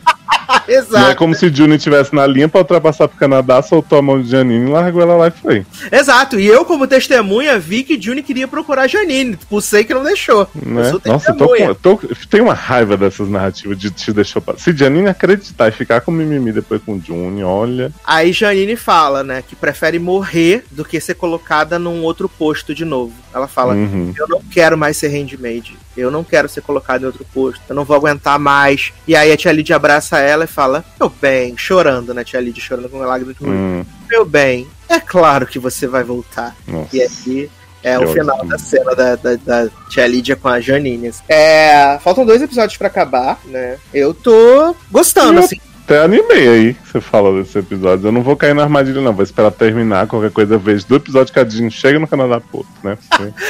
Não, eu tô gostando porque é o que eu falei. Trouxe uma abordagem diferente. Porque tava muito repetitivo, muito andando em círculos. Uhum. E agora não, a gente tá vendo ah, os- o- como esse tempo em Gilead afetou a cabeça não só da Johnny, mas das outras mulheres também, e Uhum. as consequências, assim. Então, pra mim, tá ma- ficou mais interessante por, por isso, assim. Então, esses três últimos episódios ganharam justamente porque saiu daquela fórmula que é super básica e comum. É. que tá- É, porque assim, gente, estamos na quarta temporada e os episódios do começo da quarta pareciam a primeira, começo da segunda. Uhum, uhum, exatamente. Então, assim, ou mexe a história ou não tem por que continuar fazendo pra repetir. É. E aí, esqueci de falar, a última cena do episódio é a Serena e o Fred indo pro, pro julgamento, né? Eles estão arrumados como se ela tá arrumada de verdinho, Gilead, não sei o que. Aí eles estão lá, não sei o que, eles estão ouvindo os manifestantes do lado de fora. Aí a Serena fala assim: Nossa, tem vários manifestantes, né? E o Fred é. E dessa vez eles chegaram mais cedo. Mas eu já- eu já tô acostumado. Aí quando abre a porta assim do, da prisão, que eles estão pra entrar no carro, todos os manifestantes são tipo.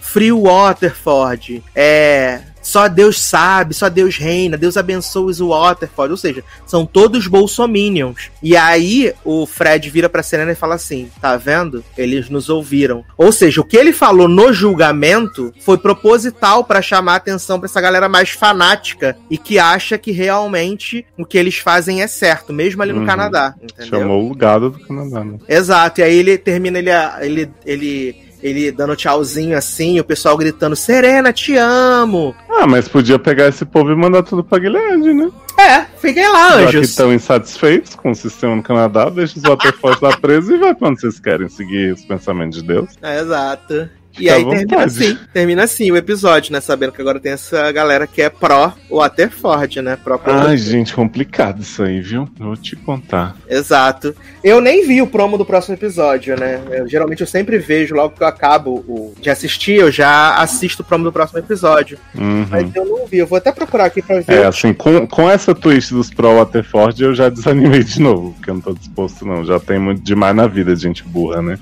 exato, exato. Assim, é desesperador ver, ver essa galera assim, sabe? Falando isso, mas infelizmente existem, né, menino? Ó, o Uhum. próximo episódio se chama Progress. Próximo episódio. E Junior ainda tá no Canadá, então é um bom sinal. é um é, ótimo sinal. deve ser ela voltando. Não Não fala tá isso! Jovem, tem que ser realista com você. Eu não posso te deixar na ilusão. Aff, dei o play no promo, né? Dei o play no promo. Juni falando que. Vai voltar. Vou botar o trailer, né, menina? É mais fácil pra gente ver junto, né? Aham. Vou botar o trailer pra gente ver mais fácil. Mas, cara, eu espero realmente que ela não volte, até porque, pra mim, acho que seria a maior burrice de todas, assim, porque Sim, ela eu é. também espero, mas é que dessa série eu não tenho tanta fé, não. Ela é inimiga número um de Gilead, né? Ela foi lá, expôs o sistema, sabe? Sim. não faz sentido ela, ela querer voltar pra esse lugar, pra mim. Não faz nenhum sentido. Tô botando aqui, vamos compartilhar a tela. Você de casa provavelmente não vai ouvir, tá bom? Né? Vai ouvir porque eu já vou ter cortado. Mas aqui a gente vai ver o promo do próximo episódio de Handmaids, né? Que é o grande cristal aí. Progress, né? Então vamos lá, Leózio. Boa sorte a todos os envolvidos. Eu aumentar um pouquinho o volume e vamos. De novo com isso, falando de Até o Hannah, comandante Dúbio. né? Serena e Fred bolado com pegar as crianças, Janine sofrendo tortura com tia Lídia, Johnny vendo Nick emocionada. E aí, assim, não dá pra saber pra quem a June tá pedindo ajuda, né? Na montagem dá a entender que ela tá pedindo pro comandante Dúbio, né? Uhum. Só que ele tá no telefone e a June não tá no telefone. Então acaba meio que não casando. A Dora Fora, de sanganosa da promo. fora o medo que finalmente veio sobre Serena e Fred de Gilead querer pegar o filho deles pro Estado, né? Do Estado ser o dono da criança. Ué, tá certíssimo, é o que Deus quer? Né? Eles ficaram agora com o fiofoco com o medo, né? Então. E vimos que também a meninazinha lá, a, a senhorinha que deu abrigo pra junho, né? Foi transformada em handmaid agora, né? A McKenna Grace. Do, do, do começo da temporada. Uhum. Foi transformada em Handmaid. Já ia perguntar dela se tinha participado só daquele episódio. É, aparentemente ela vai estar nesse próximo aí, né? E a Janine vestida de Handmaid de novo. Então a gente Nossa, não imagem sabe o no tem fogo nos olhos que essa menina vai estar de handmade. Nossa, possuída, sim. Vai ser. E, cara, pra que trazer Nick, né, gente? Não tem. assim. Ai, gente, grande personagem, né? Ele é muito chato. Ele é muito chato. E esse romance, sabe? Insistem nesse romance que June ama a Nick, viado. Foi uma vida atrás, sabe? Gente, não tem porque nem Juni tá pegando Nick, nem tá pegando Luke. Já era, já foi. Uhum, exato. Mas espero que essa vontade de trazer Rena fique ela do Canadá coordenando e não ela indo em Gilead, que vai ser. Ah, ela vai sim, fica tranquilo. Não fala isso, né? não fala aí. Mas na semana que vem eu conto o que aconteceu. Tá, no episódio 9, aí a gente vai estar Ansioso. às vésperas do grande season finale, incrível, maravilhoso. Inclusive, na Olha semana aí. que vem também vamos falar aí de um series finale, vamos falar do series finale de Pose. Garota, tem que ver. Vai encerrar aí sua série. Eu já Parei me no de Electra. Viado, eu chorei tanto nesse penúltimo episódio, tanto, tanto, tanto, tanto, que a minha cabeça doeu de tanto que eu chorei. Assim, Não vi, vou maratonar. Eu achei que foi lindíssimo, perfeito, sem falha, foi maravilhoso. Sensível, bonito, demais. Mas, então, estamos chegando ao final desse podcastzinho, né, micro. Ah, É, lembrando, né, coisas muito importantes que você pode comprar o livro de Leózio, de Léo Oliveira, né, em versão digital na Amazon. Você pode procurar lá. Ele tem a própria página dele agora, tá? Ele é muito chique, meu amor. Tá? ó.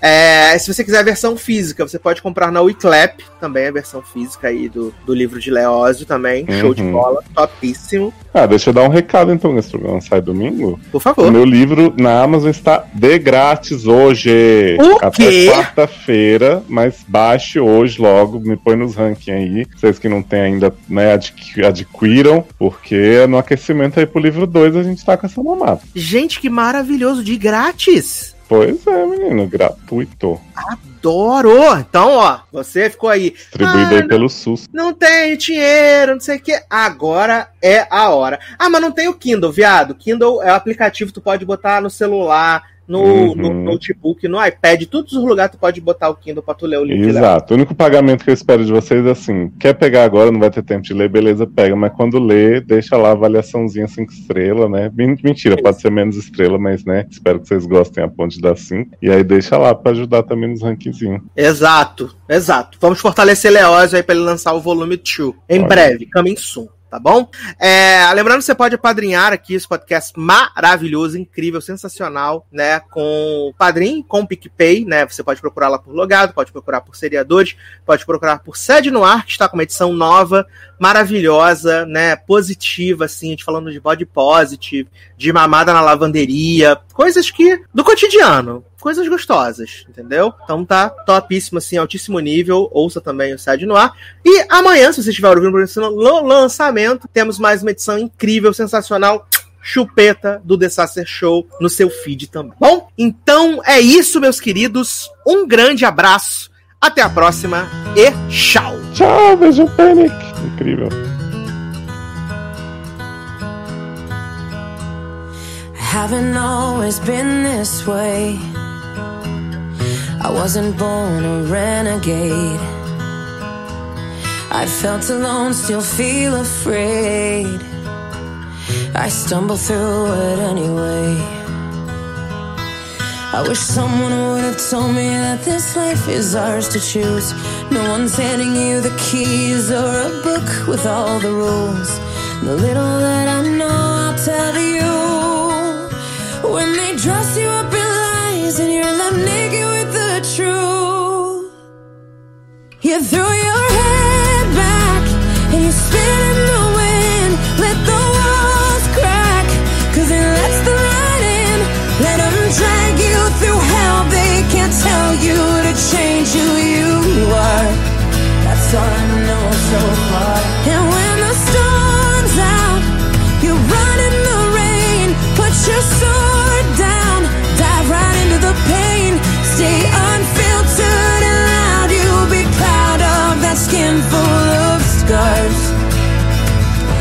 That's all I know so far. That's all I know so far. So you might give yourself away, yeah. And pay full price for each mistake. But when the candy coating hides the razor blade, you can cut yourself loose and use that rage. I wish someone would have told me that this darkness comes and goes. People will pretend, but baby girl, nobody knows. And even I can't teach you how to fly, but I can show you how to live like your life is on the line. You throw your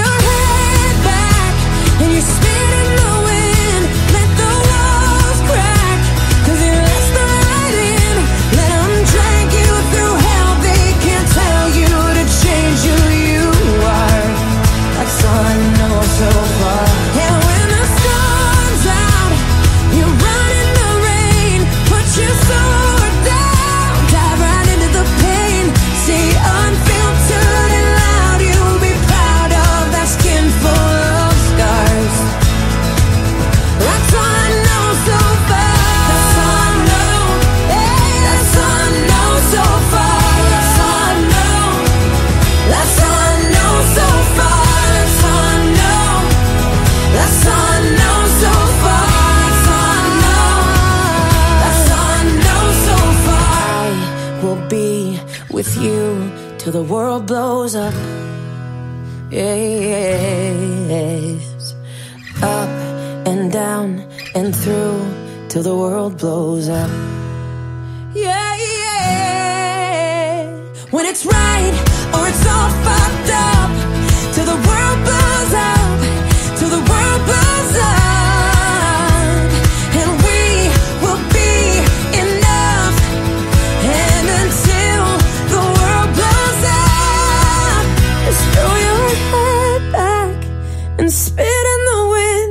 Let the walls crack. Cause it lets the